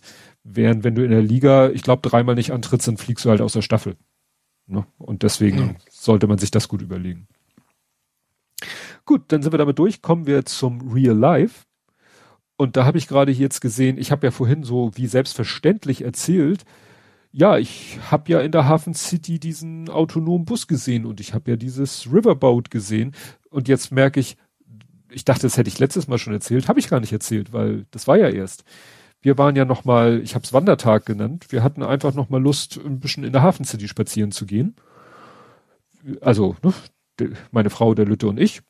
Und dann habe ich mir gedacht, naja, dann nehme ich natürlich meine Kamera mit und in den Sendungsnotizen findet ihr dann einen Link zu einem Fotoalbum mit mehr oder weniger spektakulären Fotos aus der Hafen City. Das Wetter war ganz gnädig, es war nämlich, äh, also jetzt aus Fotografensicht, es war jetzt nicht strahlend blauer Himmel. Es war auch kein grauer geschlossene Wolkendecke, sondern es war so richtig schön äh, Drama Sky, ne? Also so richtig schön Wolken, äh, Gebilde und so weiter und so fort. Und das macht ja dann auf Fotos doch etwas mehr her, als wenn es, wie gesagt, eintönig blau ist und noch schlimmer eintönig grau, weil dann hast du halt auch wenig, wenig Farbe im Bild. Und ich habe dann auch das äh, Weitwinkelobjektiv mal draufgeschmissen, was ja dann auch immer noch mal ganz hübsche Möglichkeiten bietet, gerade in der ja teilweise doch eng bebauten Hafen City. Das ist ja, da wird ja im Moment gerade sehr viel gebaut äh, und Leuten, die wahrscheinlich gedacht haben, sie werden den Rest ihres Lebens freien Blick auf den Hafen haben, denen werden jetzt da doch nochmal einige Klötze vor die Nase gesetzt. Ich glaube, die einige äh, Wohnungen werden da einen extremen Werteverlust jetzt erfahren, weil wirklich direkt an diesen einen, an dieses eine Hochhausgebäude wurde quasi direkt, also fast das Gefühl an den Balkon rangesetzt, ein zweite, also ein Gebäude daneben gebaut, was dann auch so hoch, dass es die, die, der Hälfte oder zwei Drittel des nebenstehenden Gebäudes hat, wo du denkst so, toll. Die Leute, die vorher einen Blick hatten bis, sag ich mal, bis Blankenese, haben jetzt einen Blick nach Betonnese. Also das, da würde ich echt, äh, ja, weiß ich nicht. Ich weiß nicht, ob das vorher absehbar war. Gut, das war vorher eine Brachfläche. Also sie haben da ja nicht künstlich Fläche geschaffen, aber das war halt jahrelang eine Brachfläche. Ich weiß nicht, warum das erst jetzt bebaut wird, aber ja. Ja, ja. gut, für die ja wahrscheinlich auch ganz, ganz arme Leute treffen, oder? Ja, ganz sicher. Da ja, muss dann, dann ist mein Mitleid äh, proportional zum Vermögen. Also. Ja, das ist dieses Gebäude, wo, wo äh, man sagt, dass. Umgekehrt proportional zum Vermögen. das war dieses Haus, wo es heißt, dass äh, pro Etage die Wohnungen doch deutlich teurer werden und obendrauf ist irgendwie zweistöckiges Penthouse für, weiß ich nicht, 1,3 Mio oder so. Oder noch mehr. Ich weiß es nicht mehr. Das wurde bei der Hafenrundfahrt mal erzählt. Es ist, wie, wie du schon sagtest, trifft, trifft kein Arm. Gut, du hattest auch Real Life. Man sollte es nicht Real Life kam bei mir vor, ja. ja, zum einen ähm, habe ich mir auch äh, Flutwein bestellt. Ähm, es gab ja die Überflutung, für die, die das hier in 500 Jahren hören, äh, unter anderem in einigen Weinregionen, so auch im Ahrtal. Und äh, ja, da gibt's die Seite flutwein.de, wo man da also entsprechende äh, Weine kaufen kann. Und äh, Jörn Schaar hat das in seinem Podcast ja auch schon erwähnt. Und äh, ja, mir hat jemand den Link geschickt zu einem, äh, zu einem Online-Shop von einem äh, Weingut direkt, und zwar äh, das Weingut Kurt, äh, Link in den Show Notes. Ähm, Und da habe ich mir die, ähm, die Überraschungsbox Schlamm Sechserkiste bestellt. beziehungsweise vielleicht habe ich da auch zwei von bestellt. Ähm, ich habe leider nicht gesehen gehabt, dass es auch noch die äh, Überraschungskiste Schlamm Sekt gibt. Ja, die war dann also wirklich richtig, oder was das war. Also die, ich habe eine in der Badewanne dann abgewaschen, also nicht, also ich habe mich vor die Badewanne gekniet und ich habe die nicht mit in die Wanne genommen, ja, also will ich damit sagen. Und ähm, war aber auch wirklich nur Schlamm, also jetzt nicht irgendwie Klärschlamm oder so, sondern ja, die ließen sich relativ einfach reinigen und die andere habe ich erstmal so, wie sie war, in den Keller gestellt. Ähm, und äh, ja, was soll ich sagen? Ähm, ganz ausgezeichneter Stoff. Ich habe mir jetzt hier vorhin schon ein Gläschen reingeholfen und äh, werde jetzt auch nochmal nachschenken. Es geht ja der, der, der Bettzeit und äh, dem Podcastende hinzu. Da äh, kann ich mir da ja nochmal hier, warte. Mm. Hm, ja, ähm, ich hatte Glück, also ich wusste nicht, was in der Kiste drin ist. Es waren zweimal Frühburgunder, zweimal Spätburgunder und zweimal Cuvée. Und äh, ich bin ein riesengroßer Burgunder-Fan, von daher, ähm, ja, kann was. Ähm, ist dann in den Special Editions etwas teurer und äh, damit finanzieren die halt die, äh, sag ich fast Wiederaufforstung, aber ja, den Wiederaufbau ihres ähm, ihres, ihres Weingutes, soweit das nötig ist. Und äh, ja, da hat sie wohl ganz schön gefeudelt. Und da gibt's also diverse Weingüter, die das äh, direkt selber vertreiben und solche Sachen im Angebot haben. Oder halt über, wie gesagt, flutwein.de. Und äh, ja, Leute, wenn ihr es euch leisten könnt und gerne mal Wein trinkt, das Zeug ist, wie gesagt, ausge ausgezeichnet, soweit ich das beurteilen kann. Unterstützt da mal irgendwie mit eurem Konsum Leute direkt. Das ist ja vielleicht auch eine schöne Tradition, die man dann beibehalten kann. Ja, gut, ich bin da raus, Wein generell, Alkohol auch weitestgehend, deswegen muss ich mein Geld dann ohne Gegenleistung dahin in die Region überweisen. Aber das kann man selbstverständlich auch tun. Da bin ich auch gar nicht gegen. Aber äh, ich glaube, das ist für die Leute auch. Also ich finde zum Beispiel super, dass bei denen jetzt wirklich alles, was an verschlammten Sachen, verschlammten Sachen ist, äh, wirklich äh, ausverkauft ist. Denn ich sag mal, das Zeug müssen die auch vom Hof kriegen. Ne? Ja. Das und äh, das ist natürlich dann, wenn man es für einen vernünftigen Preis und ganz ehrlich, ich habe jetzt irgendwie für die Flasche äh, irgendwie 20 bezahlt. Das sind ein paar Euro mehr, als ich sonst normalerweise für eine Flasche im Supermarkt ausgebe, aber äh, sei es drum. Also ich kann mich ja. nicht beschweren. Gut, und du hast verabschiedet. Ja, genau. Apropos trinken. ja, ähm, Freunde von mir heiraten. Ähm, ich war dabei, als die sich kennengelernt haben, also nicht beim ersten Mal, aber äh, so irgendwie das zweite, dritte Mal. Und äh, ich bilde mir auch ein, einen gewissen Anteil daran zu haben, dass äh, ich beiden durchgesteckt habe, dass die sich gegenseitig netter finden, als sie zugeben. Und ähm, das war wahrscheinlich gar nicht mein Beitrag, aber ich behaupte es einfach. Und äh, ja, die begehen dann demnächst den größten Fehler ihres Lebens und äh, werden sich in den Hafen der Ehe begeben. Und äh, ja, aus da spricht wieder aus mir der Mann, der irgendwie seit äh, über 20 Jahren mit äh, dem gleichen Menschen zusammen ist und immer noch nicht verheiratet und auch nicht vor. Also von daher. Sure. Nee, und da gab's jetzt den Junggesellenabschied, der wurde jetzt angesagt. Und das ist ja natürlich alles in Corona-Zeiten etwas schwierig. Und so hieß es dann ja, dann machen wir das halt draußen und mit so viel Abstand wie halt geht und grillen da ein bisschen. Und das fand nur in Ostfriesland statt, von dem ich hier ja ziemlich umgeben bin. Und von Wasser. Und äh, ja, ich habe mal äh, ein Bild auf Twitter äh, verlinkt. Ähm, wir haben, wir wurden ganz schön geduscht. Also ich hatte zum Glück mein Auto nah dran stehen. Ich hatte dann also irgendwann die Regenjacke an und den Autoschirm dabei und der Sonnenschirm, unter dem wir da saßen, hat sein Bestes getan. Aber ich bin dann irgendwann ins Bett, weil es schon ganz schön spät war und ich auch eigentlich genug getrunken hatte und aber auch, weil ich dann mal so langsam aus den nassen Klamotten raus wollte. Mhm. Es war ja. aber sehr nett. Also es war sehr lustig. Äh, wir wären normalerweise ins Lasertech gegangen. So hatten wir dann halt alle ganz viele Nerfguns mit. Das war auch eine Reihe von Leuten, wo dann auch jeder mehrere besaß. Also dass die, also die, die welche hatten, hatten mehrere. Dementsprechend haben wir uns dann auch noch ein bisschen mit den Nerfguns ums Haus gejagt und äh, ja, war, war sehr lustig. Und äh, ich würde sagen, soweit es irgendwie ging, Corona-konform. Ich meine, Risiko sind wir natürlich eingegangen, aber naja, gut. Ja, alles, alles außer zu Hause allein in der Bude sitzen, ist Risiko eingehen. Ne? Das ist so, ja. ja. ja. Also ich habe da dann ja auch noch genächtigt, äh, aber halt, ja, ich bin dann im Prinzip mit äh, Maske auf ins Gästezimmer gegangen und habe mich da ins Bett gelegt und bin am nächsten Tag dann zum Frühstück auf die Terrasse wieder rausgegangen. Also ja. ja, schauen wir mal. Also bis jetzt haben wir noch keine, keine Hiobsbotschaften, aber die, mhm. die Messenger-Gruppe existiert noch. Da hat man also wenigstens, wenn man jetzt einen positiven Test hat, den kurzen Draht an alle, die dabei waren. Habt ihr eure private Luca-App? Ja, richtig. Naja, dann sagt ja auch mal irgendwie, ich glaube Linus Norman sogar, der dann sagte, naja, ich glaube ganz ehrlich, bei den meisten geht's über WhatsApp schneller. so. mhm. Gut, wenn man die Gruppe überschaubar hält und sich aufschreibt, wer wann wo war, dann klar. Ja. Ja, es läuft im Moment so ein bisschen unter der Rubrik Farben sammeln. Das heißt, es ist, glaube ich, schon in diversen Podcasts irgendwie erwähnt worden. Ähm, es gibt ja dieses Kinderbuch von der Maus, äh, habe ich schon vergessen, wie die Maus Frederik. heißt. Frederik, ich will immer Felix sagen, ja. Das war der alle Hase. Mäuse, ja, ja, genau. Alle, alle Mäuse sammeln Vorräte für den Winter und er sammelt Farben und als die Vorräte ausgehen, dann kann er von den Farben erzählen und sie überstehen es alle, weil, äh, weil er von seinen Farben erzählt hat. Schöne, schöne Parabel über den Wert von Kunst in der Gesellschaft und ähnlichem. Ja, das, das fand ich interessant. Du hattest, hattest das ja im Unterhaltungszimmer erwähnt. Und da hatte ich echt so ein, so ein, wie sagt man das immer? Epiphanie oder ist es zu groß? Naja, egal. Also da hatte ich echt so so ein so ein Stirnklatschmoment, wo ich sagte, ja, stimmt. Weißt du, ich habe das Buch äh, meinen Kindern vorgelesen, äh, selber als Kind gelesen, meinen Kindern vorgelesen und immer so natürlich eine ganz schöne Story, aber diese diesen dieser Gedanke, den ich also ich finde den komplett zutreffend und nachvollziehbar, dass das so, dass diese verschiedenen Dinge, die äh, Frederik da tut, äh, so eine Analogie sind zu zur zur bildenden Kunst, zur ja zur zur Lyrik oder was auch immer.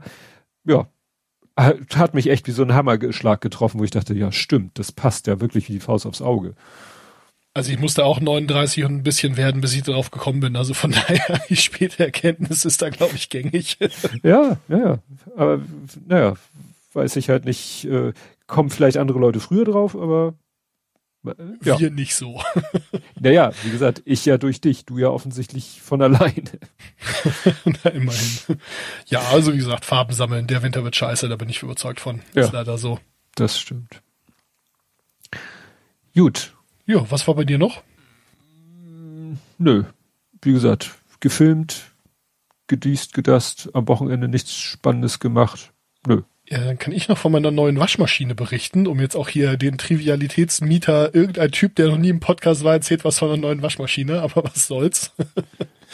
Ja, äh, ich habe eine einen Top-Lader, weil das einfach in meiner Küche sehr schön hinpasst und ich könnte sie auch in den Keller stellen, aber dann kann ich ja nicht in Unter könnte ich schon, aber dann hätten meine Nachbarn vielleicht ein Problem damit, wenn ich dann nachher Podcast-Aufnahme ohne Hose nochmal an die Waschmaschine gehe und äh, der ist so schön schmal und das passt alles sehr schön dahin und den, naja, wir haben dann neulich mal nachgerechnet, also ich habe den von meiner Schwester und die hat den von meiner von unserer Nenntante Und ähm, also inzwischen dürfte dieses Gerät, glaube ich, wählen. Ähm, von daher, naja, gut. Der fing dann immer mal an, komisch zu blinken und irgendwie nicht mehr zu Ende zu waschen. Und das, also schleudern tat er inzwischen fast gar nicht mehr.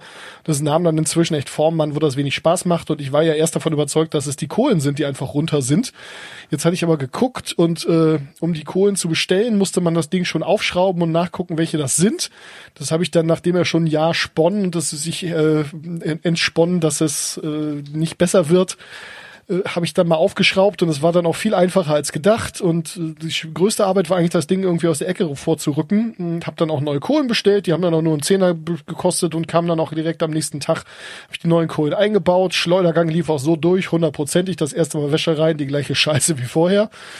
Ja, die Kohlen waren es also nicht. Und dann habe ich überlegt, fängst jetzt an und tausch die Laugenpumpe und dies und das. Und dann habe ich gedacht, komm, das Gerät ist inzwischen so alt, jetzt leistest du dir mal ein neues Gerät und jetzt kommt am Freitag, hoffentlich nicht zu spät, äh, hoffentlich nicht zu spät, äh, damit ich nicht beim Potstock gestört werde, mhm. kommt dann meine neue Waschmaschine. Und ähm, ja, ich habe die bei Otto bestellt, weil äh, Ole neulich erwähnte, dass es die noch gibt. Und äh, ja, super. Also äh, ich muss mal gucken, wie es dann in der Realität wird. Aber die äh, schließen das Ding, bringen es kostenlos hoch, schließen es kostenlos an und die Altgerätmitnahme kostet 16 Euro. Das heißt, im Idealfall ähm, schicken die mir vorher eine, was war das? Äh, die schicken mir vorher eine Sims und eine und eine E-Mail, wann sie genau kommen. Ich habe einen Zeitraum und ja, dann dann kommen die vorbei, stellen das Ding hier in die Butze, nehmen das alte Ding mit und dann bin ich damit durch. Ja, so soll's sein. Hoffen wir mal. ich meine, gut, die Waschmaschine ist so klein und niedlich, die hänge ich mir notfalls an die Uhrkette und fahre die mit meinem, mit meinem Peugeot weg, aber ähm, nein, wahrscheinlich eher nicht. Na gut, ich bin mal gespannt. Hm. Ja, und äh, schön runtergesetzt ist das Ding auch noch. Und dann gibt's hier noch die Klimaprämie bis morgen noch. Also am, wenn ihr am Erscheinungstag noch eine Waschmaschine braucht, äh, äh, bei Otto gibt's gerade 100 Euro Klimaprämie bis zum 9.8. Mhm. 2021. Ach so, nach, so ein bisschen so wie äh, du kaufst dir ein umweltfreundlicheres Auto und äh, entsorgst ein un, äh, unumweltfreundliches äh, Gerät dafür. Das habe ich gerade gelesen, äh, gehört im, im Podcast von Maha, wo sie die, die Wahlprogramme durchgehen, dass die Linke sowas plant, so eine, ja, auch so eine Entsorgungs-, Altgeräte, Entsorgungsprämie, damit man mal seinen Haushalt von den ganzen alten Stromfressern befreit. Ja, gut. Jetzt müsste man mal nachrechnen, was denn die äh, ja. Neuerzeugung so an Ressourcen und an Energie verbraucht. Und dann wird man ja. bei den allermeisten Geräten wahrscheinlich drauf kommen, wenn eure Waschmaschine noch nicht 18 ist, how dare you? Aber mhm. ähm, gut, ja. das ist ja bei Autos genau das gleiche. Also die ganzen Leute, die sich dann auf die Schulter klopfen, dass sie sich ein nagelneues Elektroauto gekauft haben. Also äh, meine Karre darf schon darf inzwischen auch wählen und äh, hat bei einem Liter über 300.000 Kilometer runter. Also ich glaube, umweltfreundlicher als mit dem alten Ding fahre ich auch nicht mehr. Ja. Braucht trotzdem nur fünfeinviertel Liter mit Licht schon an. also, ähm, ja, ja, gut. Ja. Aber gut, so zahle ich jetzt äh, 449 Euro statt 739. Oh, das, das ist lohnt sich schon. Also ja. 39 Prozent runtergesetzt, Angebot der Woche plus Klimaprämie, was auch immer das heißen soll. Hm. Eine Bauknechtwürz. Und Energielabel hat sie C, aber schon das neue. Ah, das neue C, ja. Das gut. neue C. Und ich glaube, viel, viel höher als C gibt's bei dem neuen, nee. glaube ich, noch gar nicht. Da, da, haben die, da haben die sich gut Luft nach oben noch gelassen, damit sie nicht gleich wieder gegen die, gegen das Limit fahren. Ich glaube, C war vorher schon Double A, Triple A oder so. Ja, irgendwie sowas, genau. Naja, äh, ich werde dann in meinen gesammelten Werken berichten, wie es gelaufen ist, falls das irgendwen interessiert. Gut. Ja, das war's auch schon. Das war's. Dann kommen wir zu vor 70 Folgen. Blathering 120, ich muss nochmal auf ein Datum gucken, vom 31.03.2020. Im Weltall hört dich niemand husten. Warum auch immer. Ja, dieses Mal reden wir neben dem Offensichtlichen über die Öffis in Hamburg, über Blümchen to go und über überflüssige Anfragen. Wir hoffen, dass unsere Festplatten halten, während wir versuchen, Foodtrucks auf unsere Einfahrt zu locken. Dann gruseln wir uns mit Lego, suchen das Känguru bei Aladdin und golfen mit einem Raumschiffkapitän, während ein anderer Raumschiffkapitän uns erklärt, warum Armageddon keine Dokumentation ist. Äh, ja. Okay, das klingt sehr interessant. Kryptisch wie immer, ja. Wie immer. Ja, erstes Thema war gleich äh, Corona-mäßig, dass nämlich die äh, WEG-Versammlungen ausgesetzt werden. Man muss ja eigentlich jährlich, äh, wenn man eine WEG ist, eine Versammlung machen, muss den Verwalter entlasten, die Abrechnung beschließen, den Wirtschaftsplan und so. Und da wurde auch gesagt, okay, ist gerade schlecht, mehrere Leute in einen Raum zu stopfen. Da wird das mal kurz ausgesetzt. Ja, Coronavirus war natürlich Thema Krise in der Knesset. Das hatten wir ja lange das Thema mit der Regierungsbildung in Israel. Da ist es ja einigermaßen still drüber geworden. Oh, Uderso, da muss Uderso gestorben sein damals am 31.3. Dann Udo Lindenberg muss raus. Stimmt, der hat ja das Atlantik Hotel nach 26 Jahren verlassen. Dann haben sie ihm zwei Folgen später den, äh, den, den, den Porsche geklaut. War das nicht das? Stimmt. Ja, stimmt, da war was. Safari will keine Kekse. Achso, Safari blockiert Cookies. Recht auf vergessen werden. Lego Marvel Avengers. Ach ja, stimmt, das Lego Marvel Spiel. Das erinnere ich. Aladdin mit Känguru. Wieso Aladdin mit Känguru? Finde ich das jetzt schnell raus? Aladdin mit Känguru. Will Smith? Hm. Nee, sagt mir jetzt nichts. Wahrscheinlich irgendein Schauspieler hat wahrscheinlich irgendwas auch mit Känguru zu tun gehabt. Okay. What the Golf? What the Golf? Ach so, ist ein Spiel. Ach, das könnte der Schasen ja mal spielen. Und ja, vor 70 Folgen war die 150. Äh, 50. Ne? Also wir arbeiten uns stark darauf hin, dass wir irgendwann dann noch eine Ebene mehr haben. Aber das dauert ja noch ein bisschen. Gut, haben wir es geschafft. Guck mal, und zeitmäßig sind wir genau da, wo wir üblicherweise nicht hinwollen, aber meistens doch landen. Ja, weniger Themen, aber ich laber dann zu dem Einzelthema mehr als Ole. Wenn man mich dann einmal angepiekst hat und ich anfange, dann höre ich auch nicht so schnell wieder auf. Aber wie gesagt, ist doch super. Haben wir 330, 333, 13 eben gehabt. Das passt doch perfekt. Ja, dann gilt das gleiche wie bei Ole. Du schickst mir deine Sachen. Mache ich. Wobei ich dir dann aber nicht die Kapitelmarken schicke, ich schnitz mir dann selber irgendwie einen Sendungstitel. Ich bin schon am überlegen, wie ich irgendwie in den Sendungstitel reinschummeln kann, dass du da bist, ohne dass das zu offensichtlich ist. Weil die Leute sollen es ja wirklich erst in dem Moment mitkriegen und realisieren, wenn du sozusagen losredest. Da muss ich mal schauen. Das auch ganz gut hingekriegt, muss ich sagen. Dafür, dass wir das kaum abgesprochen haben, hat das ziemlich gut funktioniert. Ja, so hatte ich mir das auch vorgestellt. Ein bisschen stolz auf euch, äh, auf uns. Ähm, ich könnte auch den Anreißertext schreiben. Das ist ja auch einer meiner Jobs bei, ähm, bei Was in Krach. Also da, äh, vielleicht fällt mir was ein. Ja, kannst du gerne machen. Soll ich dir dann die Kapitelmarken, ich mache das ja immer so, ich mache die Kapitelmarken und schicke sie dann Ole, damit er nochmal einen Überblick über die Themen hat oder ja, das wäre gut, genau. Ich schicke dir dann gleich mein, meine Vorbereitung und dann, äh, wenn du die fertig hast, dann schick das mal rüber und dann versuche ich das nochmal. Aber äh, den, den Rest musst du dann machen. Ja, das mache ich ja sowieso. Gut, dann verbleiben wir so und dann hören wir uns nächste Woche wieder. Dann hoffentlich, ich hoffe, es ist, schafft es noch irgendwie paddeltechnisch oder sonst wie wieder zurück nach Hamburg, äh, wieder mit Ole. Und dann, ja, bedanke ich mich nochmal bei dir, Sven. Sonst musst du nächste Woche Kompott fragen, dann kann der übernehmen. Das wäre auch eine Möglichkeit, das stimmt. Ja, also wie gesagt, dir vielen Dank für das doch recht kurzfristige Einspringen, weil das doch irgendwie die Erkenntnis auf unserer Seite doch erst irgendwie sehr kurzfristig gereift ist, dass wir nicht im üblichen Stil aufnehmen können. Aber mir ist ein bisschen der Puppes auf Grundeis gegangen, muss ich sagen, weil du dann äh, gestern Abend fragtest und ich so, hm, ich habe hier noch eine lange To-Do-Liste fürs Podstock. und, ja. Äh, naja, gut. Aber, ja. Äh, aber du hast ja auch mal gesagt, du hast das Ziel in jedem Podcast, dich mal irgendwie irgendwo mal in Erscheinung zu treten. Und das hast genau, du jetzt bei meine uns ganzen Lieblingspodcasts will ich mich einmal reinzecken. Das habe ich jetzt hier wieder geschafft. Ich bin ja. äh, sehr froh, dass das funktioniert hat. Äh, da ja. hatte ich am wenigsten mit gerechnet. Ich habe immer noch gedacht, na, bei der 200 bringe ich dann noch mal mal das Thema auf, dass man da ja mal irgendwie äh, alle, die regelmäßig kommentieren, mal kurz dazu holt oder sowas. Aber ja, hat's jetzt auch so geklappt. Ja.